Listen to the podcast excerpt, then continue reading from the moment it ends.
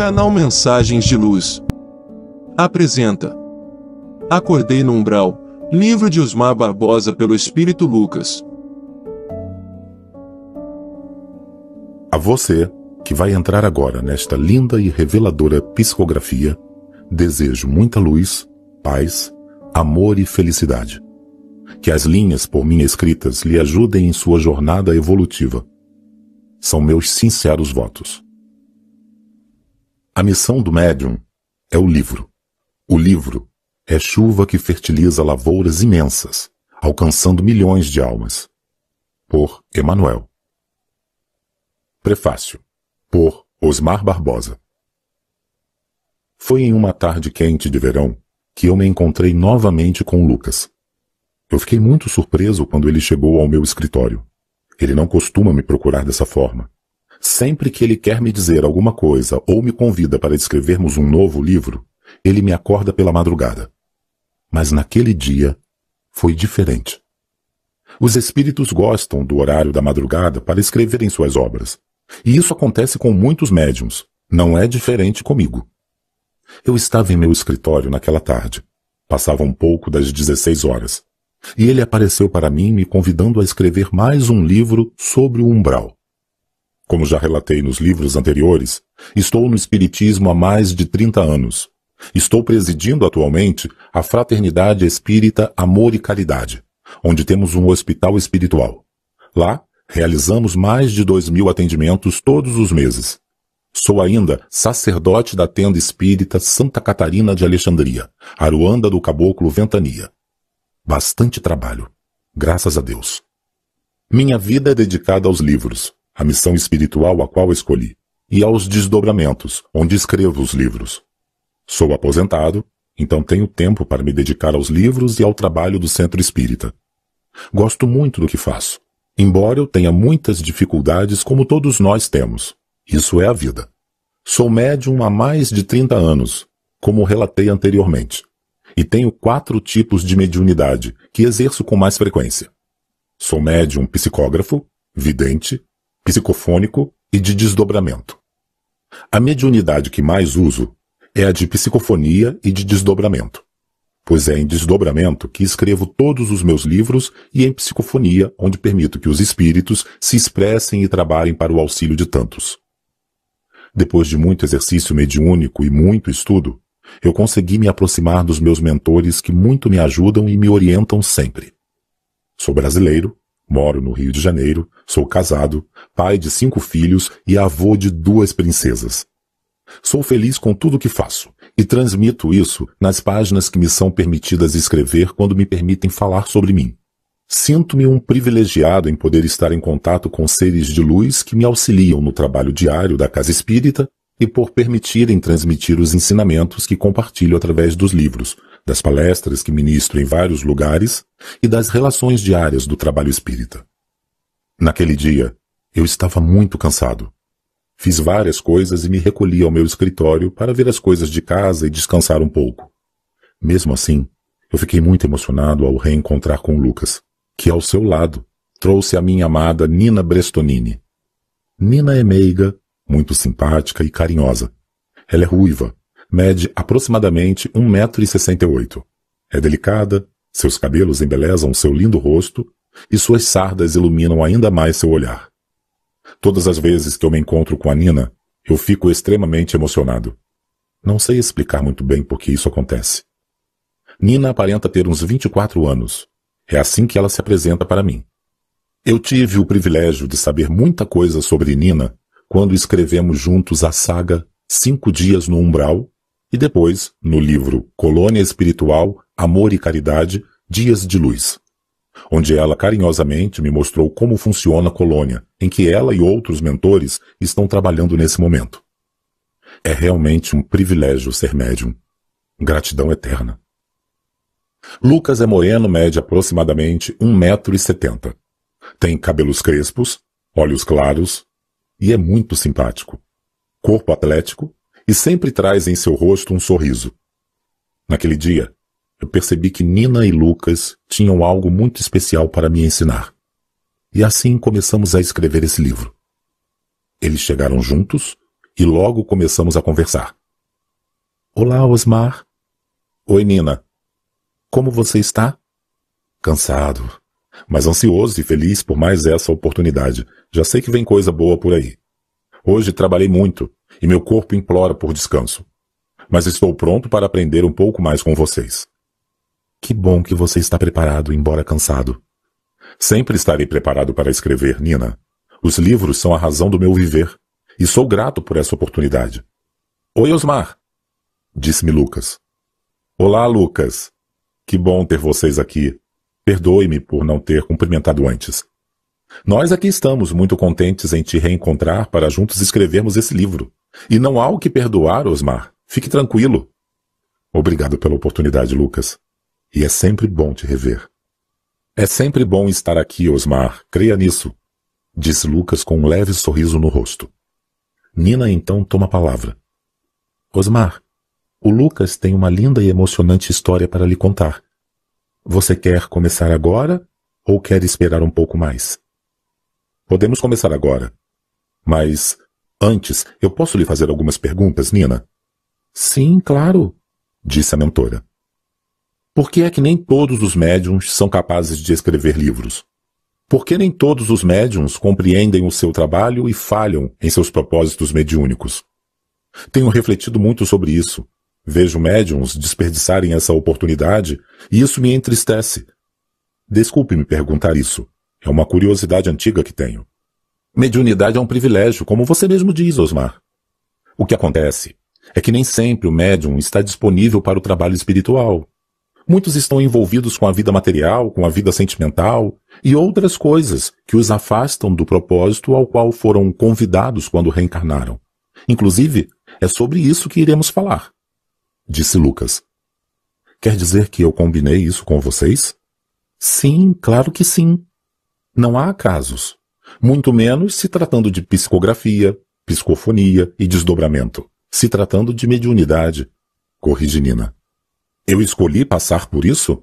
Sim. Você, antes de encarnar, escolheu essa missão, ou melhor, esse compromisso, como você mesmo diz. Eu posso mudar isso, Lucas, Nina? Sim, claro que sim. Você é livre para tudo, Osmar, inclusive para desistir do combinado anteriormente, disse Lucas. Posso lhe fazer outra pergunta, Nina? Prossiga.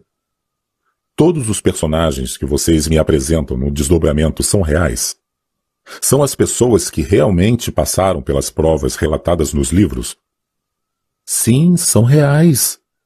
O que combinamos fazer é trocar o nome deles e das cidades em que essas histórias realmente aconteceram. Como assim, Nina? O que você vê em desdobramento é real. As pessoas são reais, mas os nomes e as cidades são trocados. Por que motivo é assim? Para proteger você e para resguardar os familiares dos espíritos que se disponibilizaram a escrever suas histórias e de seus familiares que ainda se encontram encarnados. Assim, trocamos os nomes das pessoas e das cidades em que essas histórias realmente aconteceram, mas elas são reais. Compreendo. Essa que você vai me levar para ver e contar. Onde se passa? No Rio de Janeiro. Realmente no Rio de Janeiro? Como já lhe dissemos, trocamos as cidades. Compreendo. Você viveu lá? Quero dizer, você já viveu no Rio de Janeiro, Nina? Sim, em algumas encarnações. Em quais outras cidades você já viveu?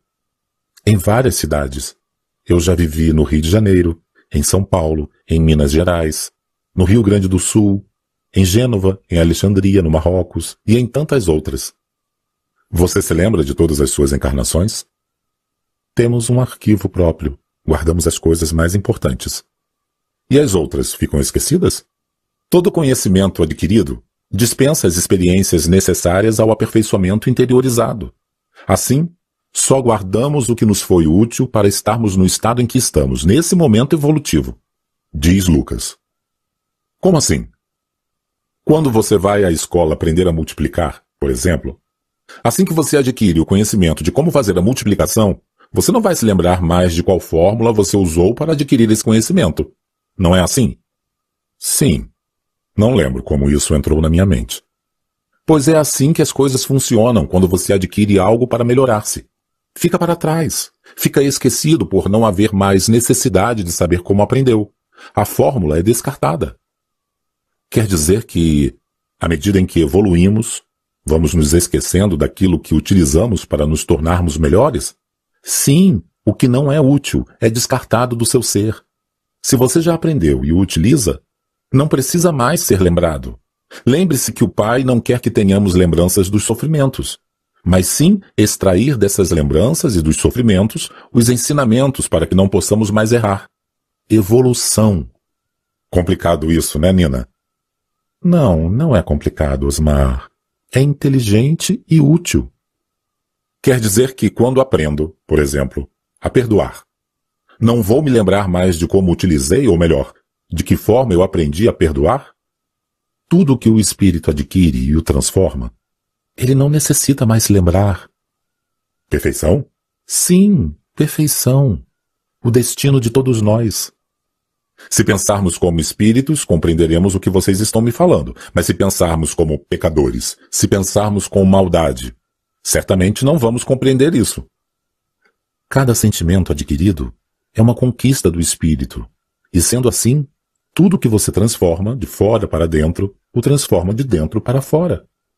Aquilo que você põe em prática depois de adquirido é seu, unicamente seu, e ninguém muda. Obrigado, Nina. Obrigado, Lucas. Não agradeça. Escreva, diz a mentora. E esse livro que vocês irão me dar agora, do que se trata? Da vigilância que todo médium deve ter, disse Nina. Vigilância? Como assim? Osmar, nós os mentores, espíritos afins, ancestrais e protetores, falamos com você muito mais do que você pensa. Como assim? Achas mesmo que todas as suas intuições, pensamentos e imagens que vêm à sua mente são coisas de sua cabeça? Não, eu tenho certeza que não. Na questão 459 do Livro dos Espíritos, temos uma informação muito precisa sobre isso. O que diz o livro, Osmar? Pergunta Nina. Influem os espíritos em nossos pensamentos e em nossos atos? Perguntou Kardec. E o que disse o Espírito da Verdade? Ele disse: Muito mais do que imaginais, influem a tal ponto que de ordinário são eles que vos dirigem. Muito bem, Osmar. Então é sobre isso que iremos falar. Falaremos da importância de vocês darem ouvidos aos seus instintos, pois são neles que estamos.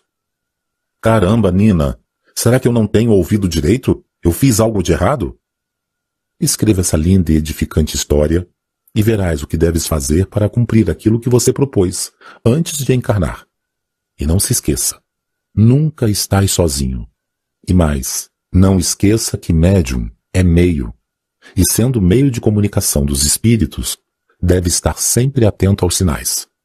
Saiba que tudo o que acontece ao teu redor tem um propósito evolutivo, pois é para isso que estás aqui. Ninguém vem a esse plano espiritual para passear, Todos estão ligados ao grande projeto evolutivo. Tudo o que aconteceu, que está acontecendo e que vai acontecer ao seu redor tem uma mensagem importante para sua evolução. Não há acasos nos desígnios de Deus. Obrigado, Nina e Lucas. Obrigado por mais essa oportunidade. Nós é que agradecemos, disse Lucas. Confie sempre naquilo que tua mente te revela, Osmar. É lá que nos comunicamos com você disse Nina. Obrigado, Nina. Vamos então ao umbral? perguntou-me Nina. Sim, vamos. Vamos, Osmar, venha comigo, disse-me Lucas. Naquele momento, eu me desdobro e acompanho Lucas até os portões do umbral. Nina se afasta e nos deixa sozinhos. Nunca sem antes me dirigir um lindo e amável sorriso. Nossas atitudes e pensamentos de hoje refletem o nosso amanhã. Por Osmar Barbosa. O encontro. O umbral ocupa um espaço invisível, que vai do solo em que vivemos até alguns quilômetros de altura até a nossa atmosfera. O clima no umbral é denso, equivale a um estado de tristeza e desespero para nós. A densidade do lugar não permite que entre claridade ali. Quando é dia aqui, poucos raios de sol se atrevem a penetrar nas densas nuvens que cobrem o umbral. A impressão que se tem é de que o umbral é um longo final de tarde, onde as nuvens muito baixas se confundem com a névoa que existe no lugar. À noite, não é possível ver as estrelas, e a lua aparece com a cor avermelhada entre grossas nuvens. Assim como o sol quando consegue atravessar a densidade daquele lugar. Há várias cidades no umbral. Existem cidades grandes, médias e pequenas, onde milhares de espíritos vagam sem perceberem seu real estado. Apesar disso, há inteligências que lideram essas cidades. Há ainda grupos de nômades e espíritos solitários que habitam pântanos, florestas e abismos. O umbral é terrível. A vegetação é variada, muitas vezes constituída por pouca variedade de plantas. As árvores são de baixa estatura, com troncos grossos e retorcidos e de pouca folhagem. As folhas que se atrevem a nascer são negras e murchas. Existem também áreas desertas, locais rochosos e lugares de vegetação rasteira composta de ervas e capim. Um capim escuro que não temos por aqui. Há ainda alguns animais sem uma forma definida. Lucas aproveita que eu estava muito curioso e me mostra alguns tipos de animais e aves desprovidos de beleza. Todos, sem exceção, são negros. No umbral, eu pude ver algumas montanhas, vales, rios, grutas, cavernas, penhascos, planícies, regiões de pântano e todas as formas que podem ser encontradas na Terra. Como os espíritos sempre se agrupam por afinidade, igual a todos nós aqui na Terra, ou seja, nos unimos de acordo com o nosso nível vibracional, Existem inúmeras cidades habitadas por espíritos semelhantes. Algumas cidades se apresentam mais organizadas e limpas do que outras, mas todas estão sob o céu negro do umbral. Seres horríveis vagam pelas estradas escuras. Pode-se perguntar: por que é permitido que exista essa estrutura negativa de tanto sofrimento? Por que Deus permite isso? Deus nos permite tudo. Ele nos deu o livre-arbítrio. O homem tem total liberdade para fazer tudo de ruim ou tudo de bom. Quando faz ou constrói algo de ruim, você acaba se prejudicando com isso. E aos poucos, com o passar de anos ou de séculos, vai aprendendo que o único caminho para a libertação do sofrimento e da felicidade plena é a prática do bem. A vida na Terra e no umbral funciona como grandes escolas onde aprendemos no amor ou na dor. Ninguém vai para o umbral por castigo, Ninguém está destinado a esse sofrimento. A pessoa vai para o lugar que melhor se adapta à sua vibração espiritual no momento do desencarne, ou àquilo que carrega dentro de si. Quando deseja melhorar, existe quem ajude. Quando não deseja melhorar, fica no lugar que escolheu. Todos que sofrem no umbral, um dia são resgatados por espíritos do bem e levados para tratamento para que melhorem e possam viver em planos de vibrações superiores, Existem muitos que ficam no umbral por livre e espontânea vontade, se aproveitando do poder e dos benefícios que acreditam ter em seus mundos. Tudo se assemelha, me disse Lucas. Existem no umbral várias equipes de socorro. Eles ficam trabalhando nas zonas de sofrimento e alguns nos diversos postos de socorro que existem em cada núcleo do umbral. Tudo é muito organizado. Os postos de socorro se encontram espalhados pelas diversas regiões sombrias do umbral. Esse local de ajuda, semelhante a um complexo hospitalar, normalmente é vinculado a uma colônia espiritual de nível superior. Nele, encontramos espíritos missionários vindos de regiões mais elevadas que trabalham na ajuda aos espíritos que vivem nas cidades e regiões do umbral e que estão à procura de tratamento ou orientação. Alguns precisam de refazimento perispiritual e são levados para outras unidades de tratamento espalhadas nas colônias espirituais. Quando o espírito ajudado desperta para a necessidade de melhorar, crescer e evoluir, é levado para uma colônia onde é tratado e passa seu tempo estudando e realizando tarefas úteis para si e para o próximo.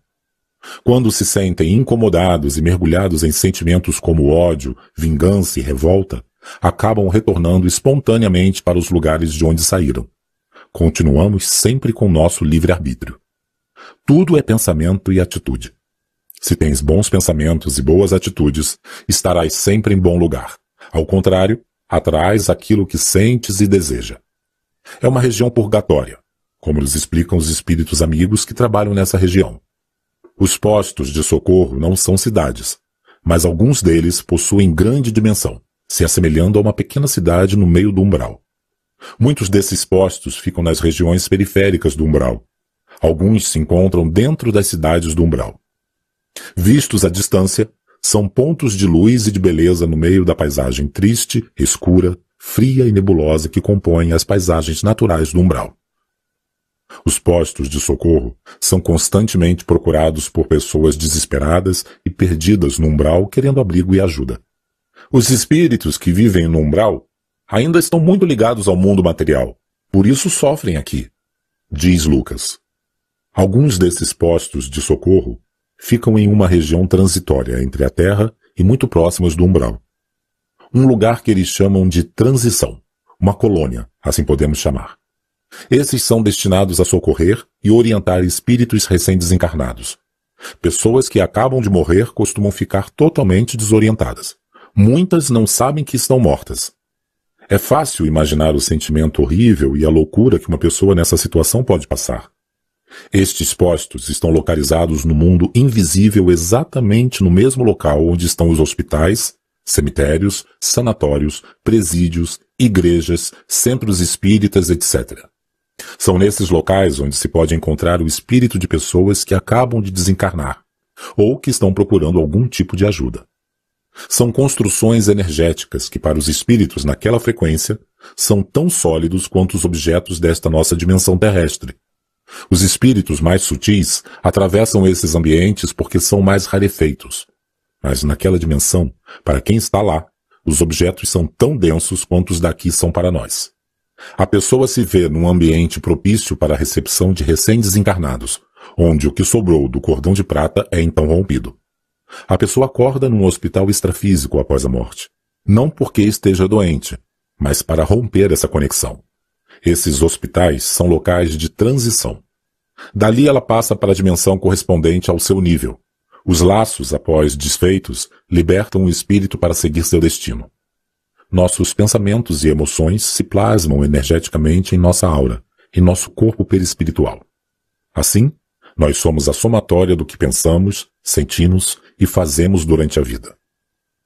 A cada noite, quando nos desprendemos para fora do corpo físico, o corpo espiritual carrega a vibração de tudo o que ocorreu naquele dia. Na hora da morte, a vibração do corpo espiritual, ou seja, nosso perispírito, é a soma de tudo que você pensou, sentiu e fez durante uma vida inteira. Pode-se dizer que cada pessoa que desencarna carrega um campo vital contendo tudo o que ela é como resultado de tudo o que desenvolveu e fez em vida. Quem tem uma vibração X no corpo espiritual, após a morte, é atraída para o plano extrafísico de uma dimensão X, compatível com a vibração que ela porta. O plano espiritual é dividido em subdimensões. Muitos as dividem em sete níveis, outros em três. Os que dividem em três fazem da seguinte maneira: plano astral denso, plano astral médio e plano astral superior. No denso estariam as pessoas complicadas, seria chamado umbral, o inferno. O plano astral superior seria o paraíso do espiritismo. E o plano astral médio seria onde se encontram as pessoas mais ou menos, ou seja, iguais a nós. Em outras palavras, a maioria e o lugar que os espíritas chamam de umbral. A palavra umbral significa muro e é a divisória entre o plano terrestre e o plano astral mais avançado. Uma divisória vibracional onde quem tem o corpo espiritual denso não atravessa, como uma peneira vibracional. Uma vez, a Nina me disse que inferno e paraíso são portáteis. Você carrega dentro de si. Se estiver bem, o paraíso está dentro de você. Quando você sai do corpo nessa condição, você é atraído automaticamente para uma vibração semelhante à que existe em seu interior. A passagem para o paraíso está dentro de nós. E o inferno é a mesma coisa. É um estado íntimo. Veja uma pessoa cheia de autoculpa e compare com aquela imagem clássica do diabo colocando alguém dentro da caldeira e espetando. A autoculpa espeta mais do que qualquer diabo, porque nem é preciso o inferno vir de fora. Ele já está dentro. E o diabo é você mesmo. Nosso paraíso é portátil, levamos ele dentro de nós. O umbral é uma região muito pesada porque reflete o estado íntimo de quem lá está. Você encontra lugares que lembram abismos, cavernas escuras, tudo exteriorizado do subconsciente dos espíritos, como formas mentais. Quando você olha no fundo desses abismos, vê que está cheio de espíritos, mas eles não voam, são densos. Você encontra favelas no plano espiritual, cidades medievais. Os espíritos vivem presos a formas mentais das quais muitas vezes são difíceis de escapar. São esses que os seres evoluídos buscam ajudar nessas dimensões. Foi nesse lugar que eu e o Lucas nos encontramos com o Elias. Logo que chegamos, encontramos o Elias desacordado, sujo, com o corpo cheio de chagas e muito mal vestido. Seu corpo estava pútrido e o estado psíquico do espírito era o pior possível. Lucas se aproxima do moribundo, espalma sua mão direita sobre a testa do rapaz, de onde sai um forte raio de luz verde que incomoda Elias e o faz acordar. Confuso, sem entender muito bem o que está acontecendo, ele se assusta com a presença do iluminado Lucas. Quem é você? O que quer de mim? Tenha calma, meu rapaz. Eu vim para te ajudar, disse Lucas tentando levantar Elias, apoiando-o em seu braço direito. Muito fraco, ele mal consegue ficar de pé. Lucas o apoia novamente, até que Elias consegue se sentar em um tronco podre de árvore caído ao lado daquele lamaçal fedido. Não há luz naquele lugar. O chão está enlameado, faz frio, e uma densa névoa envolve o iluminado Lucas e o pobre Elias. Quem é você? Eu me chamo Lucas. Por que você veio me ajudar? O que quer de mim? Precisamos contar a sua história para mais pessoas. Atendo a um pedido superior. Quem quer saber da minha história? Quem quer saber de mim? Pedido superior? Como assim? Muita gente, Elias. Muita gente precisa conhecer a sua vida e aprender através de sua experiência terrena. Elias se refaz em silêncio. Lucas espera o pobre homem se refazer. Será que a minha desgraça, minha pobreza de espírito e tudo o que já passei para estar aqui poderão ser úteis a alguém sobre a face da terra? Não estou bem certo do que devo fazer nesse momento. Aliás, não mereço nem a sua visita, meu amigo, pois vejo que você é um espírito iluminado e sei muito bem em que condição me encontro. Se não sabes, Sou um homem estudado das coisas do Espiritismo. Sei muito bem porque vim parar nesse maldito lugar. E quem daria importância a esse pobre e moribundo espírito? Lucas tira da cintura um pequeno cantil com água fresca e oferece a Elias. Quer água? Nossa. Há muito tempo não sei o que é um copo com água limpa. Quando eu não consigo mais resistir à minha sede, Bebo dessa água imunda que está embaixo de nossos pés. Vivo dormindo para esquecer minhas mazelas. Tome, beba. Essa é uma boa água e vai te fazer bem, diz Lucas entregando a Elias o recipiente com água fresca. Muito fraco, Elias leva o cantil à boca e se satisfaz bebendo várias goladas. Seu rosto está sujo. E suja a borda do cantil que ele tenta limpar com a manga da camisa, negra de sujeira, daquele lugar. Obrigado, Lucas. Agradece Elias. De nada. Sente-se melhor agora? Diz Lucas limpando definitivamente a borda do cantil. Sim, estou melhorando. Perdoe-me por sujar sua vasilha. Não há de quê. Me diga uma coisa. Qual o seu nome todo? Elias de Souza. Podes me falar um pouco sobre você? Sim. Me chamo Elias de Souza, tenho 47 anos. Não sei muito bem há quanto tempo estou aqui, mas sei que fiz a maior burrice da vida. Aliás, a minha vida inteira foi uma burrice.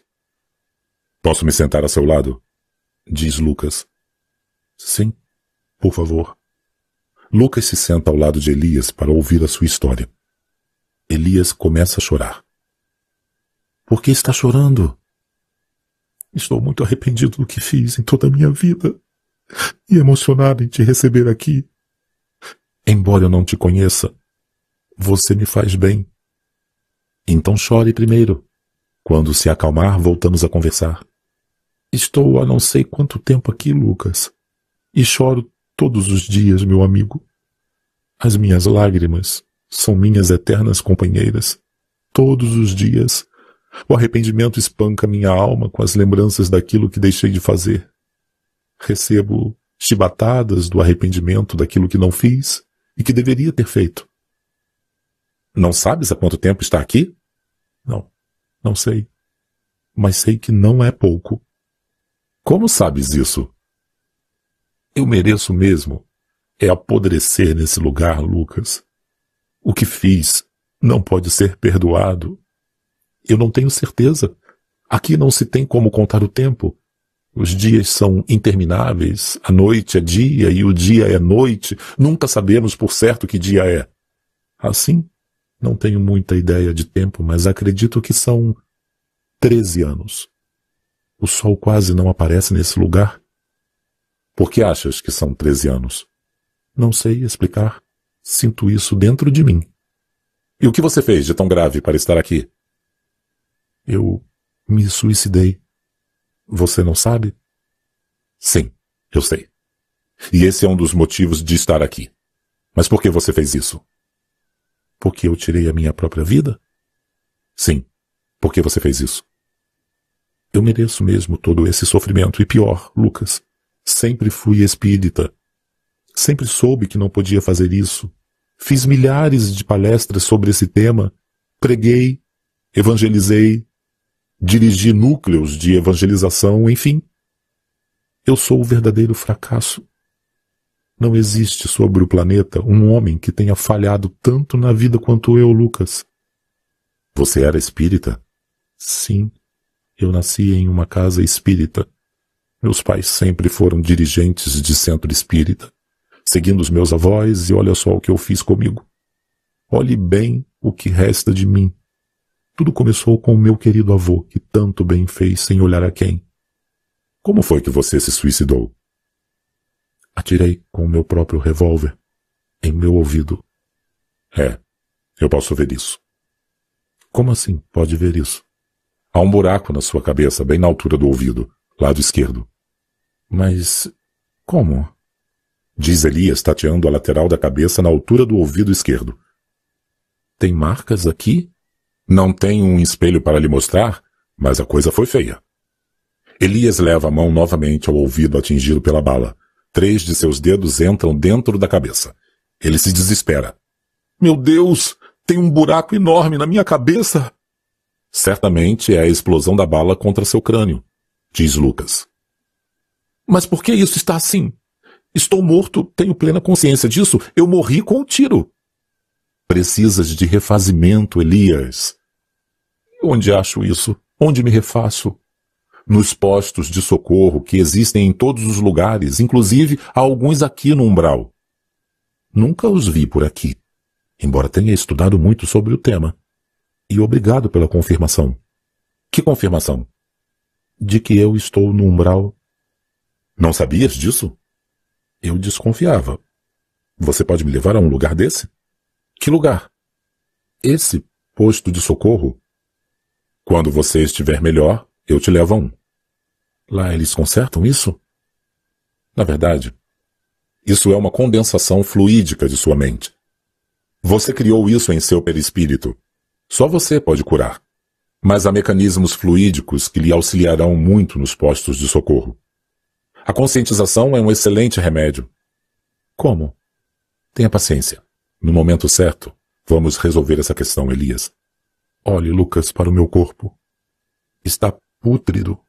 Isso também você pode resolver? Ou melhor, eles podem resolver isso lá? Pelo visto, estás há bastante tempo por aqui, Elias. Acredito que há mais de 13 anos, como supõe. Você não sabe há quanto tempo estou aqui? Não, não sei, Elias. Mas eu mereço, mereço tudo isso. Não culpo a Deus pelo que acontece comigo. Só não sei se vai ter conserto, Lucas. Tudo tem conserto para Deus, Elias. Por que fez isso comigo, Lucas? Talvez pela fé pequena, mas por que atentaste contra a sua própria vida? Qual foi o motivo que te levou a fazer isso? Quer mesmo saber? Sim, gostaria muito de saber. Então, eu vou te contar como tudo aconteceu. Quer mais água? Diz Lucas pegando novamente o cantil. Sim, por favor. Obrigado, Lucas. Beba à vontade. Obrigado, Lucas. Após várias goladas, Elias se ajeita no tronco de madeira para começar a contar a sua história. Embora ele não perceba, a água o está melhorando. Seu corpo começa a melhorar. Sua aparência já não é mais a mesma. Tudo começou quando eu fiz 15 anos. Eu não era um bom aluno na escola. Meus pais, então, me obrigaram a frequentar o centro espírita fundado pelo meu avô Antônio, após a morte da minha querida avó Maria. Meus pais acharam que, me levando para a doutrina espírita, eles me afastariam das más companhias que eram costumeiras em minha adolescência. Nós aprontávamos muito nas festas e principalmente na escola. Resultado? Desempenho ruim, notas baixas e muitas reuniões de pais onde faltava pouco para me expulsarem. Assim, comecei a frequentar o espiritismo muito cedo. Fazia o evangelho no lar, participei das escolas iniciáticas e da evangelização de jovens Sempre me destaquei. Me identifiquei com muitas coisas dos ensinamentos espíritas. Foi na evangelização que conheci Nilce.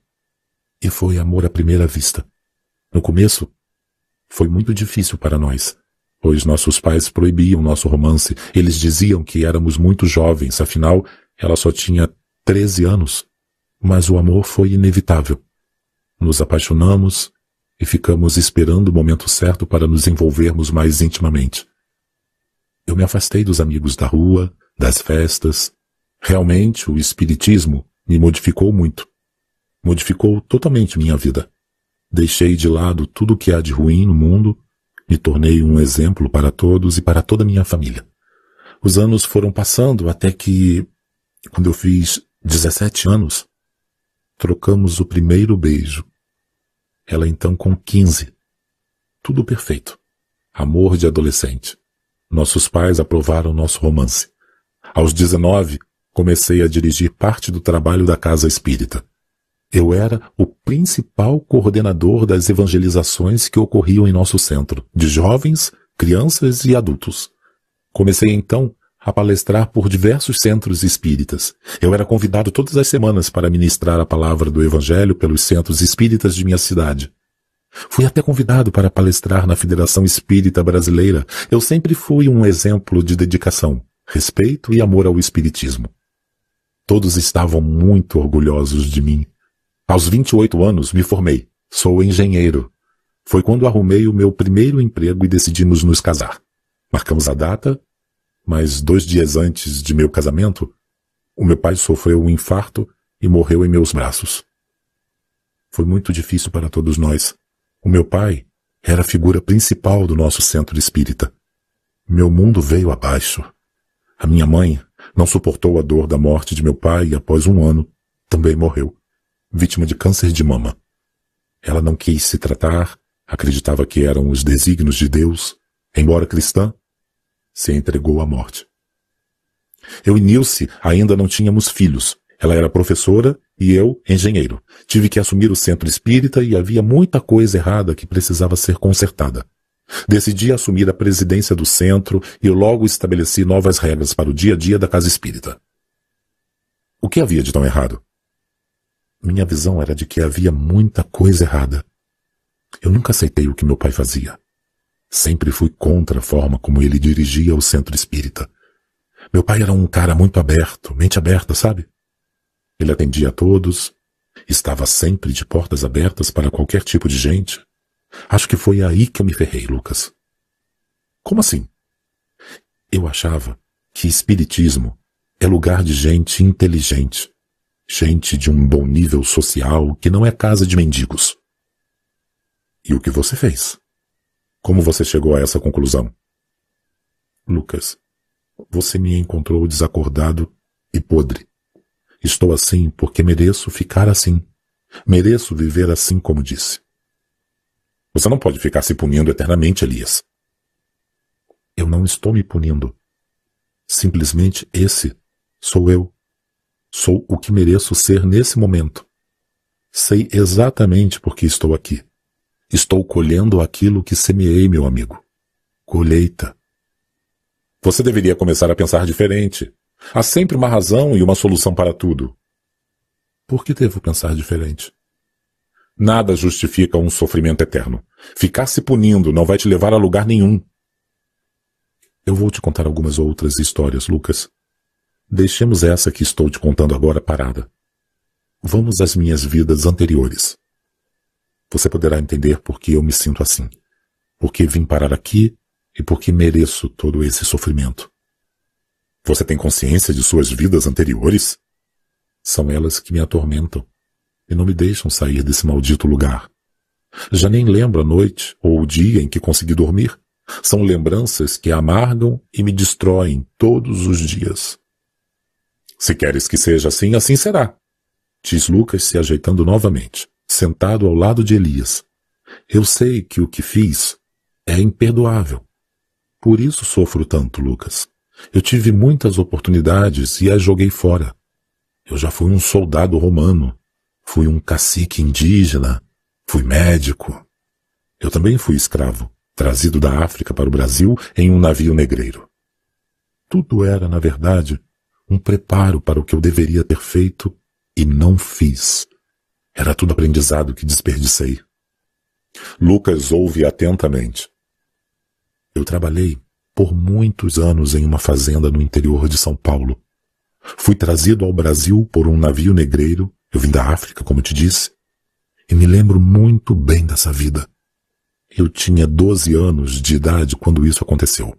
Fui capturado e pude ver meus pais sendo assassinados por tentarem me proteger. Eles lutaram muito com os homens que me capturaram e me levaram para o navio ancorado, esperando por outros assim como eu o que de nada adiantou. Muito revoltado, fui comprado por um senhor de nome Francisco. Ele me maltratou muito. Tudo começou assim. O Espiritismo não é a religião do futuro. O Espiritismo é o futuro das religiões. Por Frei Daniel. Benedito. Assim que o navio ancorou no Brasil, fomos levados ao mercado central, onde acontecia o leilão de escravos recém-chegados da África e outros que eram negociados pelos comerciantes. Eu fui comprado e levado para a fazenda Boa Esperança. E logo que cheguei, fui apresentado a Sinhá, esposa do patrão. Ele me levou para conhecê-la pela orelha, como se leva um bezerro recém-nascido. Olhe, Justina, o que comprei no mercado, disse ele me apresentando a sua esposa. Que lindo escravo! Olha, ele tem dentes perfeitos. Pagaste quanto por esse negrinho? Não foi caro, ele é muito jovem, deve ter uns onze, treze anos. E para que servirá esse menino? Ele vai crescer e será útil na plantação de café, mulher. Por ora, vamos utilizá-lo onde, Francisco? Onde você quiser. Está bem, disse Justina, me levando para a cozinha pela orelha. Ela dizia que negro bom é negro que aguenta um bom puxão de orelha sem reclamar. Eu me senti como um animal nas mãos daquelas pessoas. Eu chorava por dentro de saudade dos meus pais, irmãos e familiares. Fui criado na senzala pelo negro Tião e outros negros que muito me ensinaram. Meu nome nesta encarnação foi Benedito. Após me entregar a negra Luzia, que cuidou de mim com muito carinho, me banhando e me dando de comer, Justina pediu que eu ficasse à sua disposição para pequenas tarefas do lar. No começo, eu brincava com as outras crianças e fazia pequenas tarefas como debulhar milho, regar a horta, carregar água para os afazeres da casa principal, lavar tapetes, enfim. Eu tinha uma vida boa. Sim, a Bela, a filha do patrão, era mais ou menos da minha idade. Na verdade, eu nunca soube direito quantos anos ela tinha, mas crescemos juntos. Ela gostava de brincar comigo escondido dos pais, pois era proibido que ela se misturasse aos negros. Havia uma outra negra chamada Teresa. Era ela quem fazia os remédios para todos nós. Profunda conhecedora das ervas, vó Teresa preparava desde chá até pomada para a mordida de cobra. Ela se sentava no fundo da senzala e ficava por horas me explicando o poder das ervas. Toda vez que ela ia colhê-las, ela fazia questão de me levar. Ela dizia: Benedito, vou fazer de você um velho feiticeiro. E assim fizemos durante alguns anos. Você aprendeu a fazer remédios? Todos os que você possa imaginar. Tínhamos remédio para tudo, desde uma simples torção no pé até as feridas mais terríveis, até mordida de cobra ou de escorpião. E o que aconteceu? Um dia, Sinha Bela ficou muito doente. O patrão mandou vir da cidade um médico. Ele examinou Sinhá e passou para ela alguns comprimidos que ele mesmo fazia e vendia. Eu gostava muito de Sinhá, ela era muito boa para nós. Os patrões não sabiam que nós fabricávamos magia naquela senzala. Que tipo de magia vocês faziam? Todas as que você possa imaginar. Porque éramos tão bem tratados pelos nossos senhores? Magia, amigo. Magia. Nós fazíamos encanto e colocávamos esse pó de encanto no jantar da família duas vezes por semana. E para que servia isso? Para que eles dormissem em sono profundo. Assim, realizávamos nosso culto aos orixás e nossos rituais sem sermos perturbados e descobertos, é claro. Que maldade! Não era maldade, era nossa expressão. Era através do culto às divindades que mantínhamos a paz entre todos, entende? Não faziam mal? Não. Era uma poção que chamávamos de pó do sono. Um pouco no arroz e tudo estava resolvido. E o que deu errado então? Sinhá não melhorou com os remédios. O patrão então mandou novamente chamar o médico. Ele veio? Sim, veio e resolveu dormir aquelas noites na fazenda para acompanhar bem de perto os sintomas de Sinhá. Segundo ele, ela precisava ser observada durante o sono. Ela tinha muita febre à noite. Já sei. Ele descobriu o remedinho de vocês, o tal pó do sono. Sim, ele não comia arroz. Fomos descobertos. Imagino o que deu. Quando fomos descobertos, o patrão reuniu todos os negros na senzala, chamou um a um perguntando do tal pó. Todos ficaram calados os que não falavam nada eram levados para a chibata. Éramos amarrados ao tronco e levávamos muitas chibatadas. Todos? Ele não aliviou nem mesmo as crianças. Alguém falou então? Não. Todos apanharam quietos. Até que ele pegou a nega Luzia e a amarrou no tronco. Nega Luzia não ia aguentar sequer uma chibatada. Ela era bem velha, e eu já tinha os meus vinte e seis anos, era forte, não trabalhava na lavoura, estava mais preparado para apanhar no lugar dela. O que você fez então? Eu me atirei na frente do Nelson, o capataz, e falei que quem produzia o pó era eu. Para surpresa de todos, o castigo parou naquela hora. O patrão mandou me amarrar no tronco e me dar cinquenta chibatadas. Proibiu todos os negros de saírem da senzala por sete dias sete dias sem água e sem comida. Aqueles que sobrevivessem poderiam voltar a trabalhar e comer. Os que não sobrevivessem seriam dados de comida aos urubus. E você? Levei as cinquenta chibatadas e sobrevivi. Mas a maioria não sobreviveu. Morreram muitos dos que eu amava naquele lugar. E a nega Luzia? Foi a primeira a morrer. Ela tinha uma poção que ela chamava de poção do final. Ela me dizia que se um dia algo desse muito errado na vida da nossa gente, ela tomaria aquela poção e nos deixaria. Foi a nega Teresa quem preparou a dose final. Haviam alguns mistérios que eles não partilhavam comigo. E o que aconteceu? Ela morreu na mesma noite. Além dela, morreram o negro Tião, que eu tinha como um pai, a negra Maria e mais seis crianças que morreram de sede. O negro Justino se enforcou vendo seus filhos morrerem e eu não pude fazer nada. A negra Sebastiana também tomou a poção do fim. Quantos morreram? Muitos. Alguns conseguiram escapar fugindo durante a noite. Mas eles foram alcançados e mortos pelo Nelson, o terrível homem que tanto nos fazia mal. E o que aconteceu depois? Sim, a Bela não ficou boa. Ela piorava a cada dia que passava. Aquela fazenda não era mais a fazenda mais bonita daquela região. Ela começou a ficar escura, feia. As plantas já não tinham mais sinal de vida. Parece que o anjo da morte chegou para todos naquele lugar. Passou a ser um lugar maldito. Parecia que havia caído sobre nós uma grande maldição. Mas o que realmente houve? Houve é que nós tínhamos muitas poções, muitas magias enterradas naquele lugar. Trouxemos isso da África, onde cultuávamos nossos orixás. Os brancos, quando descobriram nossas firmezas e os nossos assentamentos, começaram a desenterrá-las e ateavam fogo em nossos fundamentos religiosos. Isso fez cair sobre aquela fazenda uma maldição. E você fez o quê? Eu não podia fazer nada. Eu fiquei 15 dias preso ao tronco após as 50 chibatadas. Só sobrevivi porque o tempo me ajudou. Eu bebia água de chuva e comia os insetos que teimavam em grudar em meu corpo fedorento durante a noite. Algumas vezes, a negra Teresa me levava uma poção que me dava muita força e energia. Assim sobrevivi aqueles dias. Meu Deus!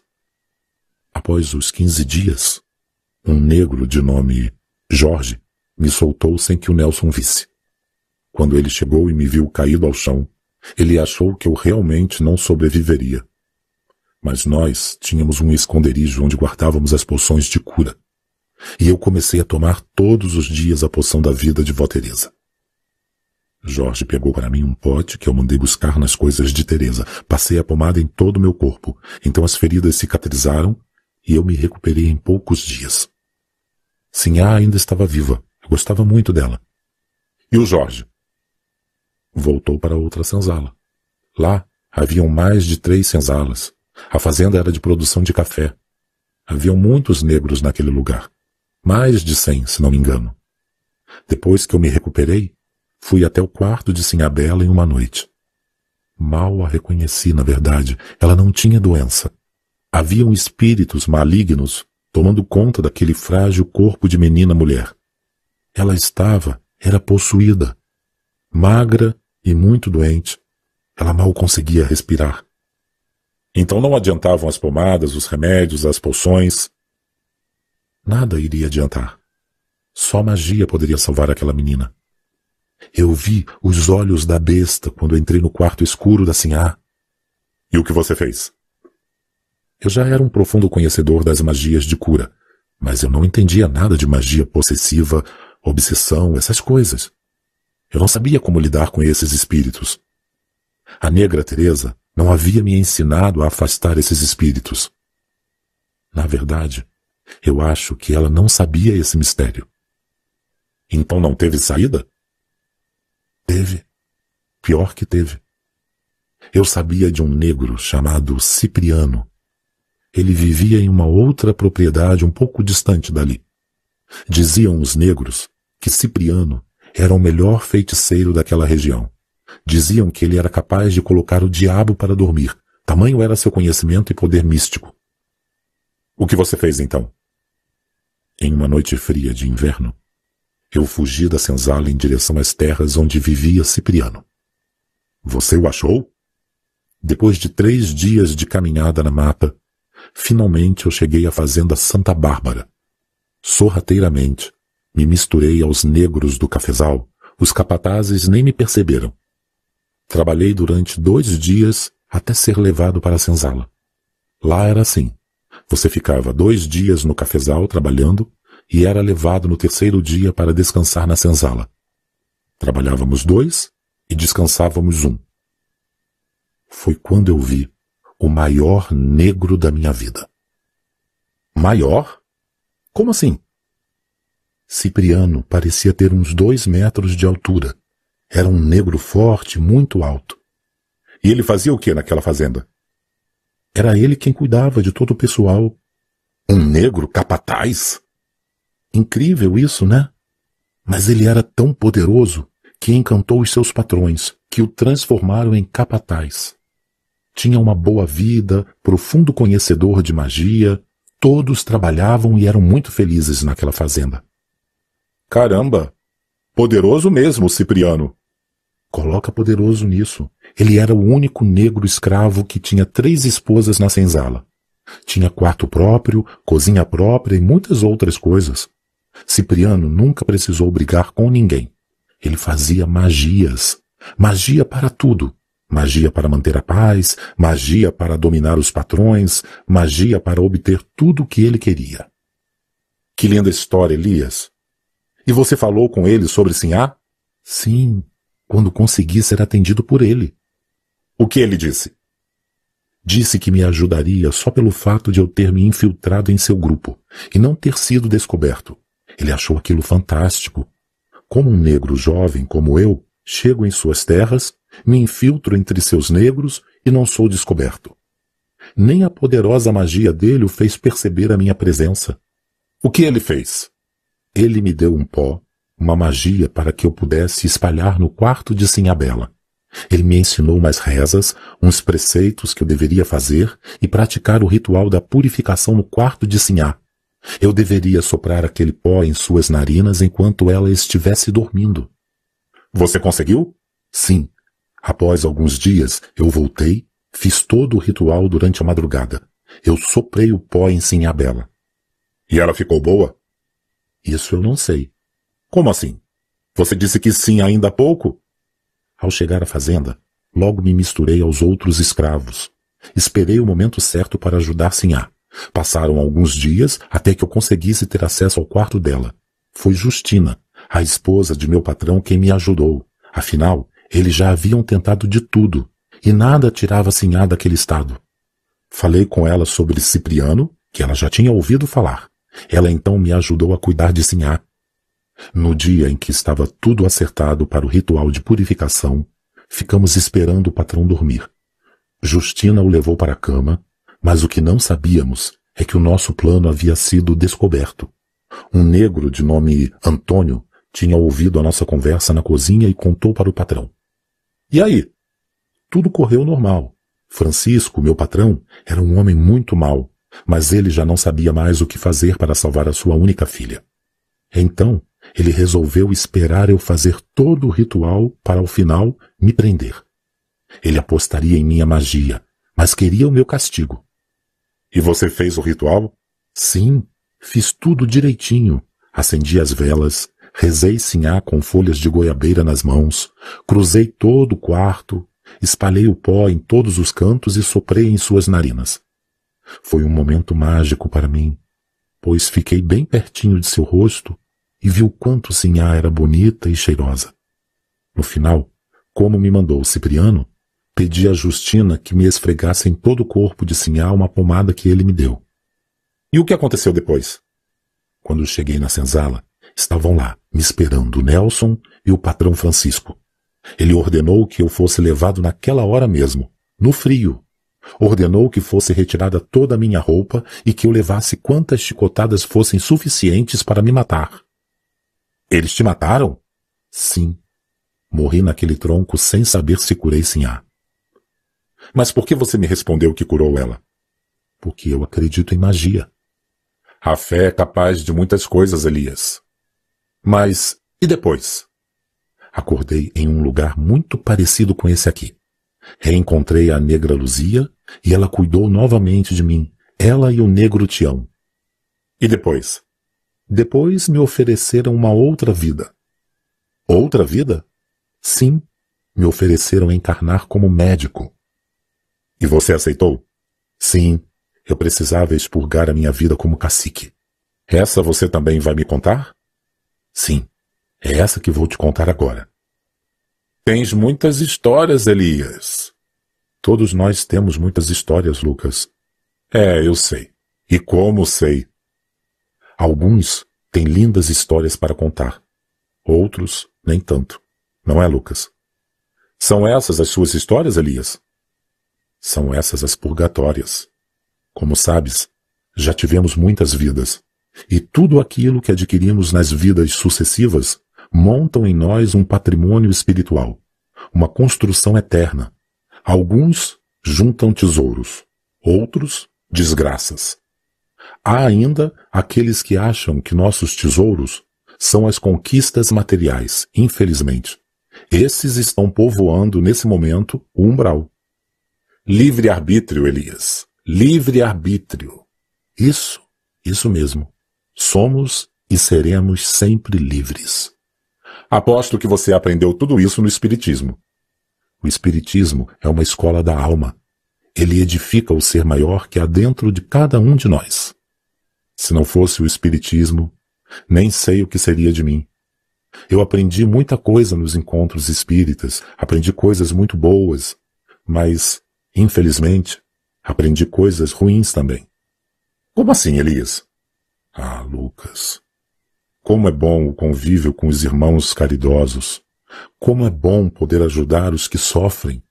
Como é bom alimentar os famintos, iluminar os que andam em trevas e abraçar os que se sentem sozinhos. Aprendi muita coisa boa no Espiritismo. Fui um dos palestrantes mais famosos dessa doutrina. Eu me deslocava todos os fins de semana para pregar o Evangelho vivo de Jesus a tantos corações aflitos, quantas almas ajudei, quantos abraços sinceros recebi Quantos olhinhos vi brilhar em minha frente quando pregava. Era muito bom ser espírita. Por alguns minutos, Elias fica em silêncio. Lucas, ao seu lado, permanece calado, esperando o momento certo para prosseguirem com aquela conversa. Sabe, Lucas, queres saber quem és? Ganhe o poder. O que houve, Elias? Quando a fama veio junto com minhas pregações, quando a direção da casa espírita caiu no meu colo com a morte de meus pais, quando eu vi que uma multidão de pessoas vinha de lugares distantes só para ouvir minhas palavras, o ego e a soberba invadiram o meu ser. O poder é arma perigosa da alma. Passei a escrever livros doutrinários e viajava por todo o país para divulgar aquilo que eu acreditava ser espiritismo. Humilhei muita gente Tratei mal quem queria o meu bem, pois eu achava que o Espiritismo tinha que ser do meu jeito, e não do jeito que Jesus falava em meu coração. Não fique assim, Elias.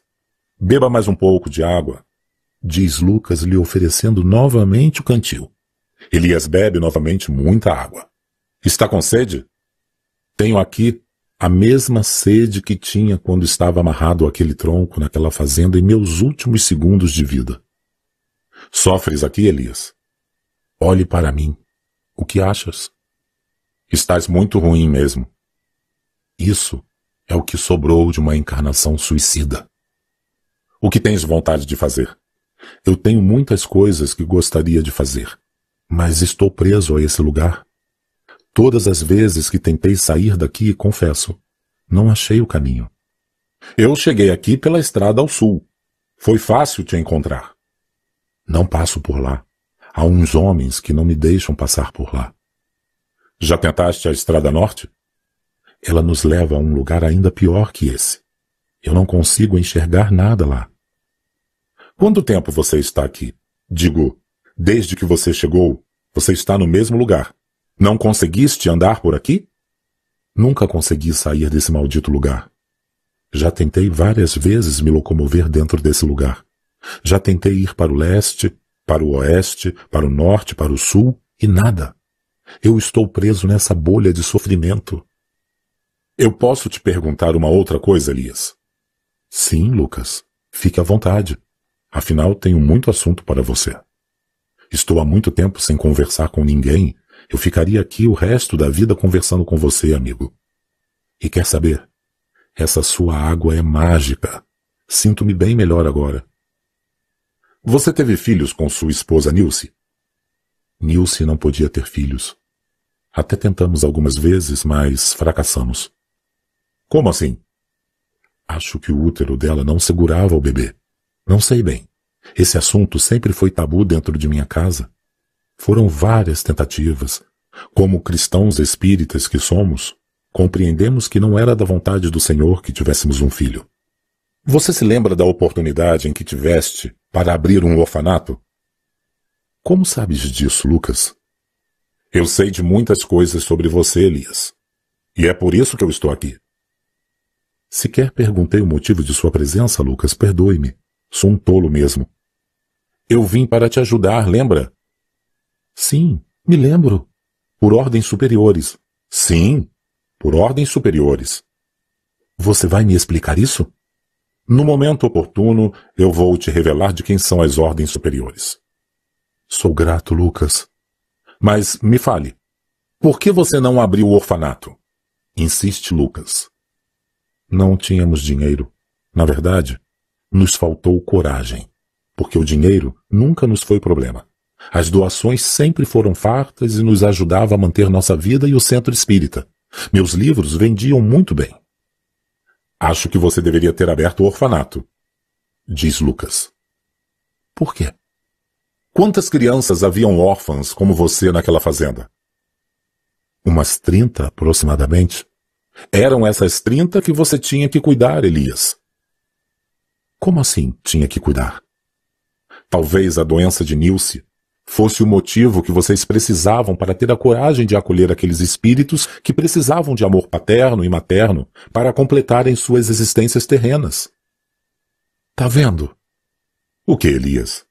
Tá vendo que o ego, a vaidade e a falta de amor em um coração são capazes de fazer? Você tinha muito amor em seu coração. Eu acho sinceramente que lhe faltou direção. Acho que você não ouviu muito bem o seu mentor espiritual. Agora, com você falando isso, eu me lembro de um sonho. Que sonho? Lembro-me de ter sonhado um dia com Sinhá, mas eu não sabia que era ela. Hoje tenho essa consciência, eu me lembro. Era Sinhá. Como foi o sonho? Ela apareceu para mim com todas as crianças negras que viveram comigo naquela época. Ela cuidava de todas elas e sorria para mim. Elias, eu tenho uma coisa para te revelar, se me permites. Diga, Lucas. Diga logo o que tens a me revelar. Olhe para essa tela mental. Lucas coloca sua mão espalmada sobre os olhos de Elias, que imediatamente entra em uma visão. Consegues me acompanhar? Sim, Lucas. Eu posso te acompanhar. Está vendo tudo nitidamente? Sim, Lucas. Então, me siga. Lucas caminha entre os cafezais daquela fazenda. As plantas estão floridas. As flores brancas de setembro perfumam o lugar. Tudo é limpo. O caminho os leva a uma pequena casa de um só cômodo. Uma pequena escola construída no meio dos cafezais. As janelas estão abertas. E há várias crianças sentadas em suas carteiras estudando o que uma linda jovem professora passa no quadro. Ela tem as mãos sujas de giz. Uns anotam a escrita e outras olham fixadas na explicação da linda jovem. Lucas leva Elias até a janela maior, e eles se debruçam para assistir a aula do dia. Ela explica português. Elias começa a chorar emocionado. Lucas estende seu braço sobre o ombro do rapaz, tentando acalmá-lo. É ela, Lucas. É ela. Sim, ela não morreu. E logo que você desencarnou, ela, em gratidão a você, que salvou a vida dela, pediu ao seu pai que construísse essa escola e lecionou aqui até os seus últimos dias de vida. Ela ensinou todos os negros a ler e escrever. Meu Deus! O que fiz? Você fez uma coisa muito boa, Elias. E olhe a placa acima da porta de entrada da escola. Elias se afasta para olhar a placa que diz Escola Infantil Pai Benedito. Meu Deus! diz Elias se ajoelhando. Lucas novamente se aproxima de Elias e o levanta pelo braço direito. Elias, não pega bem um espírito como você ficar de joelhos diante de sua obra. Levante-se. Sinhá está feliz com o que você fez. Lucas, como Deus é bom para mim. Eu tinha certeza de que a minha magia tinha curado Sinhá. E que bom que ela reconheceu seu esforço e cuidou de todas as crianças daquele lugar. E quer saber mais? Sim, me conte. Olhe você mesmo. Elias é levado a várias escolas, todas com o nome de Sinhá Bela. Ela abriu outras escolas? Várias, Elias, várias escolas que até hoje recebem crianças pobres para estudar. Ela foi uma grande educadora. Meu Deus! Muito emocionado, Elias chora nos braços do amigo Lucas. Lucas retira a mão que estava sobre os olhos de Elias, que acorda dentro do umbral novamente. Obrigado, Lucas, por ter me mostrado isso. Eu nunca pensei que isso pudesse acontecer. Nunca mesmo. Estás mais calmo agora, Elias? Tenho paz em meu coração. A certeza do dever cumprido me enriquece a alma. Quer beber mais um pouco de água? Sim, obrigado, Lucas. Elias bebe a água de Lucas e se senta novamente no tronco de madeira podre do lugar. Lucas se senta a seu lado. Por alguns minutos, eles ficam sentados em silêncio profundo. Elias, calado, seca as lágrimas de seu rosto com um pedaço de pano emprestado por Lucas. As horas passam. Há mais mistérios nas coisas de Deus que nossa mente possa imaginar. Lucas. O cacique raio azul. Lucas, diz Elias interrompendo o silêncio que pairava naquele lugar. Sim. Eu agora quero te falar sobre a minha encarnação como índio. Sou todo ouvidos, Elias. Sabe, Lucas, Deus tem formas de nos ensinar que muitas vezes são incompreensíveis. Na verdade, eu acho que é nossa ignorância que nos afasta dos ensinamentos mais divinos. Como assim, Elias? As encarnações são como lições, ensinamentos que nos são impostos para nosso próprio bem. Nada está ao acaso. Tudo tem um propósito para nos elevar aos olhos do Pai. Disso eu sei. Pois é. Vamos moldando nosso futuro através das sucessivas encarnações. Cada vida um aprendizado. Cada derrota, uma lição. Eu tenho certeza de que já tive dezenas de encarnações, mas algumas não saem de minha lembrança. Acho sinceramente que deveríamos olhar mais para dentro de nós mesmos e ver que aquilo que sabemos inconscientemente são, na verdade, lembranças necessárias à nossa evolução atual. Como chegaste a essa conclusão? Existem pessoas que já nascem sabendo fazer alguma coisa. Coisas extraordinárias, por exemplo. Uma criança que em tenra idade fala vários idiomas. Outra que sabe tocar piano aos sete anos. Outros que são extremamente inteligentes, inventores, artistas, pintores, escultores, arquitetos e por aí vai. Arquivos, Elias, memórias arquivadas no perispírito. Sim, Estudei isso no Espiritismo e aprendi muito na vasta literatura sobre o tema. Por que falas disso agora? Lucas, eu estou nesse lugar há muito tempo. Olha, eu estou preso a esse lugar por muito tempo. Há uma força maior que me prende aqui. Eu não sei muito bem explicar como isso acontece. Só sei que, por mais que eu mude minha vibração espiritual, eu não consigo sair daqui. Parece que há algo que tenho que descobrir, algo que ainda me será revelado. Eu não tenho muitas informações sobre o que te prende a esse lugar, Elias. Talvez seja o suicídio. Não. Não é o suicídio que me prende aqui. Eu já me arrependi muito pelo que fiz. Já pedi perdão a Deus de joelhos. Já orei aos meus ancestrais. Já pedi aos meus orixás. Já fiz tudo o que sei e não sei para sair desse maldito lugar. Talvez você ainda não tenha cumprido o tempo necessário ao desmanche dessa energia que te aprisiona aqui no umbral. Lucas, nós sabemos que colhemos exatamente aquilo que semeamos, né? Sim, certamente colhemos exatamente o que semeamos, nem um grão a mais. Pois bem, acompanhe o meu raciocínio, por favor. Vamos lá. Eu sempre fui um homem bom, certo? Certo. Sempre fui honesto, sincero e verdadeiro. Certo. Eu nunca fiz mal a ninguém. Deixei de fazer algumas coisas, mas nunca me omiti diante de uma necessidade ou me escondi de um necessitado. Elas eram sinceras. Quem? As necessidades. Sim. Sempre as julguei e agi de acordo com minha sabedoria. Certo. Casei-me, Fui um homem dedicado, franco, respeitador e tudo que um casamento exige. Muito bem. Fui palestrante, divulgador do Espiritismo, escrevi livros, divulguei o Evangelho, tratei bem todas as pessoas que me procuravam em busca de um conselho amigo. Muito bom. Nunca usei do dinheiro de caridade para me manter. Sempre respeitei. O dinheiro do centro espírita é do centro espírita. O meu é meu. E eu o usava para meus caprichos e para me manter. Fez muito bem, Elias. Onde errei? Por que sofro tanto? Por que Nilce me traiu com outro homem? Onde errei, Lucas? Me diga uma coisa. Sim. Quais foram mesmo as encarnações que mais te marcaram? A do soldado romano, do índio, a do doutor Timóteo, quando eu fui médico, e a do velho Benedito.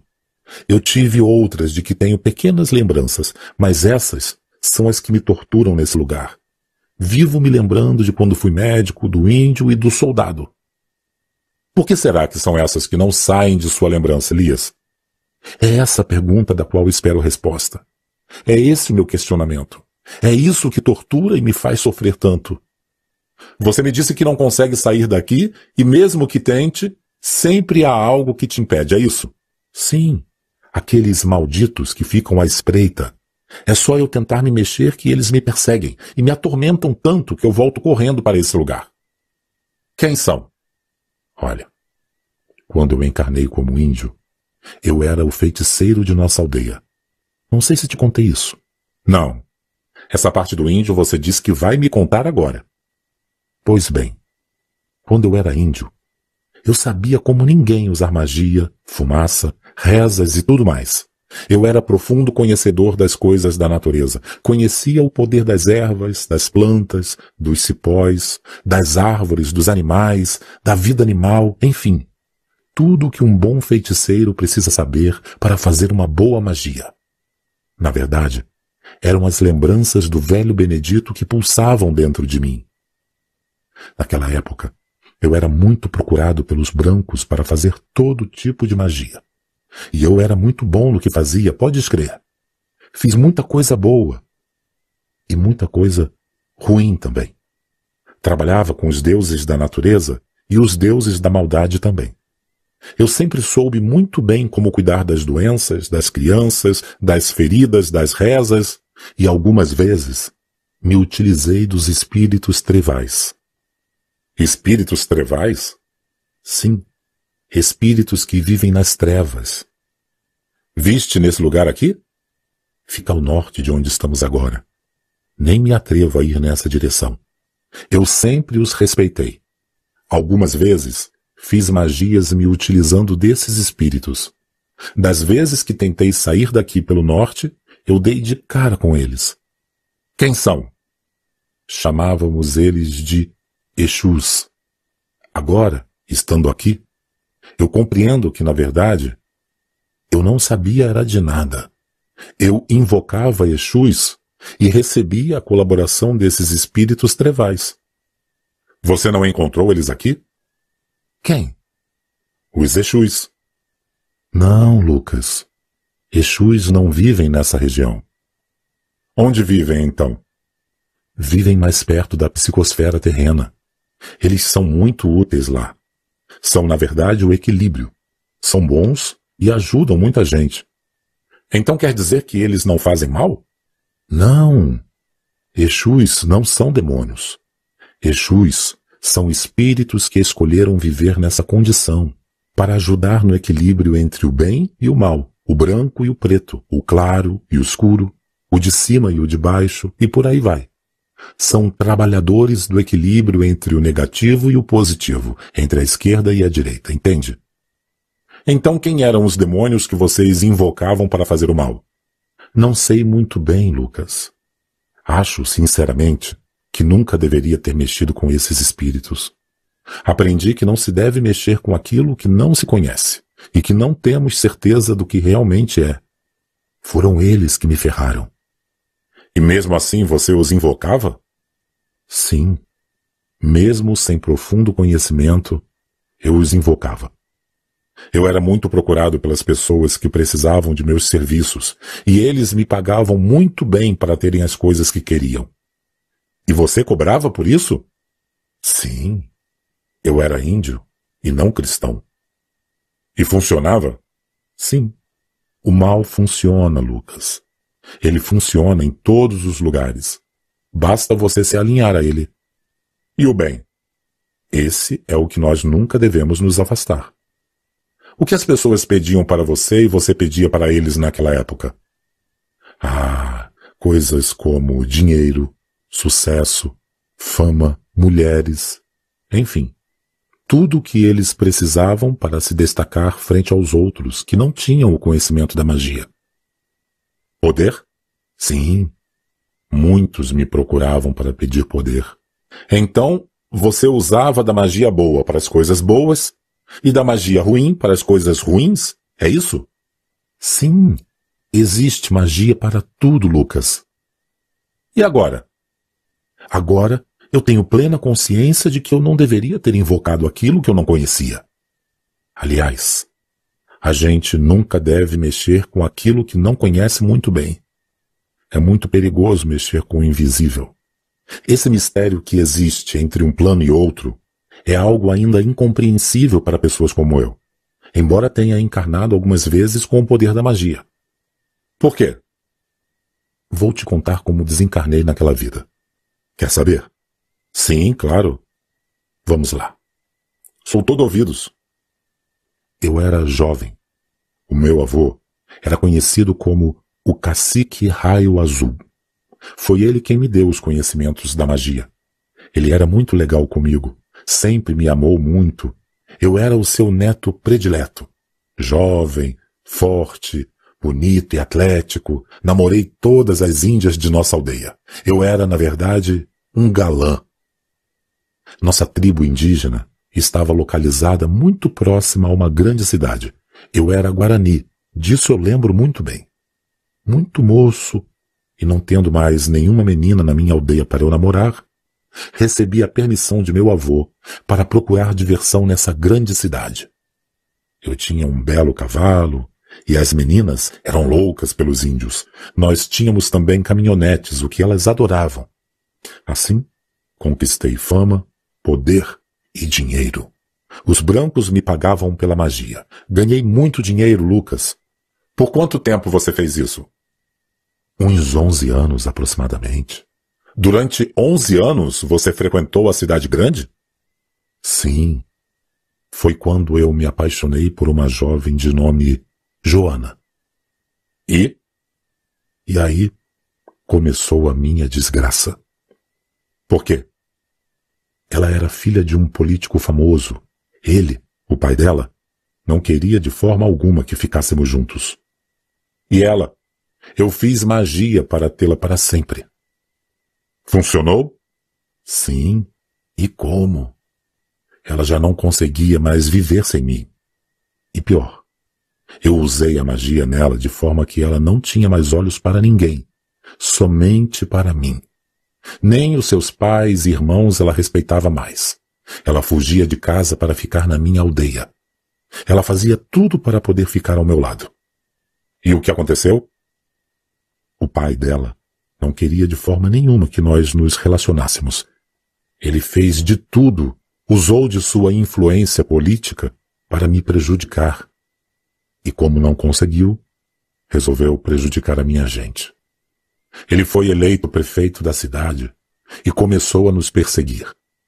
Até que um dia, seus capangas foram até a nossa aldeia à noite para buscar Joana. Ela já estava comigo algumas semanas.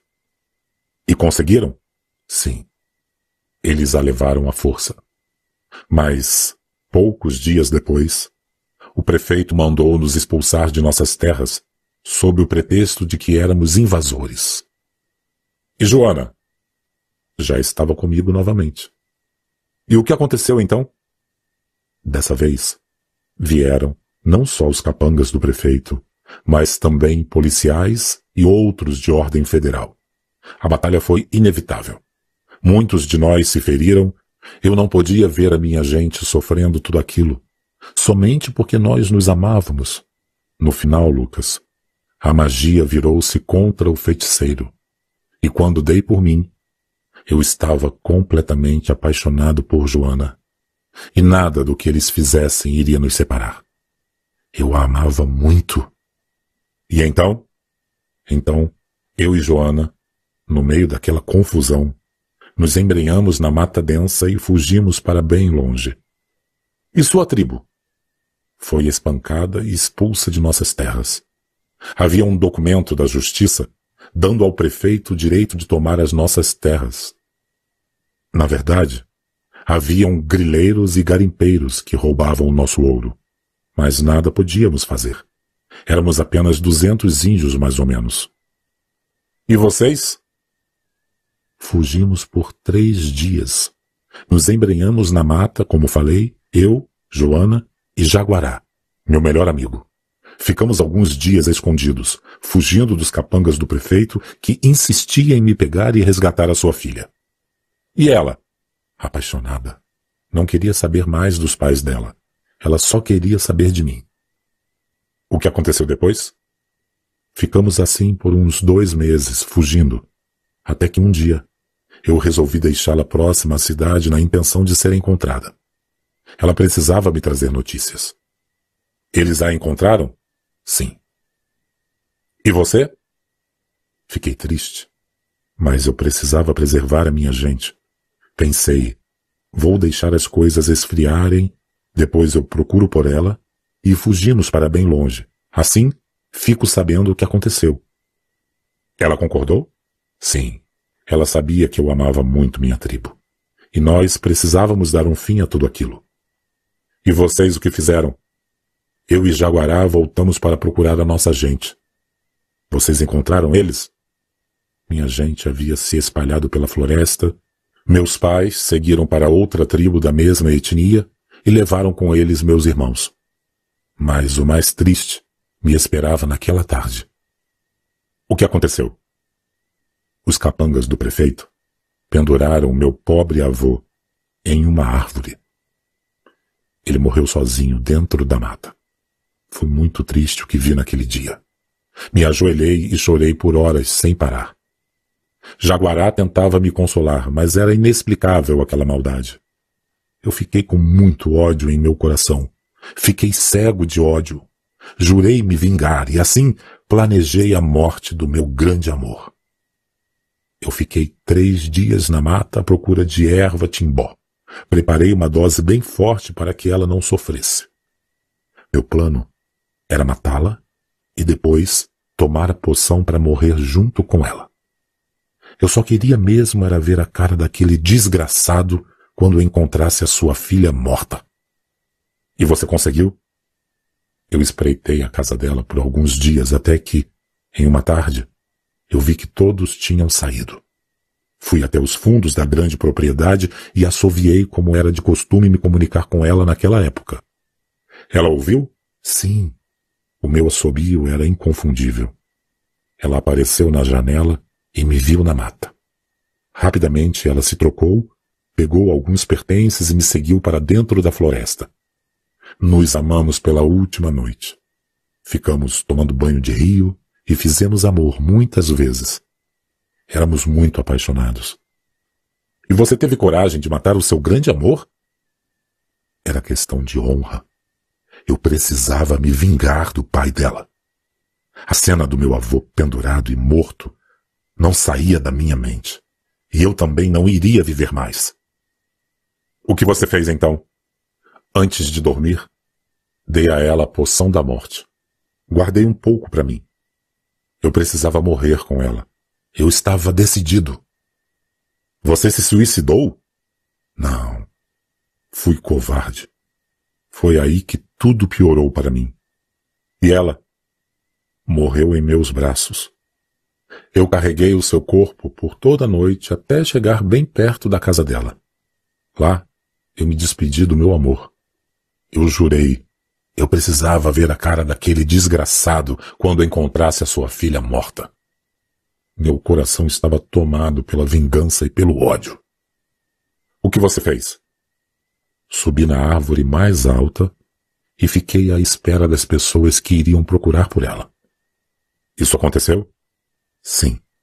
No dia seguinte, um grupo de capangas do prefeito entrou mata dentro. E não foi tão difícil assim achar Joana morta. Eu me deliciei. Estava vingado. E o que você fez depois? Passadas algumas horas, sequei minhas lágrimas e desci da árvore. Me embrenhei na mata novamente. Eles sabiam que fui eu quem a matou. Não havia dúvida de que eu era o autor daquela tragédia. Quanto tempo tem isso?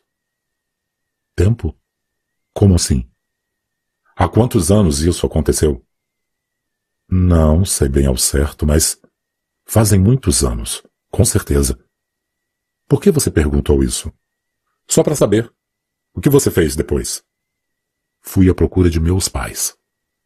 Você os encontrou? Sim. Eles estavam em outra tribo.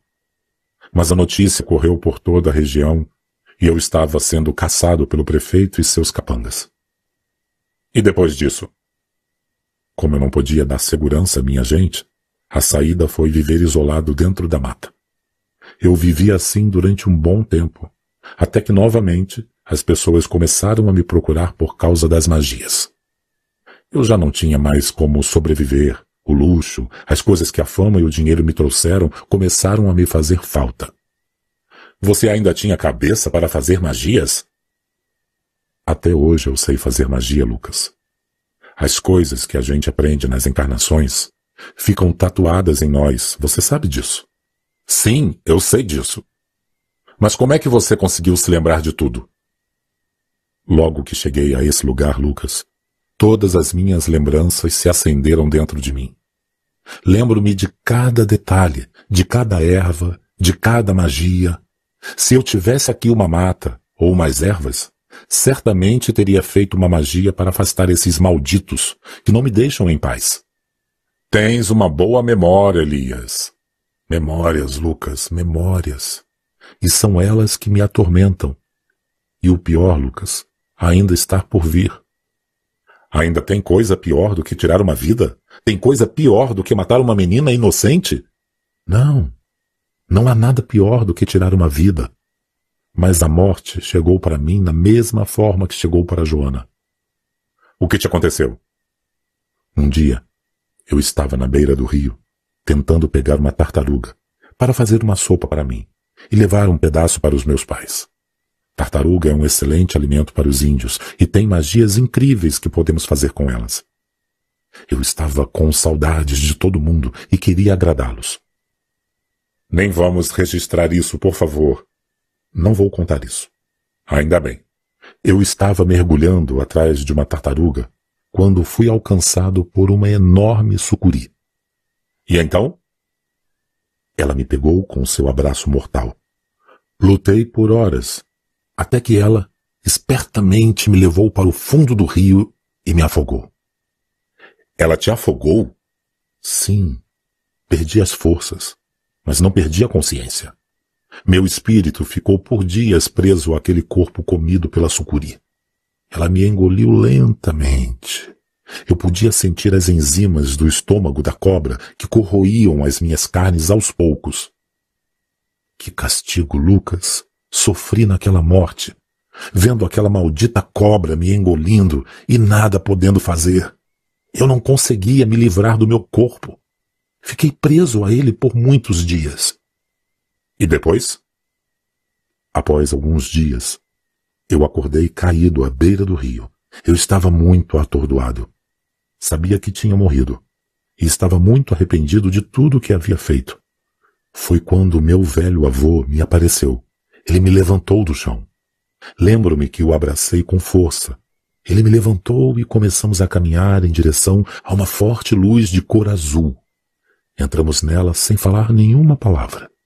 Parecia que conversávamos pela mente. E depois? Após entrarmos na luz, chegamos a um lugar muito bonito.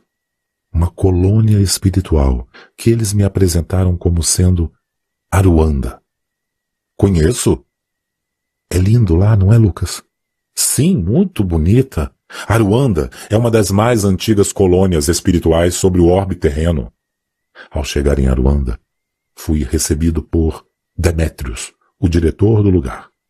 Ele me levou para uma câmara de refazimento. Esse mesmo que você me diz que preciso. E em poucos dias eu já estava restabelecido e pronto para pagar pelos meus erros. Encontrei-me com muitos amigos índios naquela colônia. Agora compreendo que é um pronto socorro que você me falou ainda há pouco. É como na colônia, né, Lucas? Sim, são preparados para o refazimento do espírito. Você conheceu o Demétrios? Sim, o Demétrios é sensacional. Eu o conheço bem. Poxa, Lucas, como tenho orado para ele vir aqui me ajudar. Posso te assegurar que espírito bondoso igual ao Demétrios eu ainda não encontrei em nenhum lugar.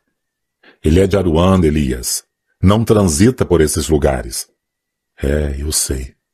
Ele está em outra dimensão, outro lugar. E então? Quanto tempo ficaste em Aruanda?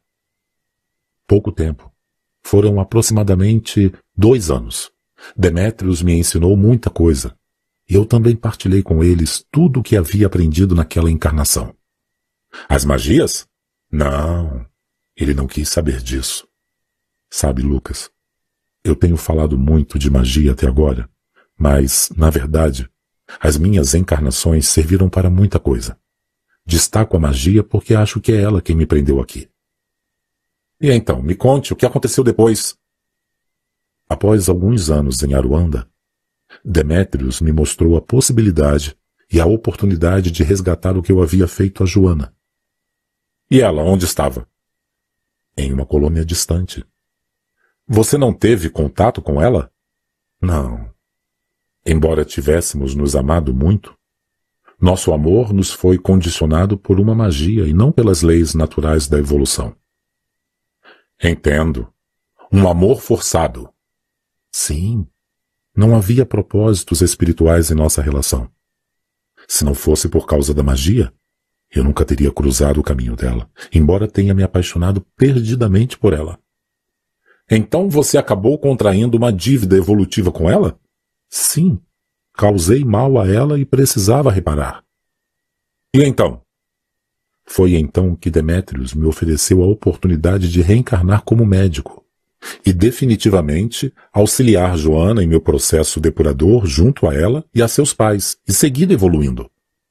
Eu precisava resgatar aquela dívida. Você iria encarnar com ela?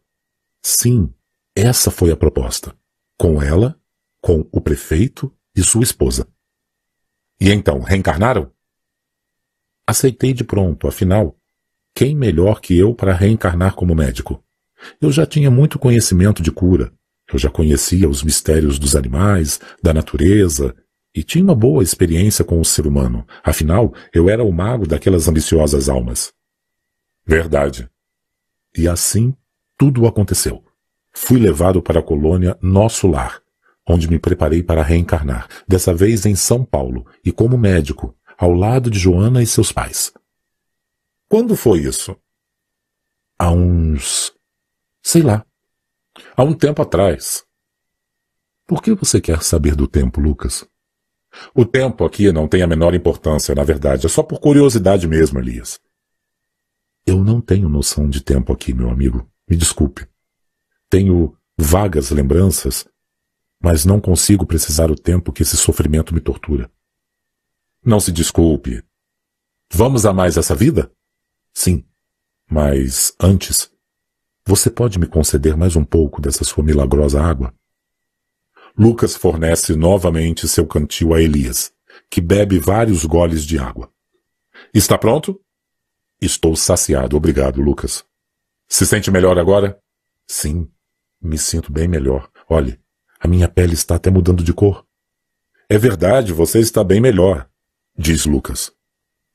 Bom, assim, após longo período em nosso lar, Finalmente reencarnei. Compreendi que eu precisava voar para alcançar meus objetivos. Disse Elias emocionado. Que bom, Elias. Vamos a mais essa experiência. Sim, vamos. Se todo passarinho tivesse desistido na primeira queda, o céu seria vazio. Osmar Barbosa. Doutor Timóteo Outono. Bom dia, Marli. Bom dia, Diego. Como se sente hoje? Estou bem melhor, amor. Vi que você quase não dormiu à noite. Se eu soubesse que iria sofrer tanto para ter um filho, certamente eu não pediria a Deus para esse menino nascer. Tenha calma. Faltam apenas algumas semanas. Logo Timóteo vai chegar e alegrar as nossas vidas. Você vai viajar novamente, Diego? Estou preocupada. Sim, tenho que ir ao Pará para comprar madeira. O estoque está muito baixo e está chegando o melhor período de vendas. E se eu passar mal aqui? Quem vai cuidar de mim? Eu já falei com a Clarice. Ela vai ficar de prontidão. Qualquer coisa, procure ela. É nessas horas que precisamos mais dos parentes.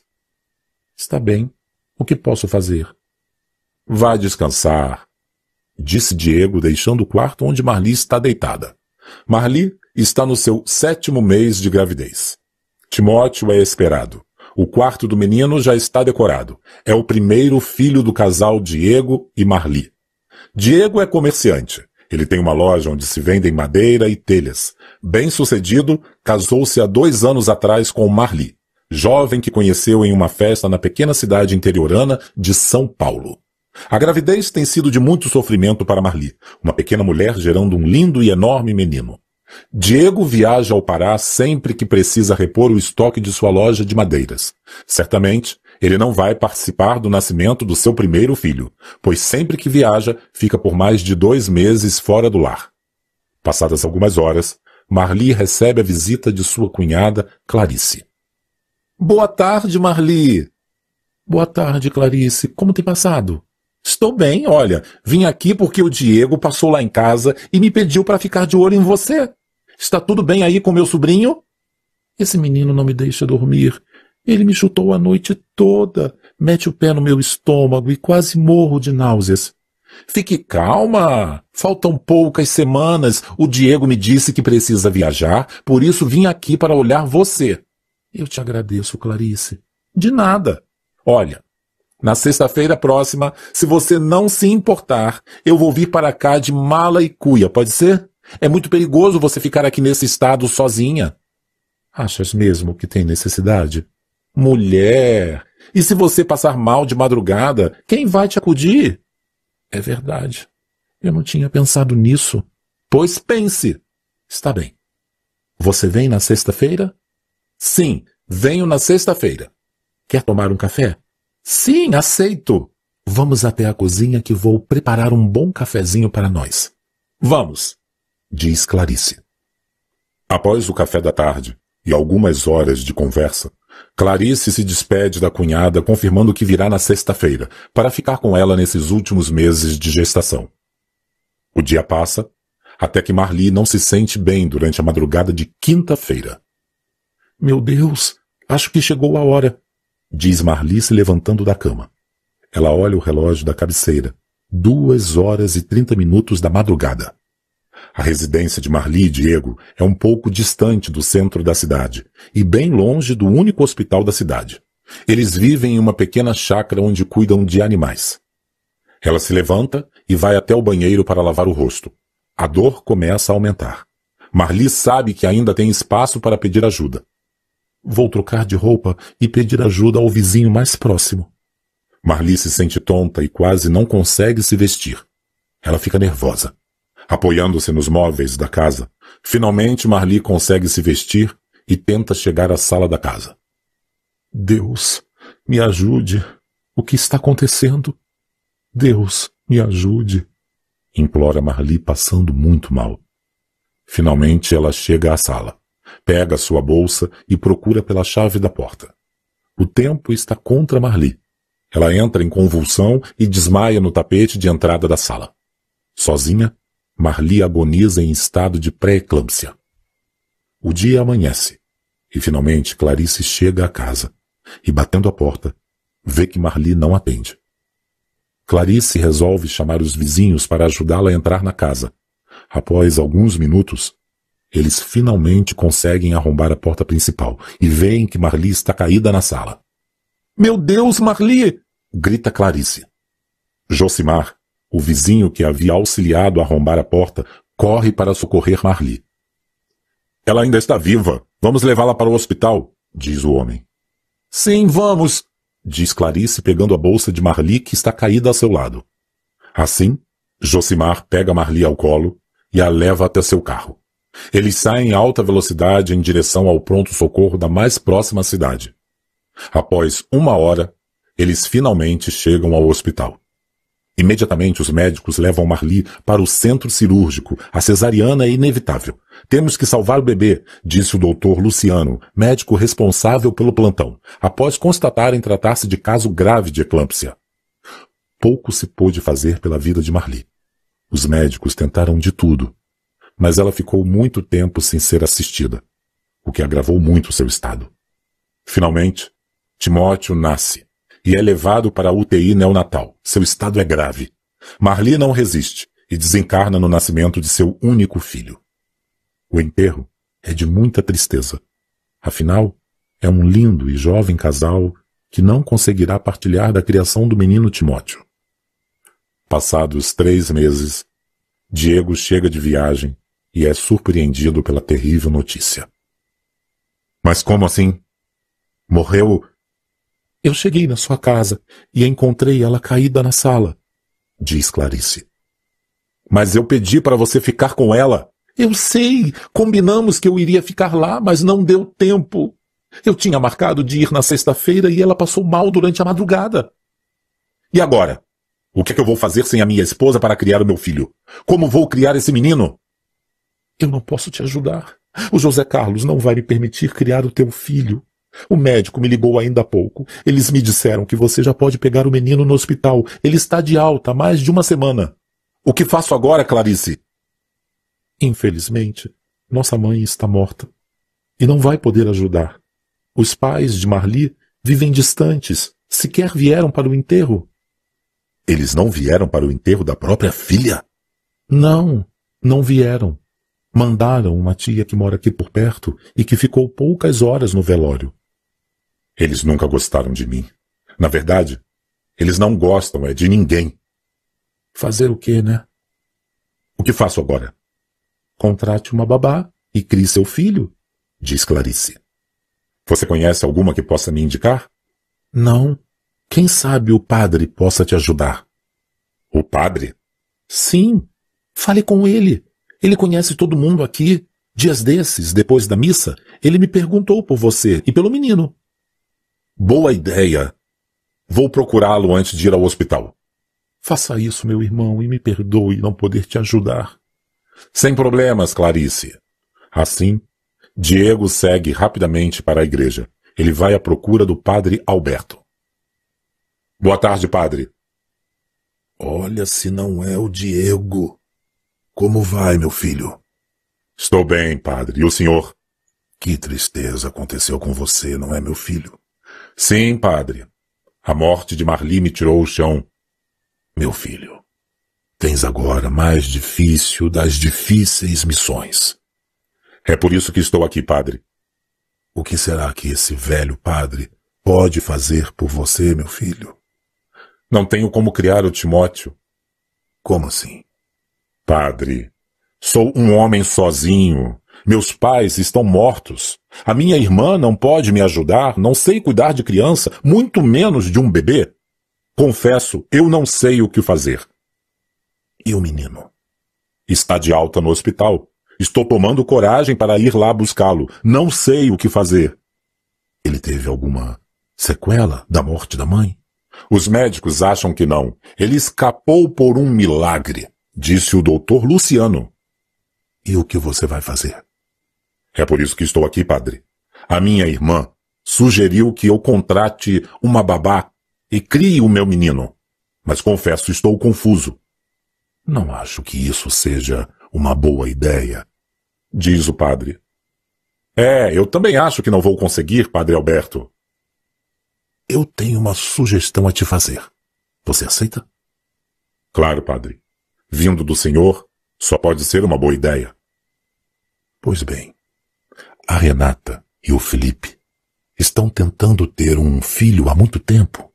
Deus não permitiu que eles tenham um filho por conta própria. Eu já havia sugerido a eles a adoção. Prestou atenção? Sim, padre. Eu posso conversar com eles e entregar o seu filho para eles criarem. Você é jovem, já já arruma outra esposa e segue a sua vida feliz. Seu filho terá um lar onde será muito amado e certamente muito bem educado também, pois eles são abastados, dinheiro ali não falta.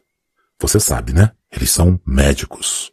Assim, seu filho será criado por uma importante família dessa região. Você segue a sua vida normalmente e o menino será muito feliz, posso lhe assegurar. Guardamos isso em segredo e todos ficam felizes. O que achas? Não sei, padre.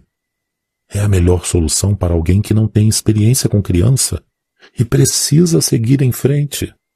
Você ainda é muito jovem, Diego. Pense no futuro, meu filho.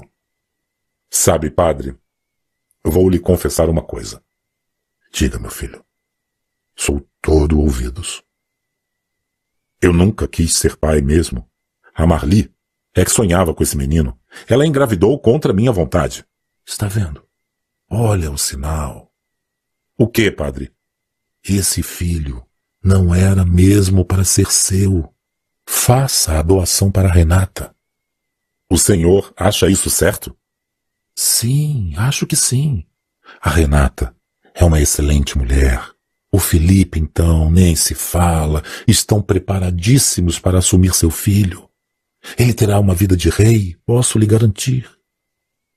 Acho que vou fazer isso, padre. Acho que é a melhor decisão mesmo. Faça, meu filho. Eu te prometo que vou acompanhar bem de perto a educação do menino. Sabe que você nunca poderá dizer a ele que você é o verdadeiro pai. Vamos manter isso entre nós. É melhor assim? Sim. É melhor para o menino ser criado sem saber que é adotado. Esses traumas atrapalham o desenvolvimento intelectual dessas crianças. Falo por experiência. O que tenho que fazer então, padre? Vamos até o hospital.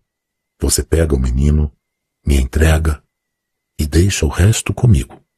Eu conheço o pessoal do cartório e cuido de tudo. Padre? Sim, meu filho. Deus não vai ficar chateado comigo? Não, meu filho. Ele entende sua situação. Deus entende seus filhos, Diego. Está bem. Então vamos, padre. O senhor pode ir agora? Sim, vamos. Vou só chamar uma freira para pegar o bebê. Após uma hora, Diego chega ao hospital acompanhado do padre Alberto e de uma freira de nome Juliana. Boa tarde, Luciano. Ora, se não é o Diego! Eu vim buscar o menino, doutor. Já estava preocupado. Pensei que ia deixar ele para mim. Olá, Luciano. Olá, Padre Alberto, sua bênção. Viemos buscar o menino. Diz o padre estendendo a mão para o médico beijá-la. Ele já está pronto, é um lindo garoto, guerreiro, lutou bravamente para viver. Lamento pela morte de Marli, Diego. Fizemos o possível para salvar a vida dela. Obrigado, doutor. Vou pedir à enfermeira para buscá-lo. Só um minuto, por favor. Diz Luciano se afastando do grupo. Padre, eu posso te pedir uma coisa? Sim, meu filho. O sonho de Marli era que o menino se chamasse Timóteo. Sim. O senhor pode pedir a esse casal para dar esse nome ao menino?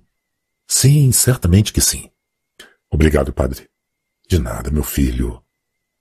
Timóteo é trazido e entregue à freira Luciana, que se afasta levando o menino no colo. Diego sequer quis olhar para o menino. Após saírem do hospital, Diego se despede do padre. Timóteo já está no colo da freira dentro do carro, que os levará para a igreja. Deus vai confortar seu coração, meu filho. Fique em paz. Disse Alberto se despedindo. Obrigado, padre. Acho que foi o melhor que fizemos. Espero que Deus não fique muito chateado comigo. Ele não ficará, meu filho. E o seu menino será muito bem educado. Confie nesse velho padre. Obrigado, padre. Mais uma vez, muito obrigado. Vá com Deus, Diego. Sua bênção, padre. Diz Diego beijando-lhe a mão. Deus te acompanhe, meu filho. Assim, Diego segue para sua casa.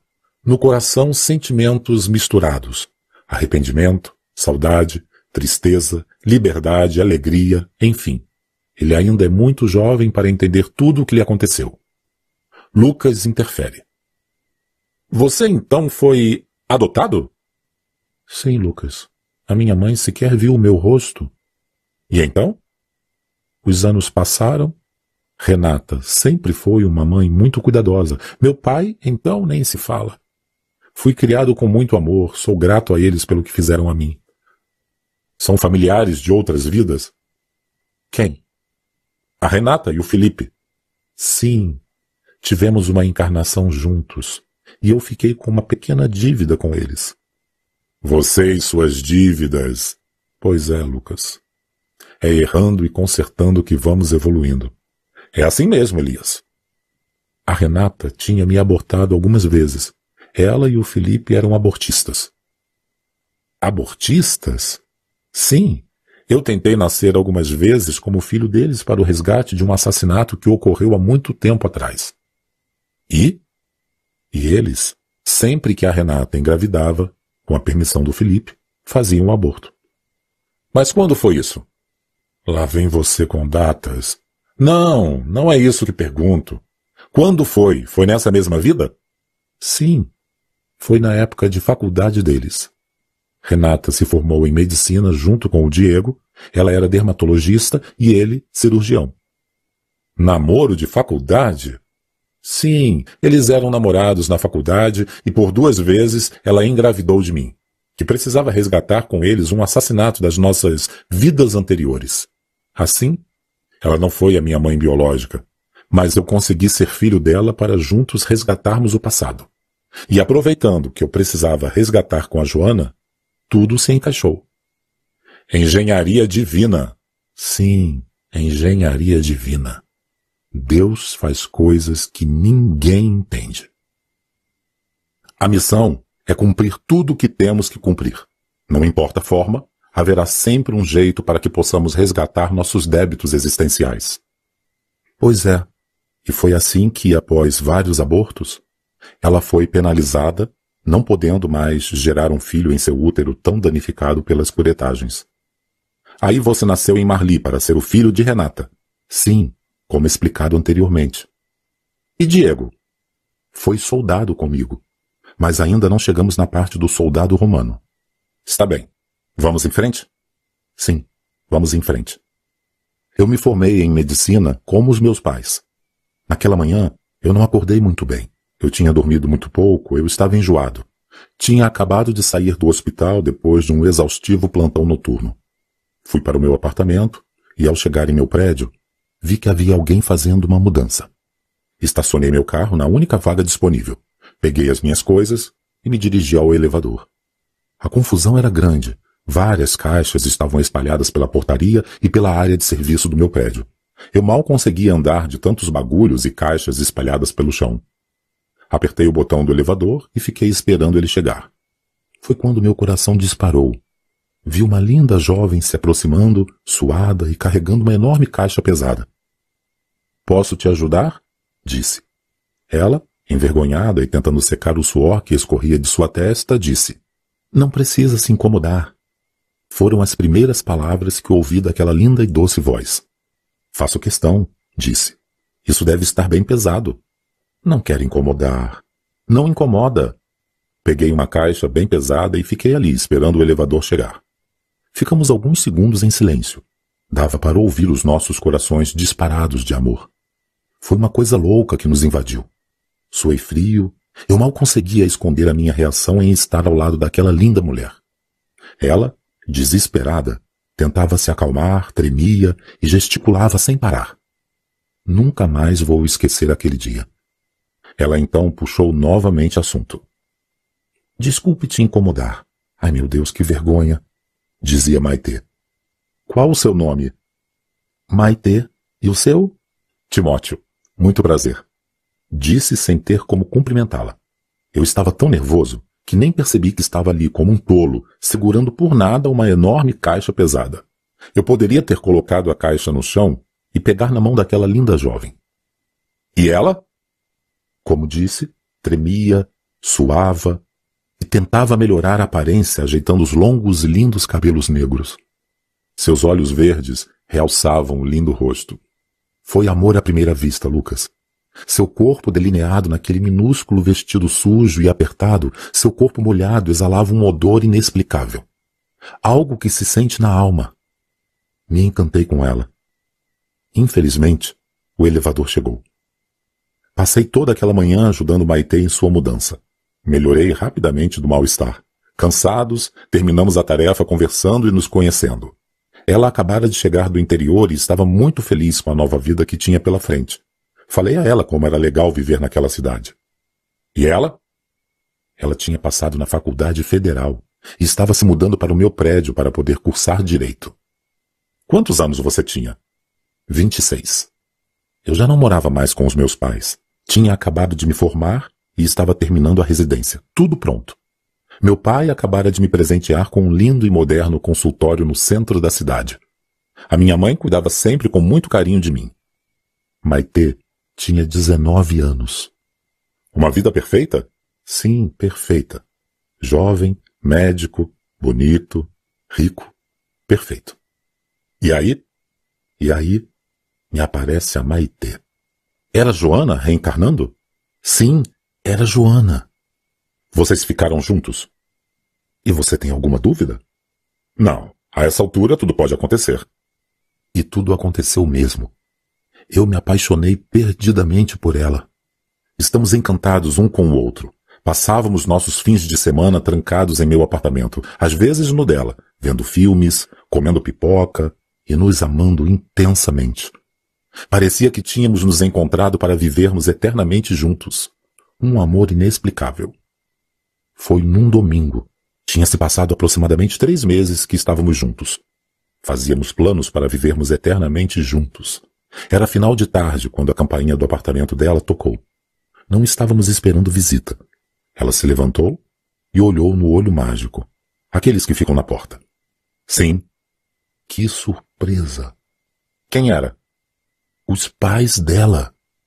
Desesperada, ela foi até o quarto onde eu estava deitado e pediu para eu me vestir. Eu não estava pelado, mas estava sem camisa. Me levantei assustado. Ela estava com as feições de pavor. Fiquei perguntando quem era. E ela não me respondia. Eu nunca vi alguém tão assustado assim. O que houve, amor? O que houve? perguntava. Meu pai está aí.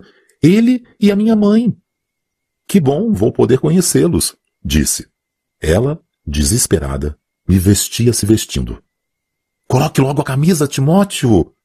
Já vou, calma! Me arrumei, me sentei na sala esperando as feras entrarem. Eu estava realmente muito assustado. O que eu iria dizer? Fomos pegos em flagrante.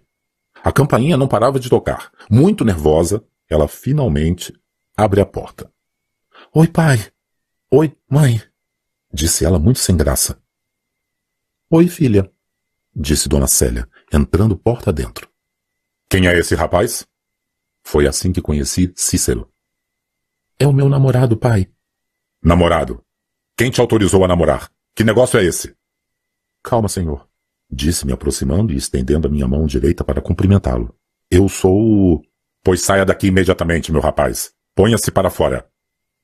Ele estava extremamente irritado e me expulsou do apartamento sem ao menos querer saber o meu nome. Maite nada disse. Me levantei e deixei o apartamento do meu amor. Triste e muito aborrecido com tudo aquilo, pensei: deixa ela se explicar, logo tudo ficará bem. Fui para o meu apartamento e me preparei para o plantão daquela noite no pronto-socorro da cidade. Eu estava sem cabeça para trabalhar, mas confiei que as coisas iriam se ajeitar. Esperei por horas meu interfone tocar. Eu esperava que Maitê me chamasse para conversar com os seus pais e que tudo iria ficar bem. Passou-se três dias. Eu ficava esperando aquele contato que não vinha. Às vezes, eu me sentava na recepção do prédio na esperança de vê-la passar e tentar saber o que havia acontecido, tentar compreender o incompreensível. Mas meus plantões me impediam de encontrá-la. No quarto dia, como não tive nenhuma notícia, procurei o porteiro do prédio para sondar sobre Maitê tentar saber alguma coisa sobre ela. Bom dia. Bom dia, senhor. A Maitê do 307 está em casa? 307? Sim, a Maitê. A senhorita Maitê? Sim. Mudou-se ontem. O quê? Mudou-se? Como assim? Mudou-se ontem pela manhã. Vieram aqui uns rapazes e levaram toda a mudança dela. Ela já tinha ido embora com seus pais no dia anterior. Foi isso que o pai dela me disse. Uns rapazes? Sim, me entregaram um bilhete autorizando a mudança. Eu mostrei para o síndico e ele liberou a retirada das coisas dela. O apartamento está vazio. Para onde ela foi? Não sei informar, doutor. Mas ela não deixou nem algum recado para mim? Não, não deixou nada. O senhor é o médico do 708, não é? Sim, sou eu. Ela não deixou nenhum recado, nem para o senhor e nem para ninguém. Abaixei a cabeça, agradeci ao porteiro, me sentei no jardim do prédio e não consegui conter as minhas lágrimas. Chorei disfarçado nos jardins floridos da primavera. Por que ela fez isso comigo? Por que ela não me falou de seus pais? Que burro que fui! Me entreguei a uma pessoa que não me amava. Sofro agora por ter te entregado meu coração, Maitê. E cadê você? Por que você fez isso comigo? Essas eram as perguntas que estavam sem respostas. E ficaram assim por alguns dias. E o que você fez? Fiquei em depressão, triste e amargurado. Passou-se dois meses até que resolvi ir a uma casa de festas que havia na cidade. Eu precisava me distrair. Eu precisava sair daquele estado depressivo. Foram alguns amigos que me ajudaram a pensar. Eu não conseguia tirar Maitê da minha cabeça. Eu não tinha ânimo para nada. Mal conseguia cumprir meus plantões. Eu não queria procurá-la na faculdade, afinal, eu não fiz nada de errado. Qual era a sua especialidade como médico nessa encarnação? Cirurgião, como meu pai. E então? Coloquei a melhor roupa e saí para me divertir. Era um bar onde os artistas da redondeza se apresentavam. Marquei com alguns amigos da faculdade aquela noite. Cheguei ao lugar, era bem legal, divertido. Nos sentamos e começamos a beber. Tudo ia bem até que eu a vi ali, na minha frente. Maitê? Sim, ela mesma. E acompanhada com dois rapazes. Meu Deus! O que você fez? Nada. Fui até o banheiro e chorei muito. Era o que me restava. A minha cabeça entrou em parafuso, Lucas. Imagino. Os amigos perceberam que eu não estava bem e decidiram me levar embora. Ela te viu? Sim, se viu. Me olhou com aqueles olhos verdes que jamais irei esquecer. E. E nada. Me olhou com frieza, como se não me conhecesse. O meu coração quase saía pela boca de tanto que batia forte. Comecei a me sentir mal, meus amigos então me levaram para a parte de fora do lugar. Havia uma área reservada para os casais. Um lugar escuro, com mesas e cadeiras para as pessoas se sentarem e namorarem. Me sentei ali, pedi a um amigo que pegasse um pouco de água para mim. Logo meu amigo me trouxe a água e se sentou ao meu lado. Está tudo bem, cara? Estou bem. Você está pálido, irmão. É, tive um pico de pressão. Isso é comum nesses lugares. Disse ao meu amigo. Ainda bem que você é médico, sabe se cuidar. Sim, ainda bem, irmão. Faz assim. Vai lá para dentro se divertir. Me deixa aqui. Já vou melhorar. E me encontro com vocês lá dentro. Logo estarei bem. Está bem. Qualquer coisa é só chamar.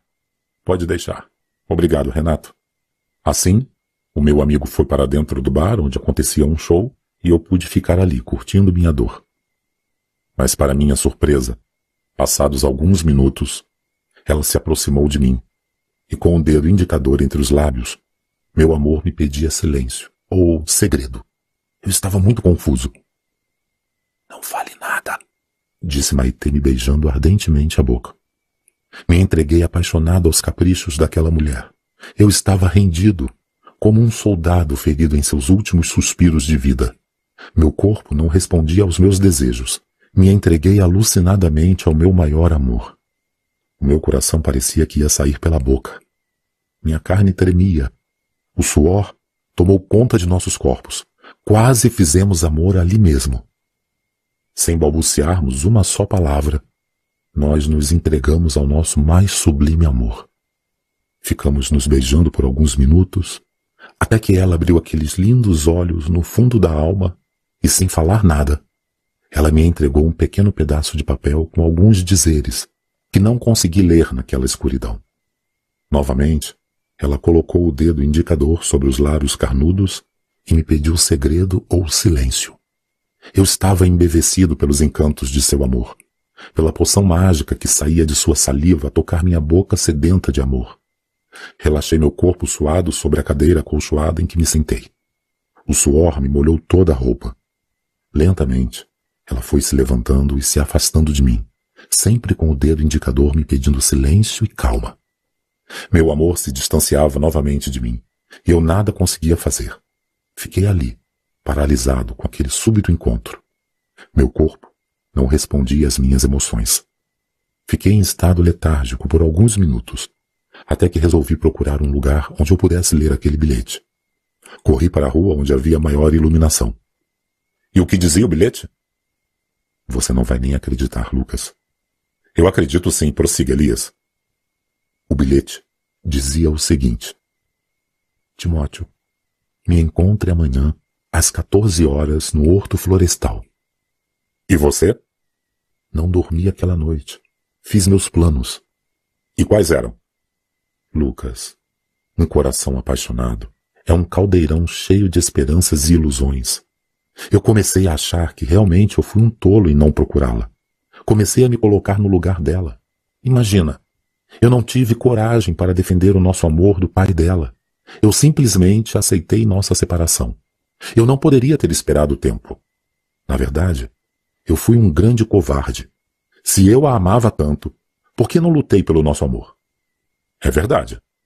Assim, me enchi de esperanças e fui até o horto na hora combinada. E então?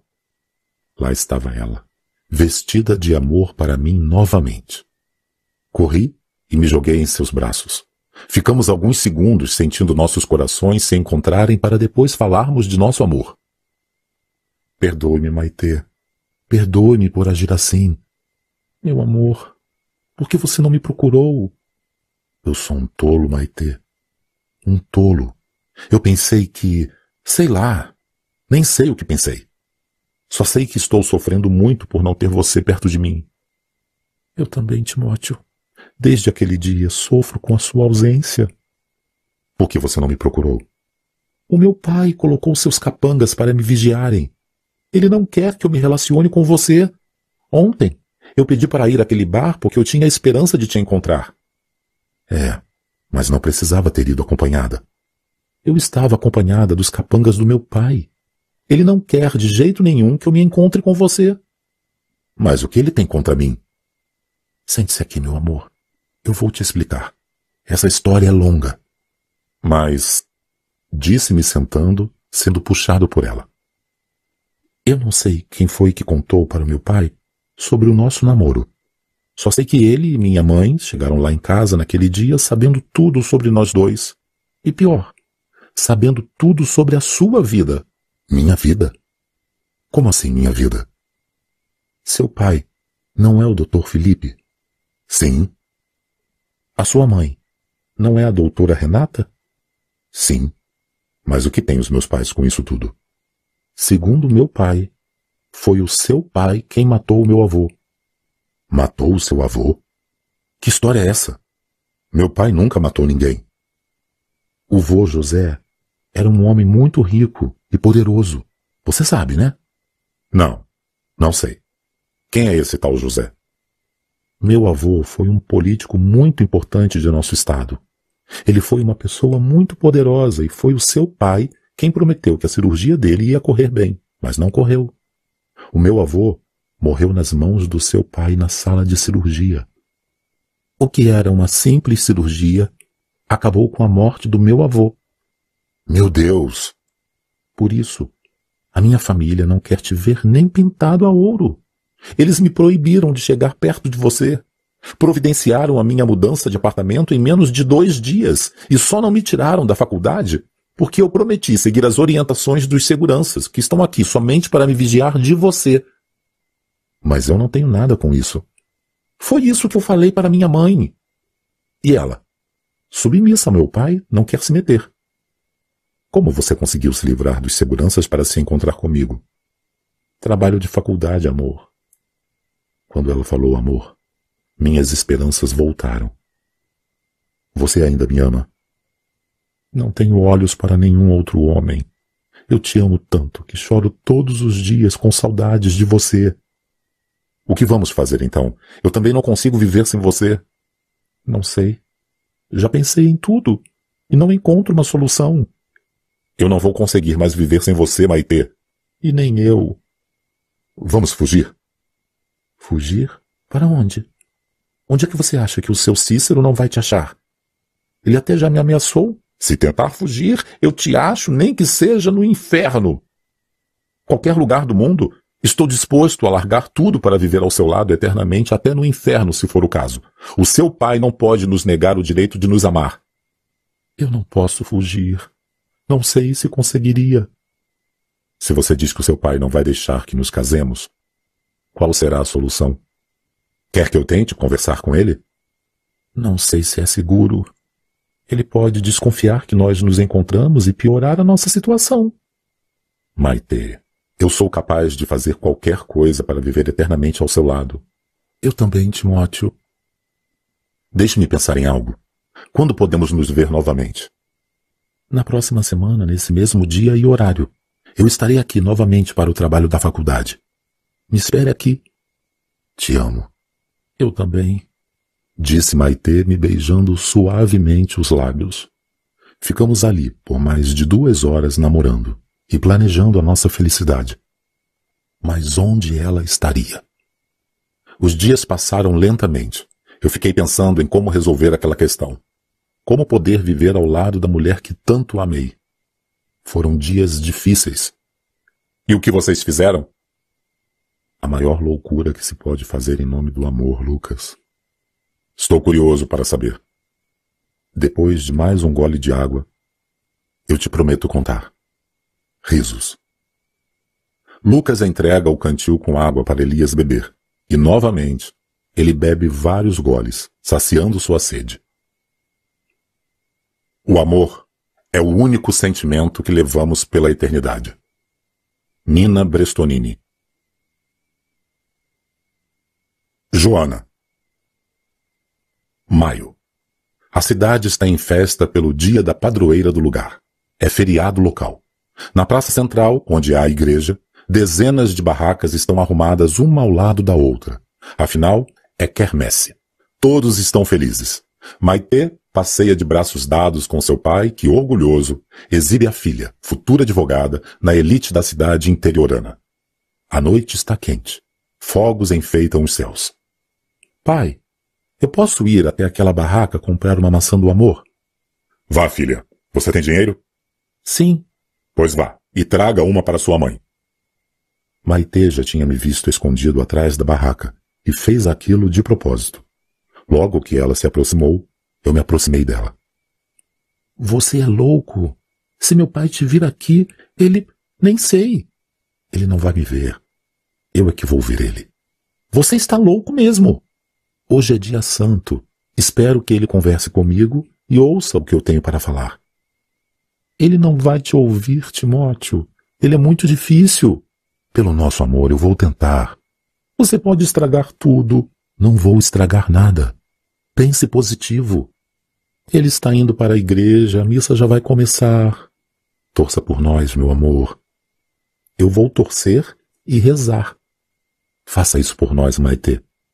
Eu te amo, disse me afastando dela. Caminhei até a igreja e me sentei muito próximo aos pais dela. Eles nem perceberam minha presença. A igreja estava realmente muito cheia. Eu pude ver quando Maite se aproximou dos pais trazendo uma maçã do amor para sua mãe. Seu lindo rosto estava todo lambuzado de amor. Eu olhei para ela e fiz um sinal. Limpa o rosto. Ela sorriu com seus dentes brancos manchados de amor. O miserável me viu. Quem? O pai dela. E o que ele fez? Voou no meu pescoço e começou a me espancar dentro da igreja. Foi um corre-corre danado. Todo mundo tinha muito medo dele. Um verdadeiro coronel das antigas. Ele e seus capangas só pararam de me bater quando o padre desceu do altar e entrou na minha frente. E ela? Chorava copiosamente. E ninguém fez nada? Você acha mesmo que alguém iria se meter naquela confusão, Lucas? O que você fez? Após alguns curativos, voltei para a cidade e para o meu apartamento sem esperanças de rever minha amada. Voltei para o meu consultório e para os meus plantões. Eu não tinha como ir na faculdade para vê-la. Eu não sabia onde ela morava. Estávamos todos de férias. Assim, três longos meses se passaram, até que eu a encontrei novamente. E agora? Agora, meu amigo, o amor falou mais alto. Até que enfim, Elias, vocês conseguiram ficar juntos? Era tarde de primavera. Eu tinha saído do meu consultório quando recebi um telefonema. Era Maitê. Não sei como ela conseguiu meu número, mas me ligou. E então? Ela me disse o seguinte: Timóteo, eu decidi que não quero mais viver. Decidi tirar a minha vida. Desesperado, eu entrei em parafuso. O que fazer? Não faz isso, meu amor. Por favor, não pense assim. Eu não tenho motivo para viver sem você. Diga isso aos seus pais. Diga-lhes que eu não sou culpado por ser filho de Felipe. Explique a eles o nosso amor. Eu já falei tudo isso ao meu pai. Ele disse que vai me arrumar um marido e que tudo vai ficar esquecido dentro de mim. Eu não quero te esquecer. Eu não quero mais viver. Eu vou me matar. Você não vai fazer nada disso. Você vai arrumar as suas coisas. Me diga onde você está. Eu estou indo aí agora te buscar. Você está é louco. Meu pai te mata se te ver aqui. Ele não vai me ver. Vou passar aí pela madrugada. E vamos fugir para bem longe. Tenha calma. Tudo vai dar certo. Você não pode sacrificar toda a sua vida por mim. Tem que pensar na sua carreira e também na sua família, que não tem nada com isso. Maitê, eu já sou bem crescidinho. Sei muito bem o que é bom ou ruim para mim. E meus pais são meus melhores amigos. Eles vão me apoiar e me ajudar. Você acredita nisso? Sim. Conheço muito bem a minha família. Quais são os seus planos? Ficar eternamente com você. Esse é o meu plano. Mas você é médico. Logo vão te descobrir. Como você vai poder exercer medicina sem se identificar? Não se preocupe com isso. Eu passo a usar outro nome. Assim vamos conseguir despistar qualquer um que me procure. Eu não sei se devo fazer isso. Você me ama? Mais que tudo nessa vida. Então me espere. Onde? Onde é melhor para você? Atrás da minha casa há uma densa floresta. Tem um muro, e nesse muro há um pequeno portão de madeira que abre por dentro. Eu vou deixar esse portão aberto. Assim que você chegar, assobie que estarei pronta te esperando. Não acredito! O que não acreditas, Lucas? A mesma casa? Incrível, né? Sim! A mesma casa, meu amigo mas os personagens são diferentes. Me conte logo, estou ansioso.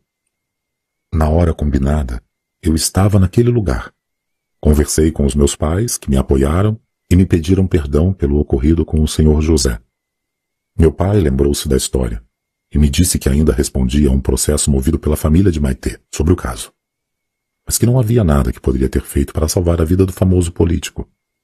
Ele teve complicações irreversíveis na hora da cirurgia. E? Cheguei ao lugar, esperei tudo ficar em silêncio e proferi o assobio. Ela piscou a luz de seu quarto, me sinalizando que sabia que eu estava ali. Meu pai desfez meu consultório, alugou meu apartamento e todo mês depositava aquele dinheiro para me ajudar. Afinal, como me restabelecer com um CRM que todos tinham como consultar e me localizar? Se eu arrumasse um emprego público, a minha matrícula seria divulgada, e assim, os pais de Maitê iriam nos achar. Após me encontrar com ela, viajamos durante toda a noite em um carro que meu pai comprou para despistar. O meu foi vendido posteriormente e com esse dinheiro resolvemos recomeçar. Primeiro fomos para Santos, no litoral de São Paulo. Não deu muito certo. Após seis meses, mandei uma mensagem para um amigo de faculdade que morava no Rio de Janeiro. Ele me respondeu positivamente e me oportunou trabalhar em sua clínica recém-inaugurada. Vocês então mudaram para o Rio de Janeiro? Sim. Foi lá que nos casamos e construímos nossa vida. E os pais dela? Nos encontraram bem depois. Perdoe ficar te perguntando. É melhor eu esperar você me contar, Elias. Após dois anos de casados, Maite me fez uma linda surpresa. O que ela fez? Eu cheguei em casa, após algumas cirurgias, e encontrei sobre a nossa cama um bilhete que dizia: Amor, fui ao mercado. Tenho que comprar algo cor-de-rosa. Eu fiquei sem entender muito bem aquilo. Tomei meu banho, me sentei à sala para ver TV e esperar o meu amor. Maite estava trabalhando em uma escola como auxiliar. Era uma escola que cuidava de crianças especiais. Um trabalho lindo, embora muito mal remunerado, mas era o que a deixava feliz. Nós não precisávamos de tanto dinheiro para viver. Tínhamos o meu apartamento alugado e meus pais sempre me mandaram um complemento. Sabe como são os pais? Quando ela voltou, eu estava cochilando sentado vendo TV. Ela entrou em silêncio e colocou nas patas de nossa cadela pares de sapatinhos de bebê cor-de-rosa. Com um beijo, ela me acordou com nossa cadela ao colo. Olha, amor, quem veio te dar um beijinho? Disse ela me apresentando Belô, nossa cadela. Olha, Belô, você está bonitinha com esse sapatinho de bebê. Eu nem percebi que era uma mensagem para mim. Você é tonto mesmo, não é, Timóteo? O que fiz, amor? Olhe para os pés da Belô. Estou vendo. Ela está de sapatos de bebê cor-de-rosa. E você não vê nada disso? Meu amor, são sapatos rosas de criança, só isso. É a nossa bebê que está chegando, Timóteo. Nossa bebê? Como assim? Você está grávida, meu amor? Sim. Você vai ser pai de uma menina. Meu Deus! Disse beijando Maitê. Ficamos ali por algumas horas. Eu encostava meu ouvido em sua barriga a fim de escutar a minha filha que iria nascer. Ela, orgulhosa, me mostrava quase todo o enxoval que estava preparando em segredo. Os meses se passaram até que finalmente Aurora nasceu. E quem é o espírito Aurora? Até agora eu não sei. Tenho minhas desconfianças, mas não sei quem foi que se voluntariou e que precisava resgatar algo comigo ou com a Maitê para nascer como nossa filha. E então? Os anos se passaram. A bebê nasceu perfeita. Uma linda menina de cabelos negros e olhos verdes. Como a mãe? Sim, como Maitê. Elas eram muito parecidas. Eram? Sim, eram. O que vem por aí, Elias? Eu fui posto à prova naquela vida. Tudo o que eu havia adquirido tinha que ser testado. Tudo mesmo. Como assim? Lembra que te falei que as encarnações que mais me marcam são as que eu usei magia? Sim, lembro. Pois as magias precisaram ser testadas novamente. Como assim, Elias?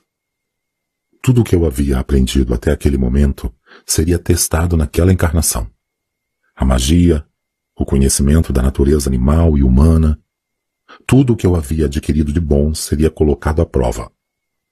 Os resgates também? Tudo, Lucas. Tudinho.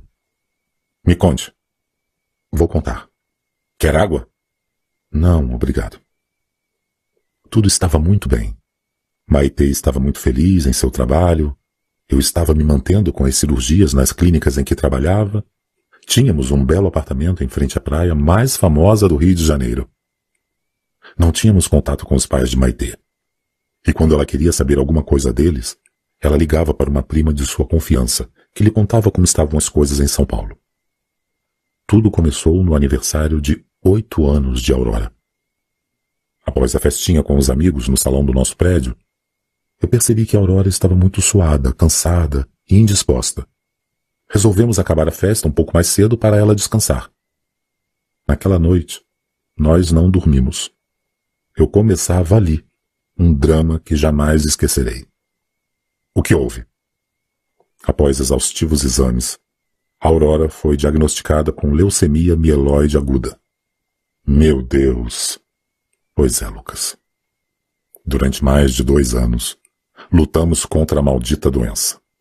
E eu não podia fazer nada. Mesmo com todos os conhecimentos adormecidos em minha alma. Eu nada podia fazer.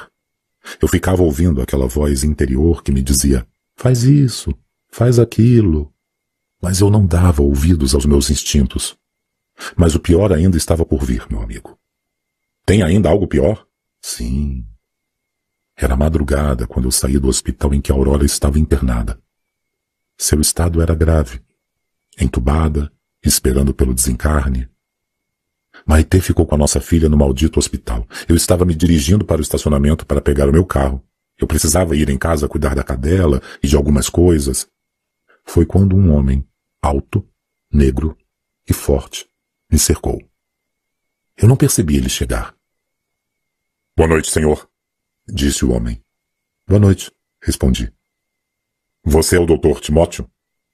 Sim, sou eu mesmo. Em que posso ajudar?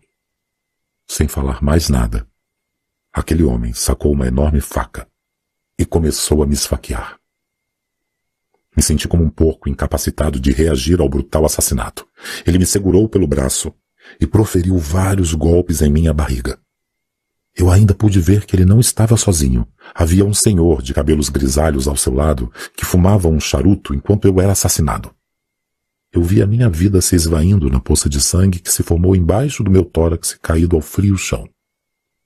Pude ver a alegria do velho Cícero, que dizia: Muito bem, meu rapaz. Acabei com a vida desse desgraçado assim como ele acabou com a minha. Morri ali. E mais nada pude fazer para salvar meus amores. Ele era tão maldito que nem pensou em sua neta. Mas você havia matado a filha dele. Pois é, eu tinha feito isso. E onde estão elas agora? Eu não sei, Lucas. Estou preso a esse inferno e não tive mais nenhuma notícia delas. Sinto que a Aurora não resistiu. Meus conhecimentos como médico e como feiticeiro me asseguram que ela desencarnou. Bem, antes você tinha tirado a vida de Joana, causando grande dor aos seus pais. Agora, o pai dela lhe tirou a vida compensando assim o que você lhe havia feito.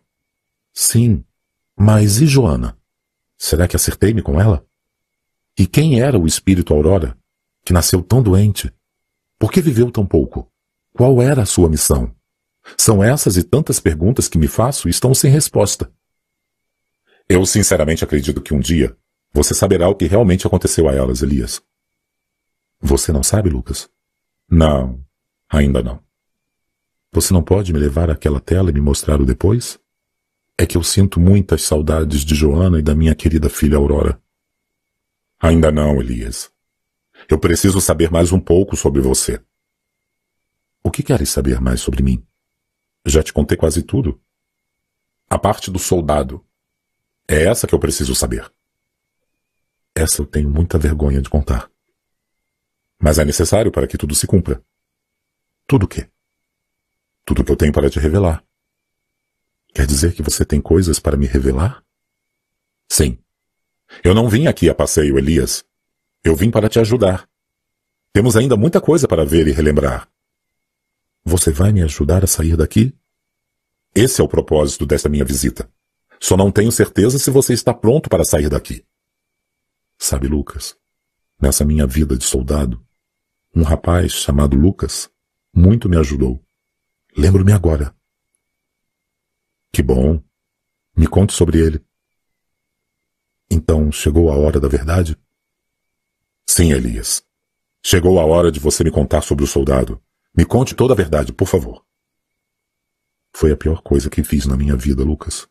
Eu tenho muita vergonha disso. Por que achas isso? E por que sentes vergonha? Porque eu não matei só uma pessoa nessa vida. Eu matei muitos inocentes. Eu fui o pior ser encarnado que existiu. Será, Elias? Eu não tenho dúvidas disso, Lucas. Em que época você viveu como soldado romano? Ano 59 da era cristã. Tem tempo, hein? Sim, tem tempo. Mas o tempo não sai de dentro de mim. Lembro-me perfeitamente do ano em que tudo se passou. Você pode me contar o que aconteceu? Sim, posso. Mas agora eu preciso beber da sua água. Com prazer, diz Lucas oferecendo água a Elias. Após algumas goladas, Elias se ajeita no tronco para começar a contar a história que lhe marcou eternamente. O espírito colhe na espiritualidade aquilo que semeou na vida terrena. Lucas. O romano. Lucas, para resguardar o nosso amigo escritor e proteger a minha história, eu vou trocar o meu nome naquela encarnação, pode ser? Fique à vontade, Elias. É mais seguro para todos. E qual é o nome que você vai usar?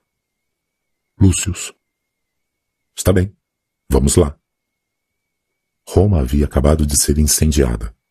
Nero, o imperador, ordenou que perseguíssemos todos os seguidores de Jesus e que matássemos sem dó todos os cristãos. Foram muitas vítimas inocentes. Mas havia um homem que me foi trazido para que ficasse em minha prisão. Eu era prefeito de Roma e todo o exército estava sob o meu comando. E isso incluía os prisioneiros. Dando essas dicas, logo todos saberão quem era você. Não tem problema. Mas eu prefiro usar esse nome. Vamos em frente, Elias. Eu comandava toda Roma.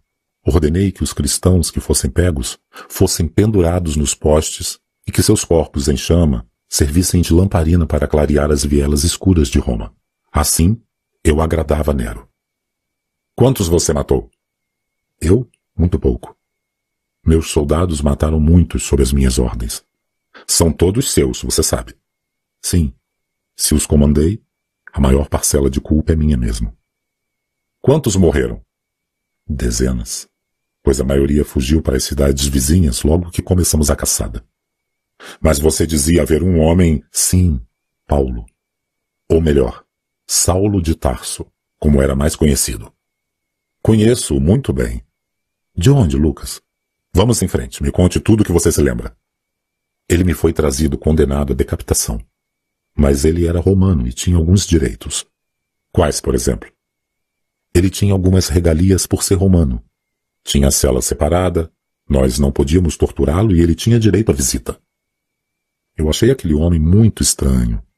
Realmente, ele era um homem iluminado. Algumas vezes o Diego, que era meu comandante, me procurava para dizer que durante a noite a cela dele ficava iluminada, como se lá dentro tivessem acendido uma potente fogueira.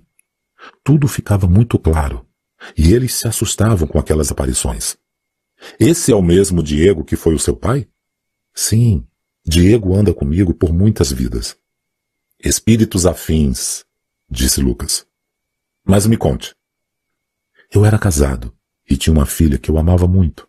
Vivíamos em adoração aos deuses de Roma. Dentro de minha luxuosa mansão havia um templo em adoração aos deuses romanos. Tudo ia muito bem para mim até que a minha menina ficou muito doente. Vieram médicos por ordem de Nero para ver a minha filha, mas ela não melhorava. Tudo o que tentávamos era em vão. Ela se contorcia em dores horríveis e tinha uma febre que não cessava.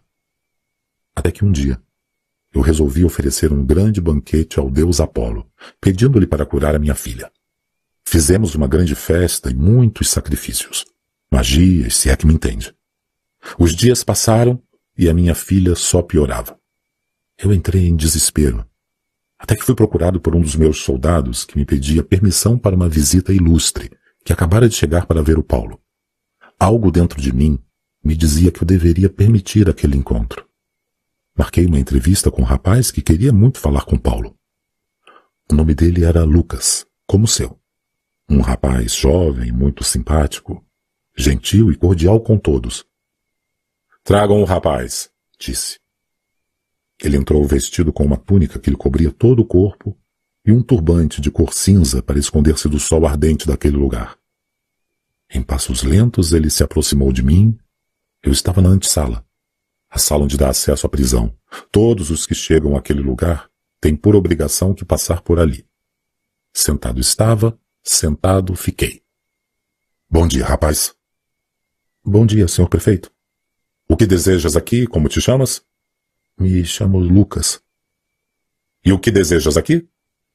Eu gostaria de visitar Paulo. Tenho grande admiração por ele e gostaria de vê-lo. O que você quer com ele? Conhecimento e sabedoria, senhor. E ele tem essa sabedoria e conhecimento para lhe dar? Sim, meu senhor. Paulo é um grande sábio, Um homem que muito tem a me acrescentar, aliás, acrescentar a todos nós. O que fazes, meu jovem? Sou médico, meu senhor.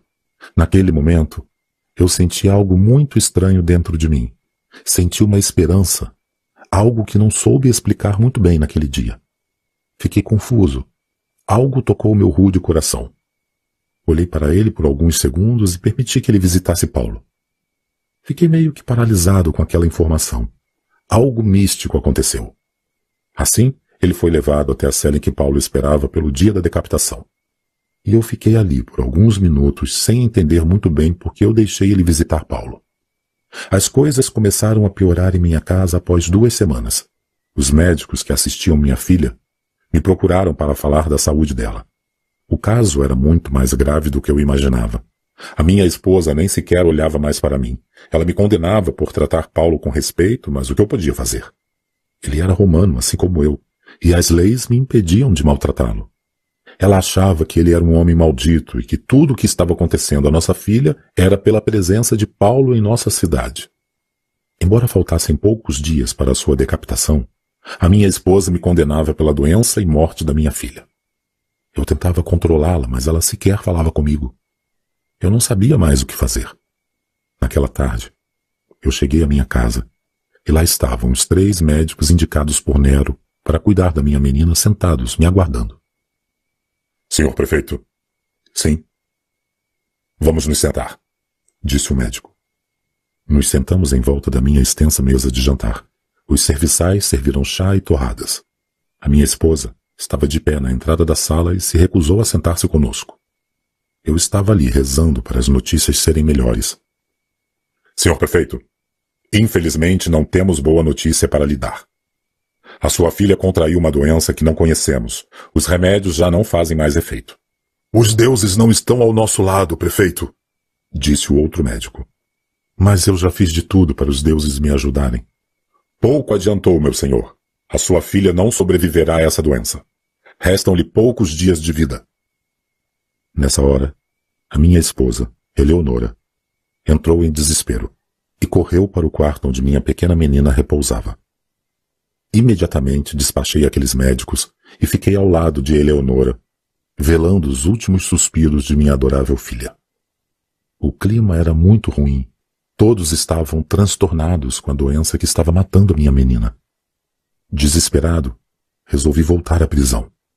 Eu não queria assistir à morte do meu anjo. Chegando à minha sala, o Diego veio me procurar dizendo que o rapaz de nome Lucas estava escrevendo alguns pergaminhos e levando para fora da prisão. Imediatamente mandei chamá-lo. Assim os guardas trouxeram Lucas e Paulo. Voltei para a prisão para ouvi-los.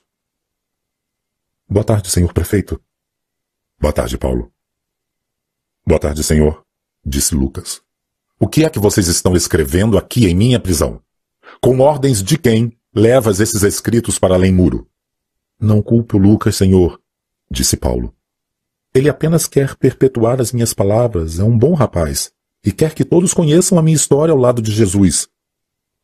Paulo, sabes que tens algumas prerrogativas aqui porque és romano. Me dê esses escritos. Vou analisá-los. Agora voltem para a cela e prendam esse rapaz até que eu possa realmente ver o que eles estão escrevendo. Será um complô contra Roma? Será que os senhores estão a desenhar o mapa de nossa prisão? Não é nada disso, meu senhor, diz Lucas. Cale-se! Você está preso em nome de Roma, disse. O Diego dá uma chicotada nas costas de Lucas, que com a força da pancada cai ao chão. Paulo socorre e pede pelo amigo. É desnecessário tudo isso. Lucas é um bom homem. Tire-os daqui imediatamente. Assim, Paulo e Lucas foram retirados de minha presença. Comecei a ler os escritos do rapaz. Quando dei por mim, eram oito horas da manhã no dia seguinte. Tudo aquilo mudou totalmente meu coração. Eu conheci um homem que passou por duras provas e elas o transformaram em um servo do Senhor. Meu coração doía em lágrimas de arrependimento por tudo aquilo que havia feito até aquele dia. Os corpos pendurados nos postes em chamas iluminando a cidade não saíam de minha mente. Eu vi aqueles homens agonizarem pedindo a Deus que os salvasse daquele martírio, e meu coração era como pedra que nada sentia. foi quando eu li alguns textos escritos por Lucas, aos quais eles chamavam de cartas, ratos e outros nomes. E ali eu pude ver os milagres que Paulo fazia em nome de Jesus. Algo mexeu com meu coração. Corri até minha casa para ver como estava minha filha. Entrei em seu quarto e vi que lhe faltava poucas horas de vida. A fumaça do incenso aceso, pedindo clemência aos deuses, quase não me deixava ver meu anjo caído sobre lençóis de dor. A minha esposa, acabada, estava ajoelhada ao chão, com metade do corpo sobre a cama em que jazia ali minha pequena menina, que chamávamos carinhosamente de Flor. Imediatamente ordenei que tirassem todas aquelas coisas do quarto da menina. Minha esposa voou para cima de mim, me espancando e gritando: Você não vai trazer aqui aquele que é culpado de nossa dor? Não traga esse cristão aqui. Isso vai enfurecer os deuses e nossa filha vai morrer. Ela gritava e me socava o peito. Ordenei então aos meus guardas que atirassem dali. Muito revoltada, eles conseguiram convencê-la a sair. Imediatamente, voltei à prisão para falar com Paulo. Eu estava decidido a pedir ajuda ao Deus dele. Chegando ao quartel, fui até os jardins que lá havia e pedi ao Diego para trazer Paulo para conversar comigo. Ele assim o fez. Paulo veio caminhando, lentamente com as duas mãos sobre os olhos. A luz do sol o incomodava, afinal sua cela não tinha luz do dia. Lentamente ele chegou, me cumprimentou e se sentou ao meu lado. Bom dia, meu senhor. Bom dia, Paulo. Como tens passado? Estou bem, meu senhor. Paulo, eu andei lendo aquelas cartas que seu amigo Lucas anda escrevendo. Ele insiste em mandar essas cartas para fora dos muros de Roma. Lucas é um bom homem, na verdade, um doutor, pessoa de muito conhecimento. E tem um coração que, confesso, ainda não encontrei igual sobre a terra. Aqueles milagres são verdadeiros? Sim. Todos são da vontade do Pai. Esse seu Deus tem um reino? Sim. O reino dos céus. O reino dos justos. O reino eterno. E onde fica esse reinado? Ainda muito distante da compreensão humana, Senhor. Como assim? O reino dos céus não é deste mundo. Não é algo que possas possuir. O reino de Deus está dentro dos corações aflitos que precisam de paz para seguir evoluindo. Fica em lugar ainda muito distante da compreensão humana. Perdoe-me, Paulo, mas isso é algo incompreensível. Compreendo, Senhor. Mas me fale dos milagres. Como eu posso conseguir um? Tenho que fazer alguma oferta ao seu Deus? O meu Deus não é o Deus das ofertas. Ele é o Deus das transformações. Transforme-se e agradarás ao meu Deus. Como, Paulo? Somos seres espirituais e estamos aqui para espiar junto aos nossos semelhantes. Precisamos compreender que somos todos iguais diante do Criador, que tudo sabe e tudo vê. E o que eu preciso fazer para conseguir esse tal milagre? Eu não sei se sabes, mas tenho uma filha em estado terminal. Os médicos de Roma já não sabem mais o que fazer. Todas as medicinas já foram tentadas. Já fiz vários agrados para os deuses e ela só piora. Nessas escritas, Lucas escreve que você e um tal Barnabé operaram milagres em nome de Jesus. É verdade, Lúcius. Eu preciso que você salve a minha filha. Lúcius, eu estou velho e cansado. Já passei por muitas provas, não me sinto capacitado para cuidar da sua menina. Falas isso porque sabes que não posso te salvar. Falas isso porque não posso transgredir as ordens de Nero. Não, não é isso. Falo isso porque Deus tem um propósito maior com a doença de sua filha. Propósito maior? Como assim? Lúcius. Peça ao Lucas para olhar a sua filha. Ele é um excelente médico. É experiente e certamente poderá ser mais útil que eu. Não há relatos em suas escritas de algum milagre atribuído ao Lucas. Faça o que te peço. Confie em Deus. Leve Lucas para ver a sua menina. Por alguns minutos me calei. Fiquei pensando, não tenho outra possibilidade. Paulo é romano. Se não quer fazer, eu não posso obrigar. Só me resta seguir o conselho dele e levar o Lucas. Lembrei-me dos sentimentos que tive quando pus meu olhar sobre o Lucas. E o que você fez? Mandei chamar o Lucas e fui com ele até a minha casa. Quando chegamos, a minha esposa estava em desespero. A minha filha não estava mais conseguindo respirar. Entramos no quarto correndo. Lucas se sentou ao lado da cama e começou a examinar a minha filha. A minha esposa se afastou do moribundo e encostou na parede de fundo do quarto de minha filha. Eu me sentei ao lado de Lucas, atento a tudo o que ele fazia. Foi quando ele me pediu o meu punhal. A minha esposa voou para cima de mim, desconfiada que ele iria matar nossa filha. Serenamente ele me olhou dentro dos olhos e insistiu. Me dê o punhal, senhor. E você? Tem certeza de que isso é necessário, Lucas?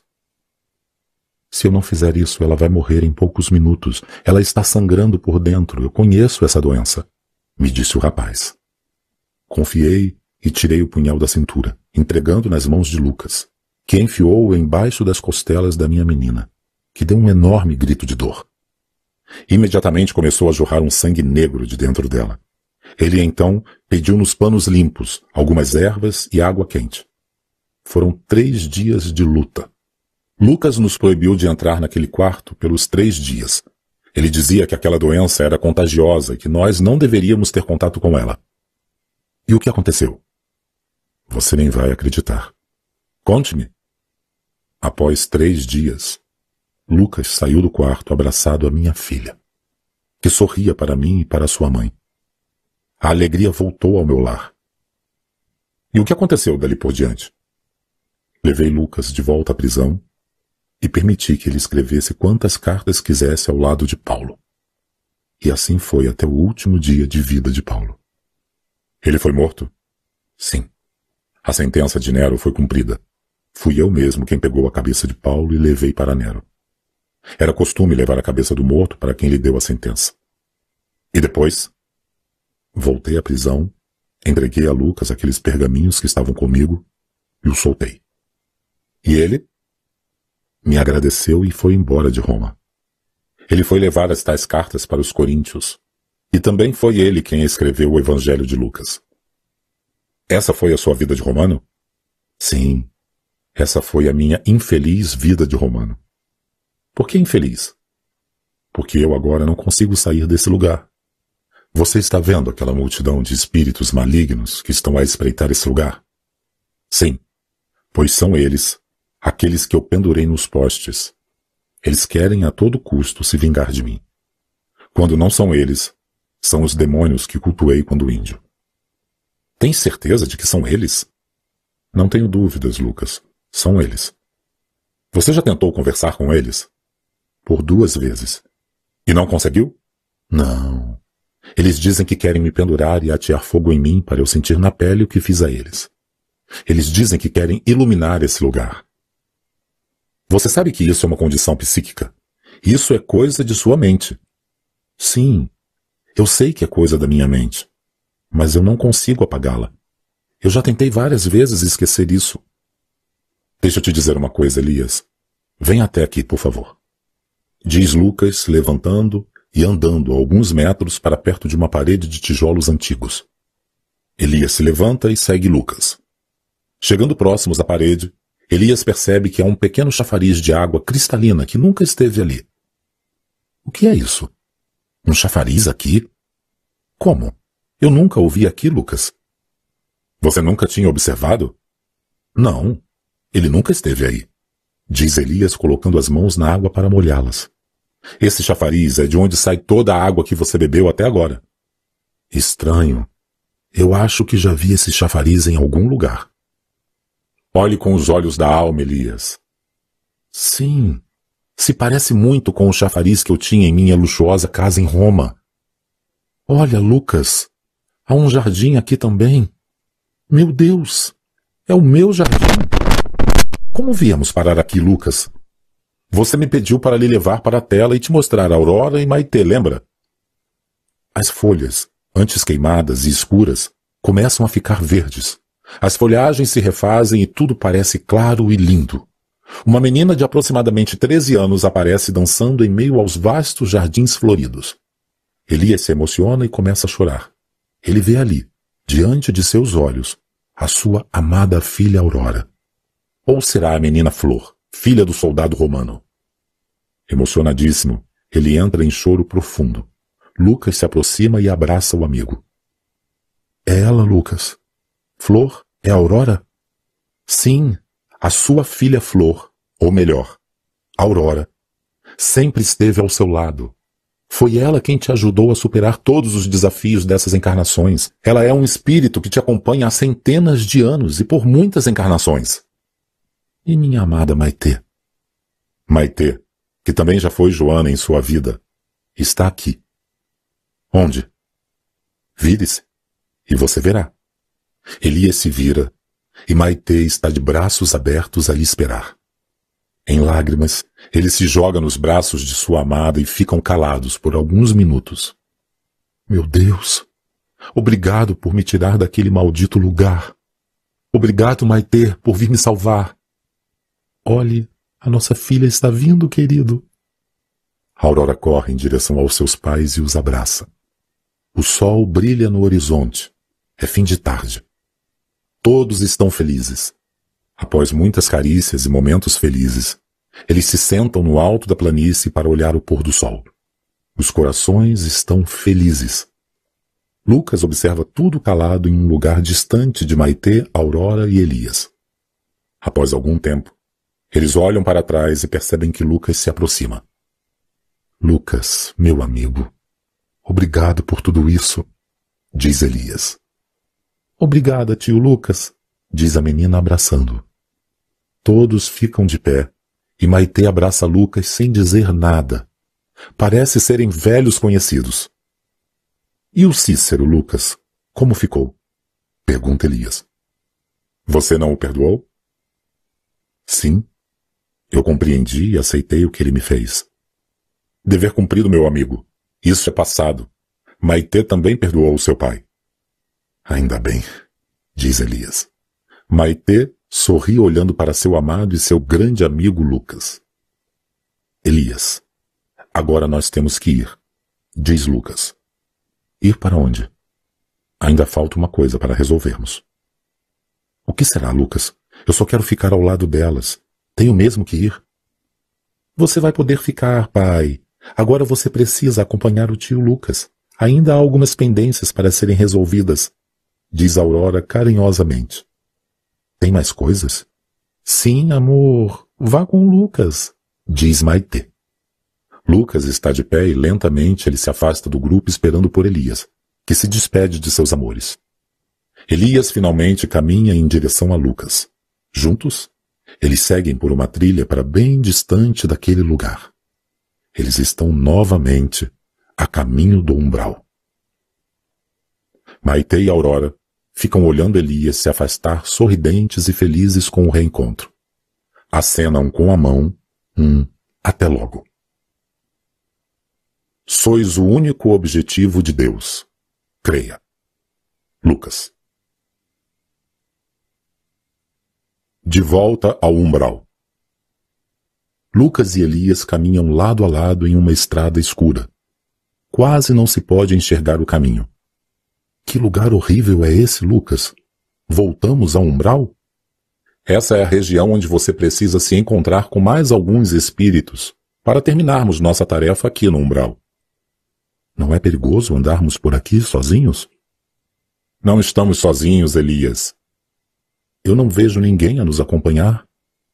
Nunca estaremos sozinhos. Você estava sozinho naquela região do umbral? Sim, eu estava sozinho. Fiquei naquele lugar por muito tempo sozinho. Eu não quero voltar ao umbral, Lucas. Tenha calma e confie em mim. Me ajude, meu amigo. Não sei o porquê, mas eu tenho medo desse lugar. Vamos encontrar com alguns espíritos que precisam se ajustar a você muito em breve. Tenha calma. Confie em mim. Se ajustar a mim? Como assim? Tenha calma. Vamos caminhar. Você trouxe aquela água, Lucas? Sim. Você quer? Posso? Sim, claro. Diz Lucas, parando e retirando da cintura seu cantil com água fresca. Elias bebe a água e se sente melhor. O que tem nessa água, Lucas? O que tem? Como assim? Toda vez que bebo dessa água, Eu me sinto bem melhor. É uma boa água, só isso, Elias. Parece possuir algo que melhora meu estado. Se sentes assim? Sim. Como eu disse, toda vez que bebo dessa água eu me sinto melhor. Parece que ela me refaz, me melhora, entende? Sim, entendo. Olhe, Lucas. Há uma colina à frente. Vamos subir nela, Elias. A subida é íngreme, e Lucas e Elias demoram muito tempo até alcançarem o topo. Não há vegetação no lugar. Pequenas árvores retorcidas dão um toque medonho àquele lugar de muita escuridão. Chegamos, Lucas, diz Elias bufando. Enfim, chegamos. Que lugar é esse? Olhe lá para baixo. Elias olha para baixo e vê que uma caravana de soldados vem subindo o monte em sua direção. Eles trazem tochas acesas. São mais de trinta homens montados em cavalos negros. Elias tem medo e se aproxima de Lucas. Que lugar é esse, Lucas? Estamos muito próximos do Vale dos Suicidas. Vale dos Suicidas? Sim, olhe lá embaixo. Eu já olhei. O que vi são homens vindo em nossa direção segurando tochas acesas. Você está com medo, Elias? Sim. Será que são aqueles malditos que querem me queimar? Eu não sei quem são. Vamos esperar que eles cheguem para sabermos quem realmente são. Temos que ter fé, Elias. Você vai me proteger, Lucas? Proteger de quê? Se forem aqueles malditos, você vai me proteger? Eu não tenho que te proteger, já te falei. Isso é coisa de sua mente. É você quem tem que se ajustar com ela. Mas eu já tentei de tudo. E não consigo me livrar daquela cena em que eu ateava fogo naqueles pobres homens pendurados nas vielas de Roma. Lucas percebe que Elias não está bem. Ele começa a tremer de medo. Não tenha medo, Elias, eu estou aqui. Posso confiar em você? Sim, podes confiar. No final tudo vai acabar bem. Mas se eles me pegarem, o que você vai fazer? Tenha calma, Elias. Vamos esperar eles chegarem. A caravana de soldados iluminados pelas tochas sobe lentamente a colina. Ao longe, podem-se ver várias pequenas fogueiras rodeadas de espíritos que sofrem presos àquele maldito lugar. Aves negras do tamanho de águias sobrevoam Lucas e Elias. São como abutres que esperam pela carniça para se alimentar. Elias está nervoso. Ele anda de um lado para o outro esperando orientações de Lucas. Nós vamos ficar aqui parados esperando a morte chegar, Lucas? Tenha calma, Elias. Não dá para ter calma. Olhe, eles trazem madeiras e postes, certamente para me pendurar. Vamos esperar eles chegarem. Quer água? Não, eu não quero nada. Eu quero é fugir desse maldito lugar. E essas aves, o que querem? São abutres? São aves desse lugar, Elias. Elas vão nos atacar, é melhor acendermos uma luz para assustá-las. Elas não se assustam facilmente, Elias. E vamos ficar aqui parados? Calma, Elias. Tome. Beba água, por favor diz Lucas entregando o cantil a Elias. Está bem, vou beber, diz Elias bebendo um pouco de água. Lucas se senta em uma pedra que há no lugar. Elias se senta perto de Lucas e fica esperando que os homens se aproximem. Olhe, Elias, lá embaixo. Elias se levanta para olhar onde Lucas indica estar acontecendo algo. Uma forte luz desce dos céus e ilumina um ponto perdido naquele vale. É um clarão bem forte. Elias fica impressionado com a luminosidade. O que é aquilo, Lucas? Fique olhando, Elias. A luz desce dos céus e ilumina dois corpos caídos em um lamaçal. De dentro dela sai um casal, ambos vestidos de branco. E atrás, quatro rapazes fortes trazem duas macas. Eles se aproximam dos corpos caídos e os recolhem à maca com muito carinho. O rapaz ao lado da moça Estende a sua mão direita sobre a fronte da menina caída e enlameada. O raio de luz lhe atinge a cabeça, iluminando todo o seu corpo, que começa a brilhar. O mesmo acontece com o rapaz que está sendo resgatado. Elias leva as duas mãos ao rosto e começa a chorar.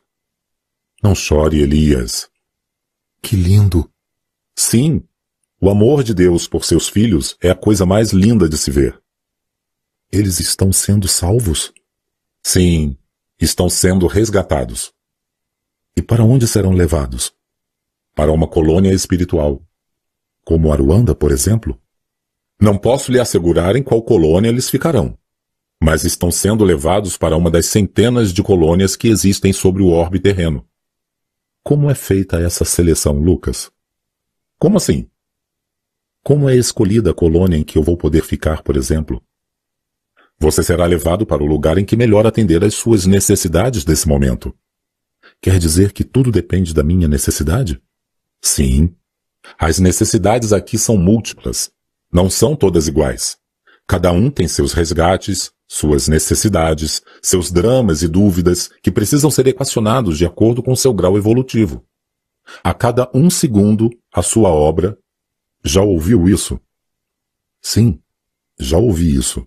E sei que tudo o que estou passando é porque não segui esse ensinamento. Pois é assim a lei de Deus. Sabe, Lucas, agora eu compreendo que tudo o que eu preciso para me salvar sempre estará dentro de mim mesmo. Como assim, Elias? Em todas as vezes que eu pequei, algo me dizia: não faça isso. Por que você fez isso? Volta lá e conserta. E eu nunca dei muita importância a isso. Tudo o que precisamos está adormecido dentro de nós mesmos, Elias. Ele, que tudo sabe, tudo vê, jamais deixará o que mais ama desamparado. O que precisamos, na verdade, é dar ouvidos ao que nos fala por dentro, pois tudo o que necessitas está dentro de ti, inclusive o Pai. É, Lucas, agora sei bem disso. Estou aqui novamente preso a essa condição por ter negado tudo o que meu coração me implorava para pôr em prática. Ainda bem que existe misericórdia, não é, Elias? Estou à espera dela, meu amigo. Ela está a caminho.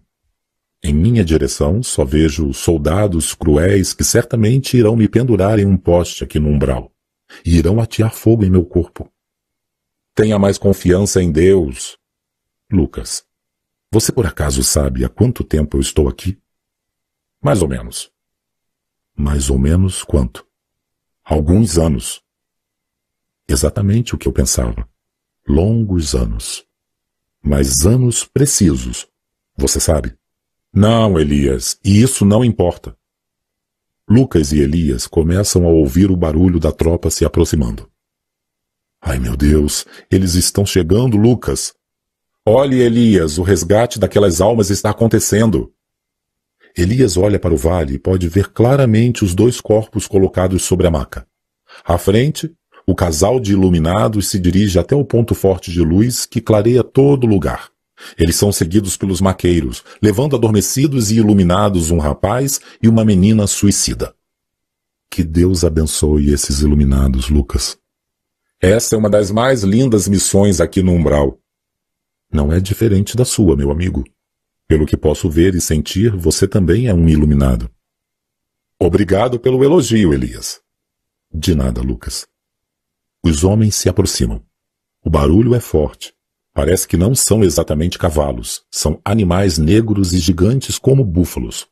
Eles têm uma argola dourada pendurada no nariz. Todos são fortes. Há vários homens vestidos de preto, outros estão fardados. São realmente soldados romanos. Elias se esconde atrás de Lucas. Eles se aproximam mais ainda e rodeiam Lucas e Elias. Um grande círculo é formado e no meio estão Lucas e Elias. Sereno, Lucas se mantém de pé e ao seu lado, Elias. Boa noite, senhor. Boa noite, responde Lucas. Viemos buscar você, Elias. O que querem de mim? Lhe devolver toda a maldade em que colocaste sobre nós. Mas eu não fiz nada. Você ordenou que queimássemos os cristãos na fogueira de Roma, meu prefeito. Foi o Senhor quem nos mandou para cá. Foi obedecendo às suas ordens que chegamos aqui. Agora, chegou a hora do acerto de contas. Mas eu cumpri a ordens de Nero. Esse maldito nós ainda não encontramos aqui. Por muito tempo estamos a te espiar. Só nos faltava essa oportunidade. Agora, chegou a sua hora. E não pense que seu amigo aí vai te proteger. Você não vai falar nada, Lucas. Qual o seu nome, senhor? Cesariano, senhor. Nossa, mas como você está diferente, Cesariano? Diz Elias. Fui decapitado logo após a sua morte. Fui condenado por traição. Como assim? O que você fez? Não tenho que lhe dar satisfações, Elias. Agora venha. Vamos te queimar. Rapazes, preparem a fogueira. Os homens então descem de seus animais e começam a arrumar uma grande fogueira, após colocarem um tronco de madeira em pé. Lucas assiste a tudo calado. Elias está apavorado. Cesariano desce de seu animal e pega Elias pelos braços. Elias está amarrado. Seu rosto reflete pavor por tudo aquilo que está para lhe acontecer. Você vai queimar no inferno, seu desgraçado, diz Cesariano. Os homens riem da cara de Elias, que sentado ao chão, nada pode fazer. Grossas cordas o amarram. Elias é levado e preso no topo da fogueira. Os homens gritam de alegria. Vai queimar, vai queimar, desgraçado, vai nos pagar, infeliz, morra! Os gritos podem ser ouvidos em todo o umbral. As aves sobrevoam aterrorizando Elias que não consegue se mexer. Tudo pronto para a execução.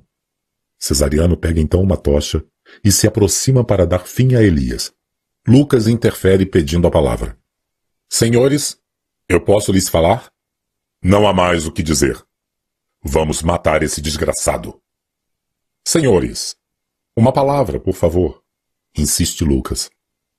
Uma forte luz invade o lugar. Os soldados mal conseguem enxergar o alto da colina. Todos colocam as mãos sobre os olhos incomodados com aquela luz.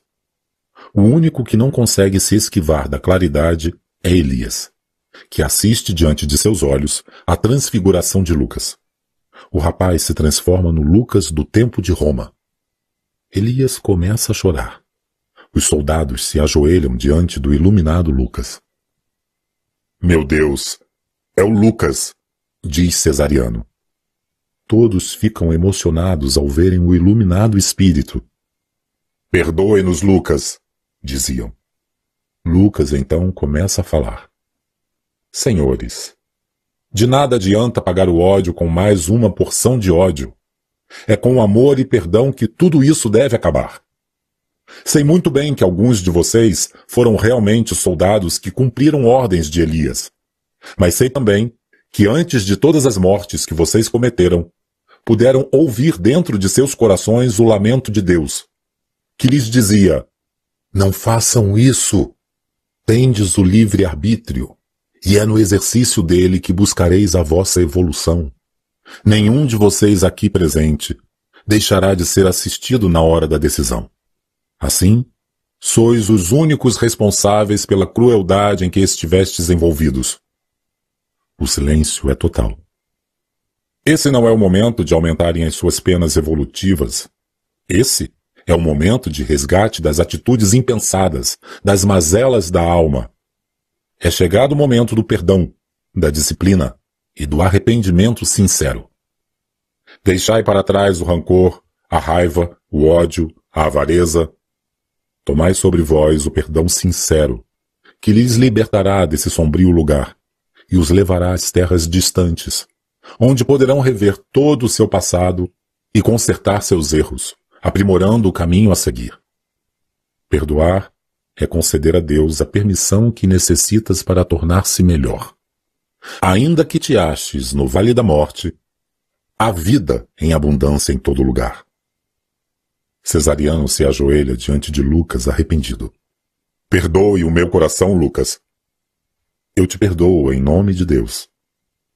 Todos se ajoelham e pedem perdão a Lucas, que anda entre os soldados lhes abençoando e colocando as suas mãos sobre a cabeça de cada um. Rapidamente, um dos soldados solta as cordas que prendem Elias, que, emocionado, se atira aos pés de Lucas. Todos estão emocionados. Lucas se abaixa e levanta do chão seu assistido Elias, que o abraça em lágrimas. Uma caravana de luz se aproxima do lugar e todos são levados nas macas salvadoras do amor. Uma linda caravana de espíritos está presente e todos são resgatados. Lucas e Elias sentados no alto do monte, assistem ao resgate dos mais de trinta homens desmaiados sobre as macas carregadas pelos voluntários do amor. Que lindo, Lucas! Ele, É lindo, Elias.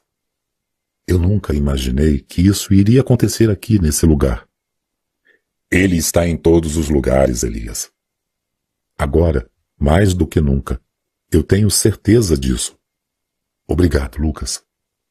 Ainda não terminamos, meu amigo. Ainda não? Não. Precisamos voltar ao centro espírita. Ao centro espírita? Sim, ao centro espírita. Venha. Lucas se levanta e segue pela trilha que sai daquele lugar. Os maqueiros ainda recolhem os soldados desmaiados. Cesariano olha emocionado para Lucas, que se aproxima de sua maca e lhe estende a mão. Obrigado, Lucas. Mais uma vez, obrigado. Siga a luz, Cesariano. A luz. Gratidão, Lucas. Sorrindo, eles se despedem. Lucas volta para perto de Elias e o convida a seguirem juntos. Antes de voltarmos ao centro espírita, eu gostaria de ter mais uma conversa com você, Elias. O que você quer saber agora, Lucas? O motivo do seu suicídio. Eu não gostaria de conversar sobre isso. É mesmo necessário? Se você não quiser falar, não tem problema. Podemos ir caminhando? Caminhando para onde? Para o centro espírita. Sim, podemos. No caminho eu te conto. Se preferes assim, Assim o faremos, diz Lucas. Não diga que não sabes quando o amor de Deus vos fala ao coração. Lucas. O suicídio. Lucas e Elias caminham lentamente pelas ruas do umbral. Cabisbaixo e nitidamente envergonhado, Elias caminha por um tempo sem nada dizer. Lucas, compreensivo, caminha a seu lado em silêncio. Após algum tempo, Elias resolve falar. Lucas, eu tenho muita vergonha do que vou te contar agora. Foi uma decisão impensada e impulsiva. Quando dei por mim, eu estava em meu quarto com meu revólver na mão. Pensei, é só um estalo e tudo acabou. Lucas permanece em silêncio ouvindo Elias. Eu achava que, tirando a minha própria vida, resolveria as minhas questões pessoais. Eu achava que, por ser um escritor, um palestrante e um profundo conhecedor do Espiritismo, eu não iria para as zonas de sofrimento. Sinceramente, eu me achava. Vejo que você se enganou. Sim. Hoje sei que parte desses 13 anos de sofrimento são consequência do meu suicídio. Eu me lembro que quando acordei aqui, haviam diversos abutres comendo minhas coxas. Eles se alimentavam da minha carne podre e fedorenta. Logo percebi que se eu mudasse a vibração de meu pensamento, eu conseguia fazer com que eles se afastassem, e assim eu fiz. Comecei a pensar como espírito e não mais como alma encarnada. E o que aconteceu? Os abutres se afastaram de mim. Mas o cheiro e a putrefação não pararam. Que bom que você mudou o seu pensamento. Tudo aqui no umbral é pensamento, Lucas. Eu só não conseguia sair daqui, mas graças a Deus você apareceu e estamos muito perto do livramento, não é? Sim. Estamos a caminho do centro espírita onde tenho algumas coisas para te mostrar. Sou e serei grato a você por toda a eternidade, Lucas. Não agradeça. Evolua. É esse o meu propósito daqui por diante. Mas qual foi o motivo do suicídio? Eu estava casado já há alguns anos com Nilce. Éramos muito felizes, embora ela não pudesse me dar o tão desejado filho. Você queria ser pai? Sim, era meu sonho. Mas por que ela não podia ter filhos? Ela tinha umas complicações. Coisa de mulher. Você por acaso fez algum exame para saber se realmente era ela quem não podia te dar um filho? Sempre fui saudável, nunca houve casos na família de infertilidade. A pergunta é: o exame você fez? Nunca fiz nenhum exame. Você se incomoda se pararmos um pouco? Está cansado, Lucas? Não. Eu só queria beber um pouco de água. Vamos nos sentar ali. Diz Elias mostrando um rochedo onde se pode sentar e admirar a paisagem que circunda o umbral. Elias é o primeiro a se sentar. Lucas se ajeita ao lado do amigo, retira o cantil e bebe um bom gole de água. Quer água, Elias? Sim, diz Elias pegando o cantil e levando a boca sedenta. Após vários goles, ele entrega novamente o cantil a Lucas. Então você sempre achou que não tinha nenhum problema de saúde. Certamente o problema era dela e não meu. Como podes ter essa certeza? Pelo amor de Deus, Lucas, não me venha dizer que eu é que era a parte que não podia ter filhos. Olhe para a tela, eu tenho algo muito importante para te mostrar. Lucas repete o gesto das mãos e uma tela se abre na frente dos dois. Nilce está sentada na sala de uma clínica, aguardando o médico trazer os seus exames. Ele finalmente adentra a sala e lhe entrega alguns papéis. Nela, Nilce recebe das mãos do médico o resultado dos exames dela. O médico então diz: Bom, Nilce, aqui estão todos os seus exames. Eu posso assegurar que você não tem nenhum problema que impeça a gravidez. Como Elias se recusa a fazer os exames dele, não tenho como assegurar que ele é quem é incapaz de ser pai. Reafirmo que você não tem nenhuma doença e está pronta para ser mãe. Nilce olha para os exames triste e permanece calada por alguns minutos, até que o médico puxa a conversa com ela. Não fique assim, Nilce.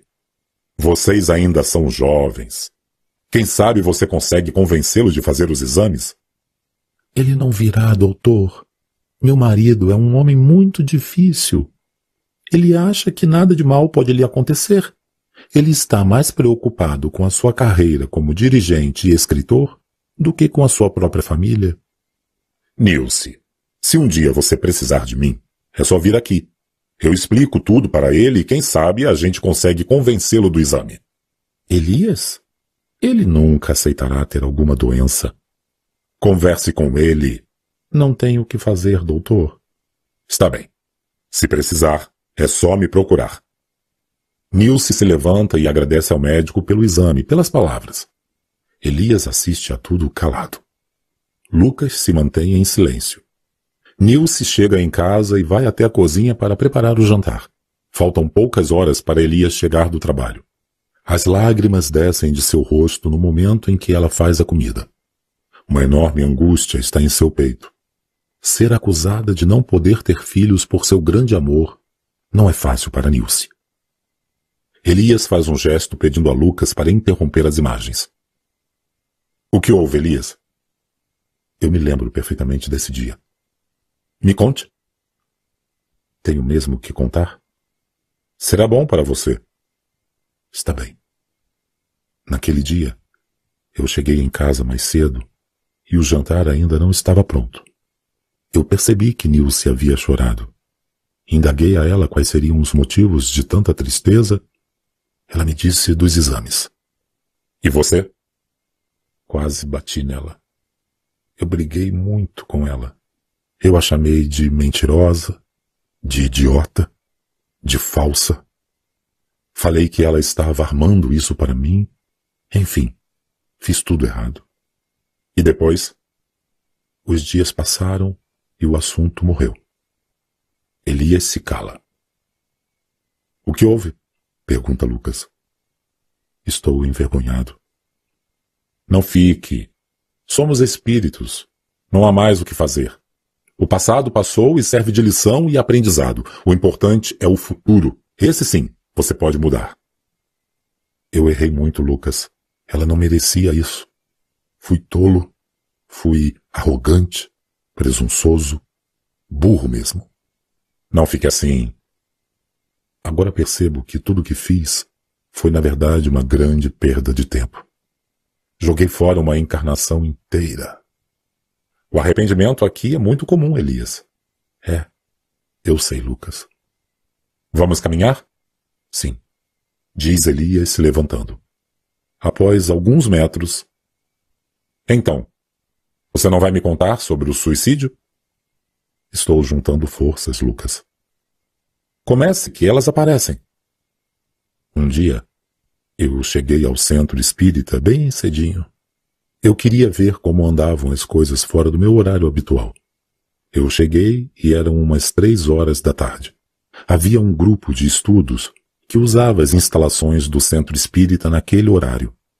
Como eu trabalhava, Nunca tinha tempo para inspecionar aquele pessoal. resolvi dar uma incerta para ver se as coisas andavam como eu determinava. Cheguei em silêncio, vi que todos estavam realmente estudando o Espiritismo. Olhei da janela do centro sem que eles me percebessem. Eu andava muito angustiado, as coisas não iam bem em casa. Eu e a Nilce mal nos falávamos. O nosso casamento estava indo de mal a pior, e naquele dia eu havia recebido uma advertência do meu diretor na empresa em que trabalhava. Eu estava vivendo o meu inferno astral. Foi quando ouvi a voz da Nilce vindo da cozinha do centro espírita. E o que você fez? Fui até lá sorrateiramente, como era de costume fazer. Eu gostava de fazer isso. Era como um general que vigia seus comandados. Ao chegar à cozinha, me escondi atrás de uma parede que dava acesso ao lugar e fiquei ouvindo a conversa da minha mulher.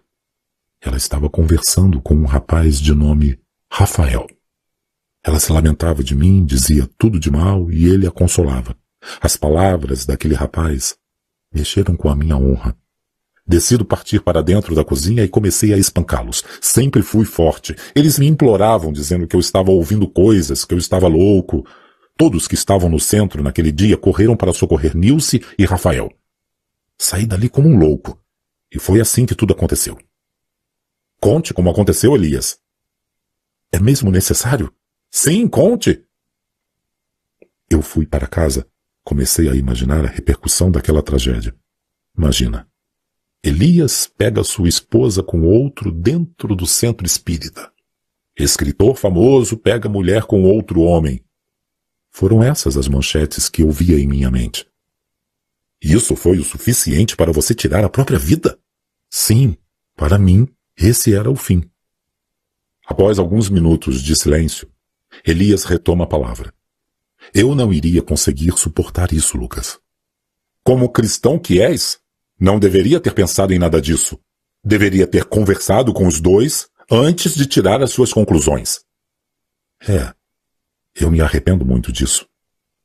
Acho que fui tentado a fazer o que fiz. Seu orgulho, sua vaidade, sua soberba lhe impuseram a morte. Agora sei que errei mesmo. Vamos ao centro espírita? Sim, vamos. Estou ansioso para ver as coisas por lá. Então me siga, disse Lucas acelerando o passo. Sois a razão de tudo. Creia, você não está sozinho. Osmar Barbosa. O Centro Espírita. Após algum tempo caminhando, e de Elias estar mais calmo e refeito da revelação sobre o suicídio, eles finalmente chegam ao centro espírita de que Elias foi presidente durante muito tempo. Olha, pintaram as paredes de verde. Que péssimo gosto! diz Elias ao chegar ao lugar. Você não gostou da pintura? Está horrível isso aqui, Lucas. Pois bem, você não está mais aqui para resolver isso.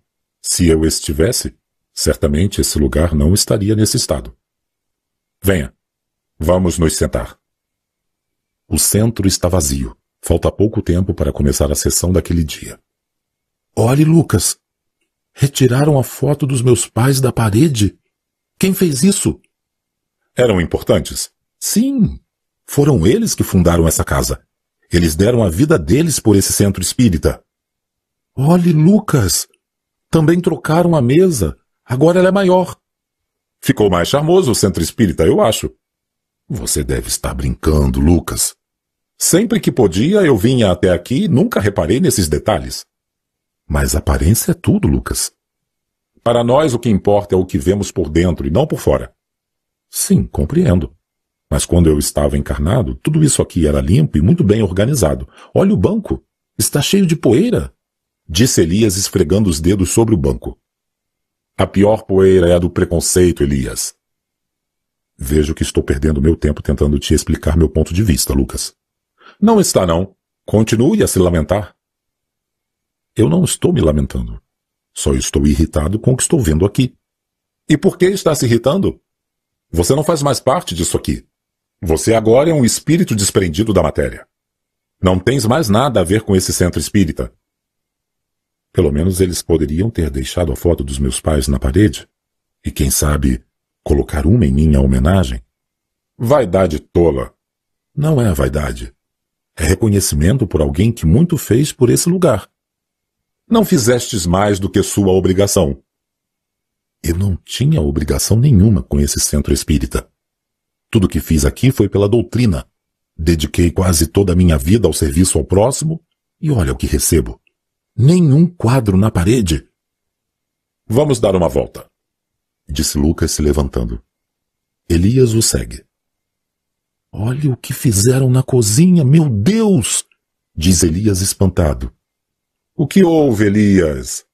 Mudaram tudo. Eu tinha construído um fogão de lenha para fazermos os eventos anuais de aniversário do centro espírita. Assim, economizávamos no gás e, além do mais, comida feita a lenha era um atrativo para que o evento rendesse mais dinheiro para as obras sociais. Modernizaram sua cozinha, Elias.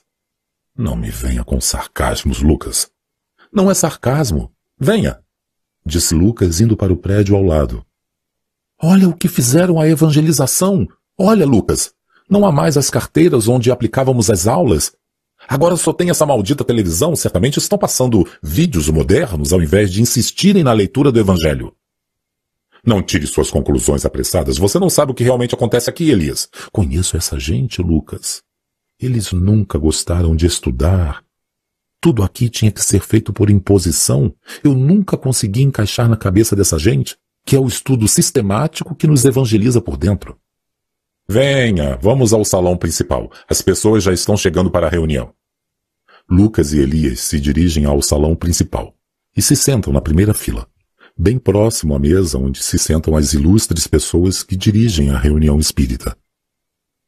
Não vejo ninguém, Lucas.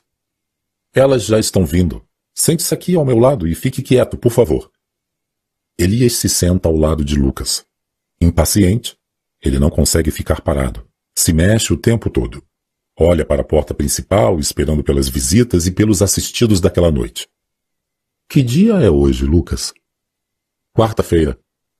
Hoje é o dia que mais enche aqui. É. Sim, às quartas-feiras, o salão costuma lotar. E quantas pessoas costumam vir a esse centro? Você não sabe? Vou lhe confessar que eu só estive aqui uma vez, e não foi em uma quarta-feira. Então você veio no sábado? Sim, era um sábado. E você gostou do que viu? Se tivesse gostado, eu teria voltado. O que fiz de errado? Por que você não voltou? Olhe, Elias, vamos fazer assim. Eu vou te levar até a reunião do dia em que eu estive aqui. Tire as suas conclusões. Pode ser? Sim. Obrigado pela oportunidade, Lucas. Venha. Feche seus olhos e me siga. Elias fecha os olhos. Lucas impõe sua mão sobre a testa de Elias, que volta no tempo à sessão espírita do segundo sábado de janeiro de um ano qualquer. Elias está sentado à mesa principal. O salão está repleto de pessoas. Sua esposa Nilce está ao seu lado. À direita, João Carlos, seu braço direito. No centro e sentada à direita de Nilce, Sabrina. A fila para o atendimento fraterno é grande, várias são as demandas levadas à mesa da direção. Chame a primeira, Sabrina, diz Nilce. Todos querem ouvir de você, Elias, uma orientação. Afinal, você é o famoso dirigente, palestrante, requisitado por diversas casas espíritas. Eu me lembro desse dia, Lucas.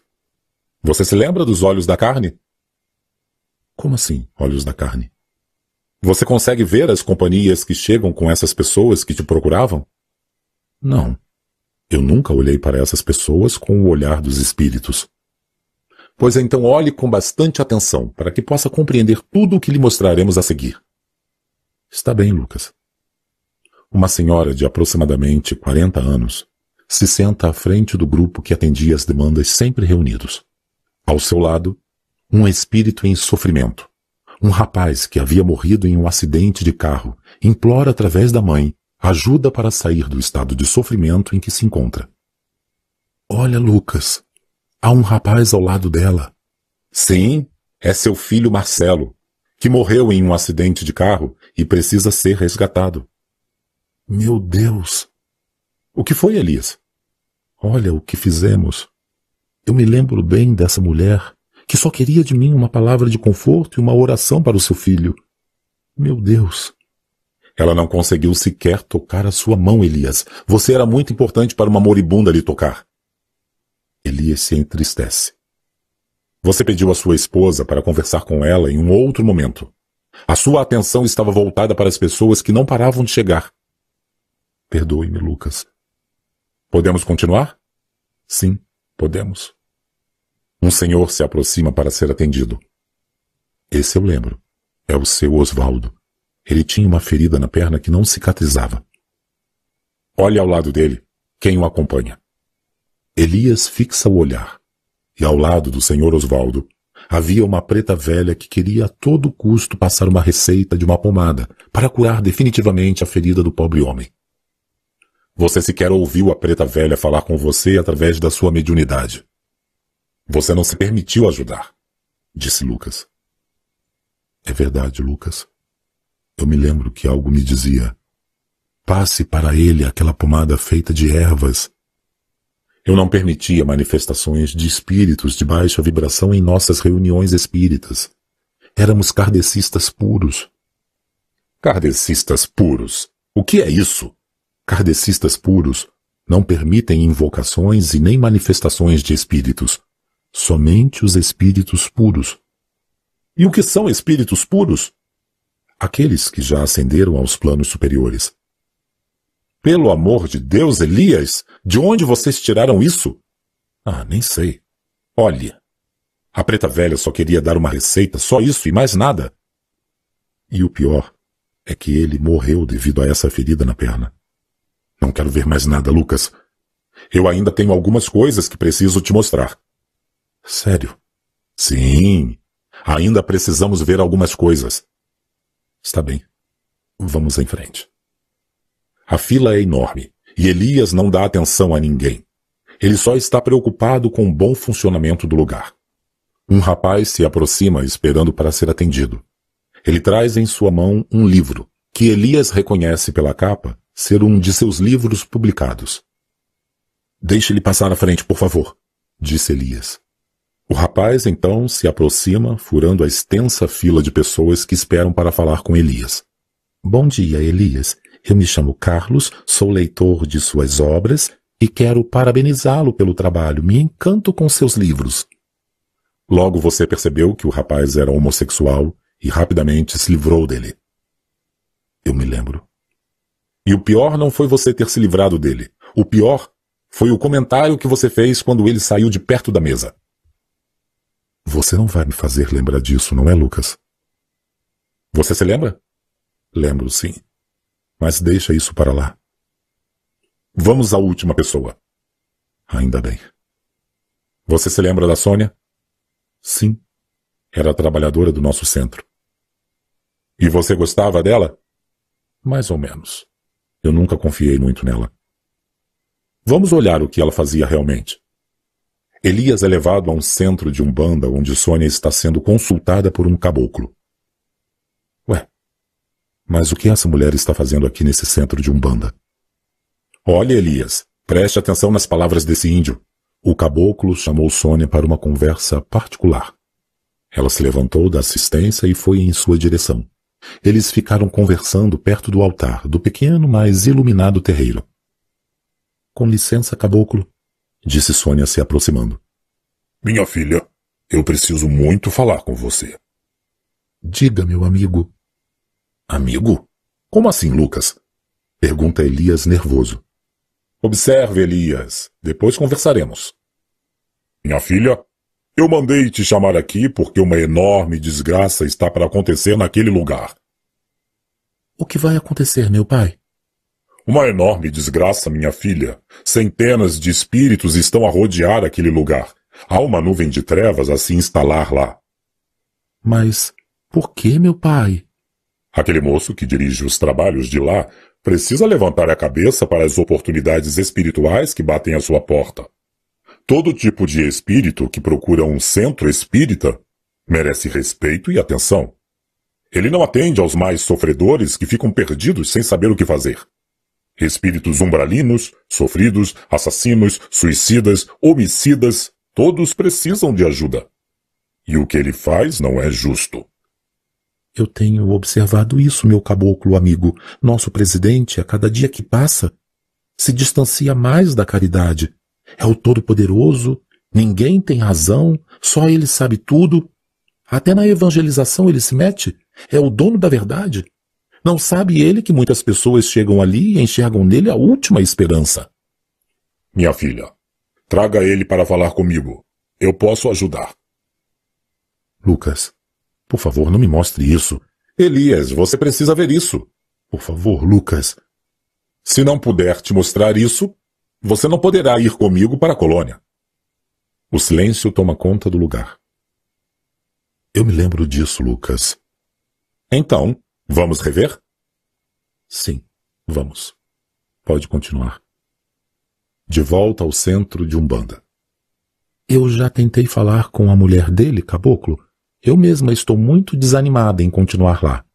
Mas você tem uma missão nessa obra, minha filha, e não pode desistir de lutar. É, o senhor já me falou sobre isso. Vamos fazer assim, eu vou te acompanhar. Tenha coragem e fale com o menino. Está bem, caboclo. Se o senhor diz que vai me acompanhar, amanhã mesmo eu vou até a casa dele para lhe falar. Dê a ele o seguinte recado. Diga que Raio Azul quer lhe falar. Está bem, caboclo. Assim falarei. No dia seguinte, Sônia vai até a sua residência e te espera chegar do trabalho. A sua esposa a recebe. Sônia, o que atrás a minha casa, querida irmã? Disse Nilce. Eu preciso falar com vocês. O que houve, irmã? Entre. Fique à vontade. Assim, Nilce convidou Sônia a entrar. Sente-se, irmã. Quer um café? Sim, Gostaria. Vou preparar. Venha, vamos nos sentar na cozinha enquanto passo o café conversamos. Assim, elas se sentaram na cozinha. Vejo que a irmã tem algum problema sério para conversar. Tenho sim, mas não é exatamente um problema, minha irmã. O que houve? Me conta. Tenho um recado para seu marido. Para o Elias. Recado? Que recado? Você sabe que, de vez em quando, eu vou lá no centro espírita da minha tia, a Helenice. Nossa, você ainda frequenta esses lugares? Hum, sim, frequento. Escolhas, né, irmã? Escolhas. São elas quem nos definem. Sim, são as minhas escolhas. Ontem, eu estive lá e o caboclo me chamou para uma conversa. Ele me disse que eu viesse aqui e abrisse os olhos do Elias. O mal está rondando o nosso centro espírita e ele quer falar com o Elias. Você acha mesmo que o Elias vai cair nessa história, Sônia? Acha mesmo? O Elias é um homem iluminado, olha os livros que ele escreve. Preste atenção na história do meu marido, irmã. Não caia nessa conversa fiada de centro de macumba. Eu sinceramente vim nessa hora de propósito.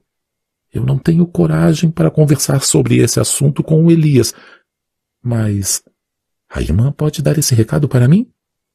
Eu posso até falar com ele sobre isso. Mas você já sabe qual vai ser a reação dele, né? Para mim, o que importa é entregar a mensagem. Eu falo com ele. O café está pronto. Obrigada. Após o café, Sônia foi embora e Nilce esperou você chegar, você lembra? Sim. Eu me lembro perfeitamente desse dia. Na noite anterior eu tive um sonho. E quando cheguei em casa e a Nilce me deu o recado do caboclo, confesso, minha alma tremeu. Me conte então o que você sentiu. Eu sonhei a noite toda com um índio que dançava em volta de uma enorme fogueira. Ele era um pajé e fazia um trabalho, não sabia muito bem o que era.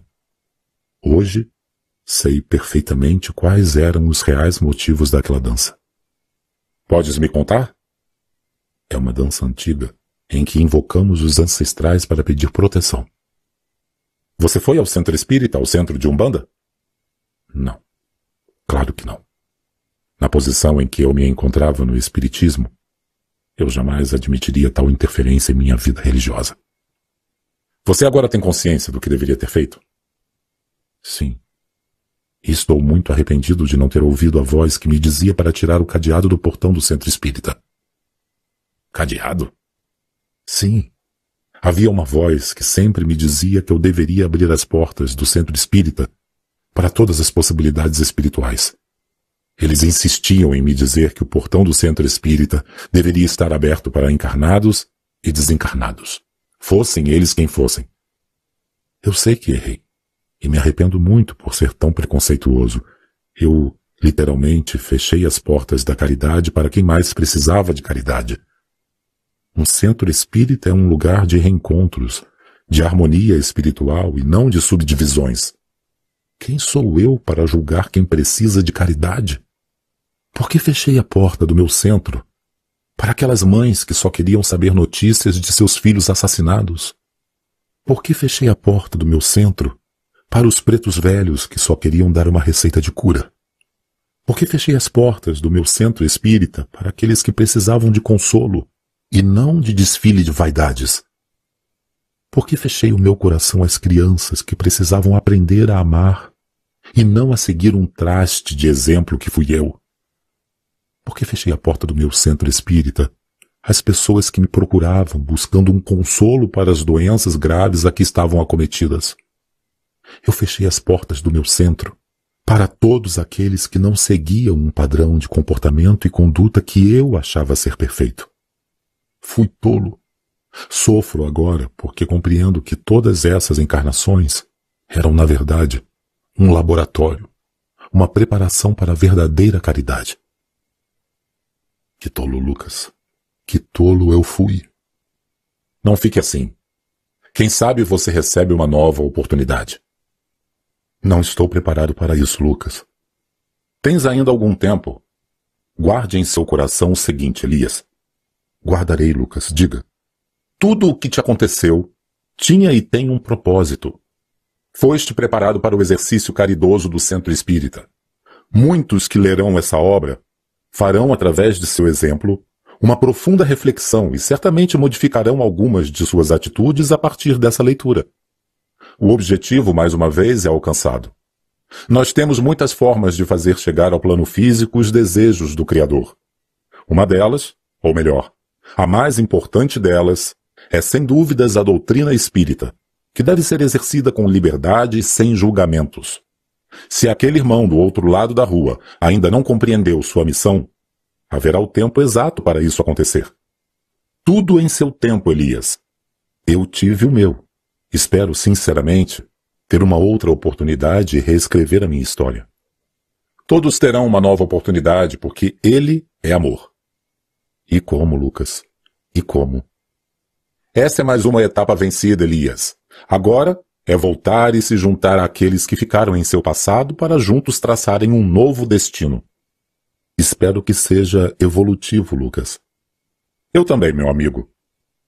Eu posso te fazer uma última pergunta, Lucas? Sim. E Nilce?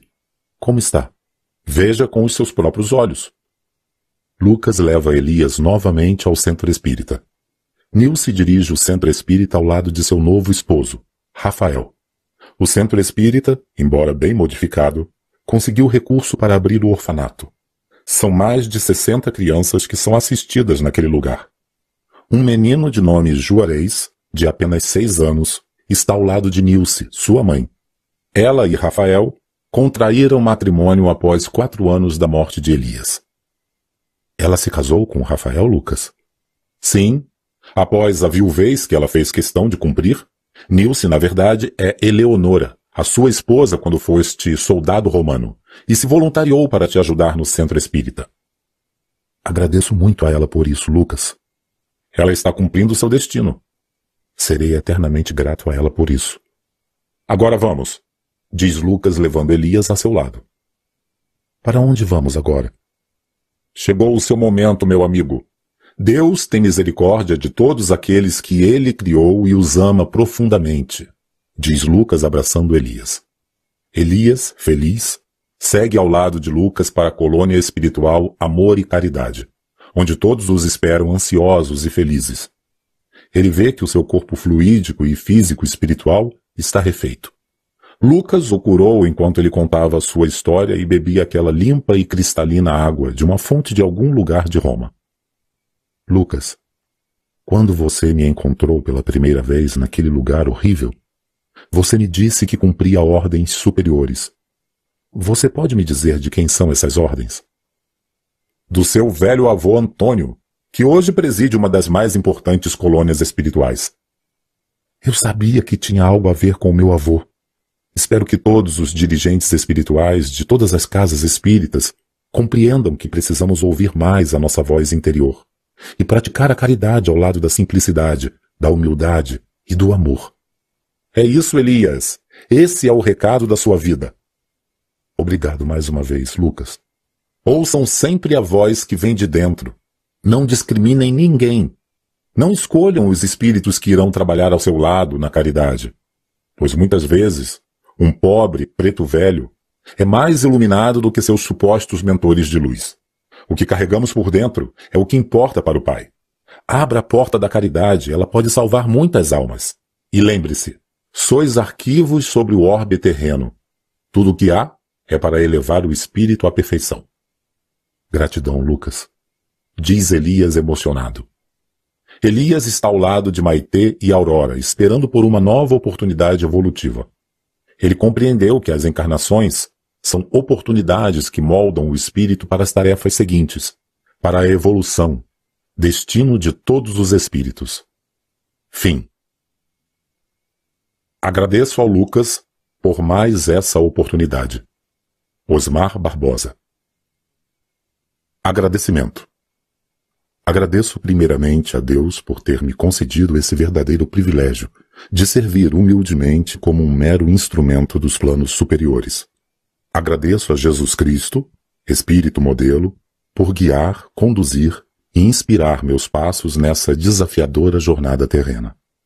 Agradeço a Lucas pela oportunidade e por permitir que essas humildes palavras, registradas neste audiolivro, ajudem as pessoas a refletirem sobre suas atitudes, evoluindo. Agradeço ainda a minha família pela cumplicidade, compreensão e dedicação. Sem vocês ao meu lado, me dando todo tipo de suporte, nada disso seria possível. E agradeço a você, ouvinte, e com sua colaboração, nos ajudará a conseguir levar a doutrina espírita e todos os seus benefícios e ensinamentos para mais e mais pessoas. Obrigado. A todos, os meus mais sinceros agradecimentos. Osmar Barbosa